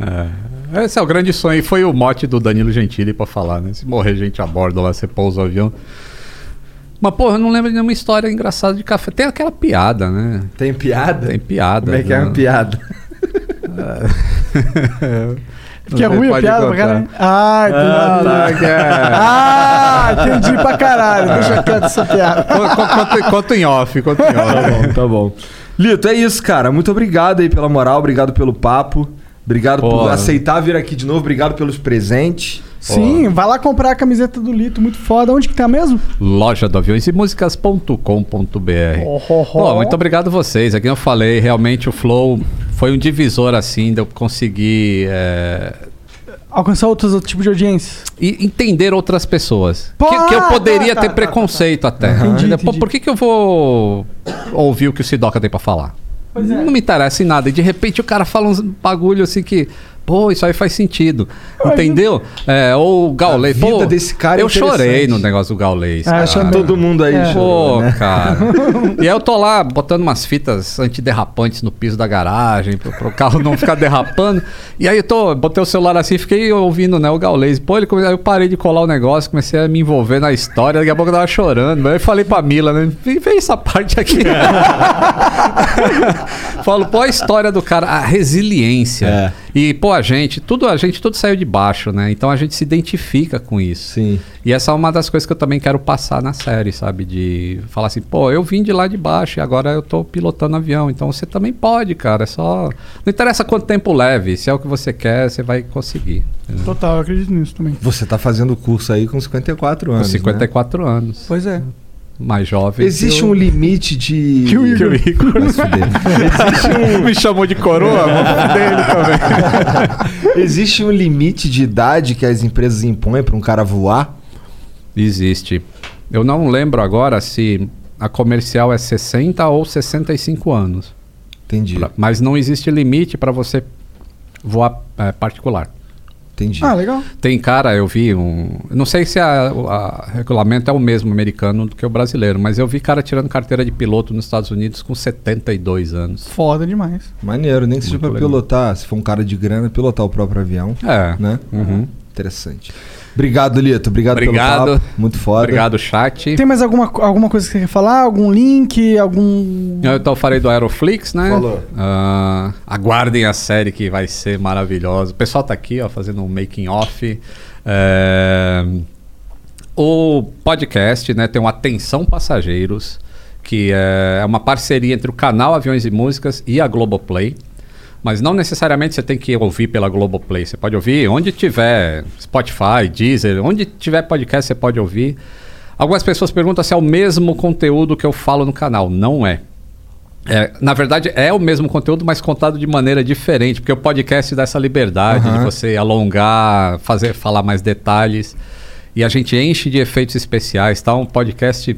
Maneiro. A gente ficou entre os 10 mais ouvidos aí logo na primeira semana. Foda demais. É. Cara, eu, eu, eu particularmente acho muito maneiro, é, por exemplo, a Globo se ligando que esse mundo existe.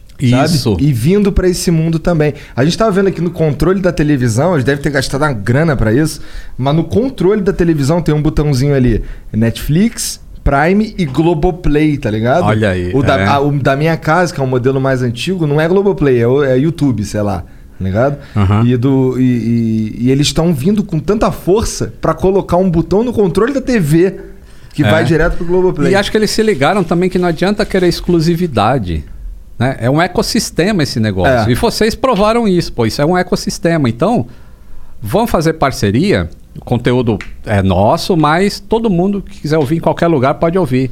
E é isso que vai dar Sim, certo. Isso é legal, pois é. e é, não tinha nenhum podcast de aviação é, desse jeito que a, que a gente faz. E aí tá sendo bem gratificante. O feedback tá sendo muito bom via Twitter, assim, falou, pô, ouvi teu podcast, é legal pra caramba.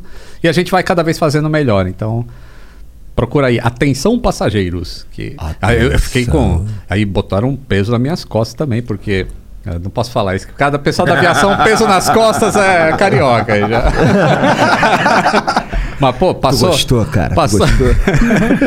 passou um, um comercial do podcast Atenção Passageiros no intervalo do Jornal Nacional, cara. Caralho, que irado. É, aí tá lá, eu sou o comandante Lito Souza e eu falei, caramba. E aí veio o Twitter, pô, te vi no intervalo do Jornal Nacional. Eu falei, Caralho, que que resposta. responsa. Agora a coisa ficou séria. Tá ligado que não é qualquer comercial, é o comercial do Jornal Jornal Nacional. Nacional. Isso, com o podcast Atenção Passageiros. Então, é responsa e a gente faz um negócio legal mesmo, bem feito, assim. Pô, com, com paixão. Com É, paixão. não sei se é a mesma equipe, mas essa equipe é foda. Essa equipe é foda. É. É, a mesma equipe.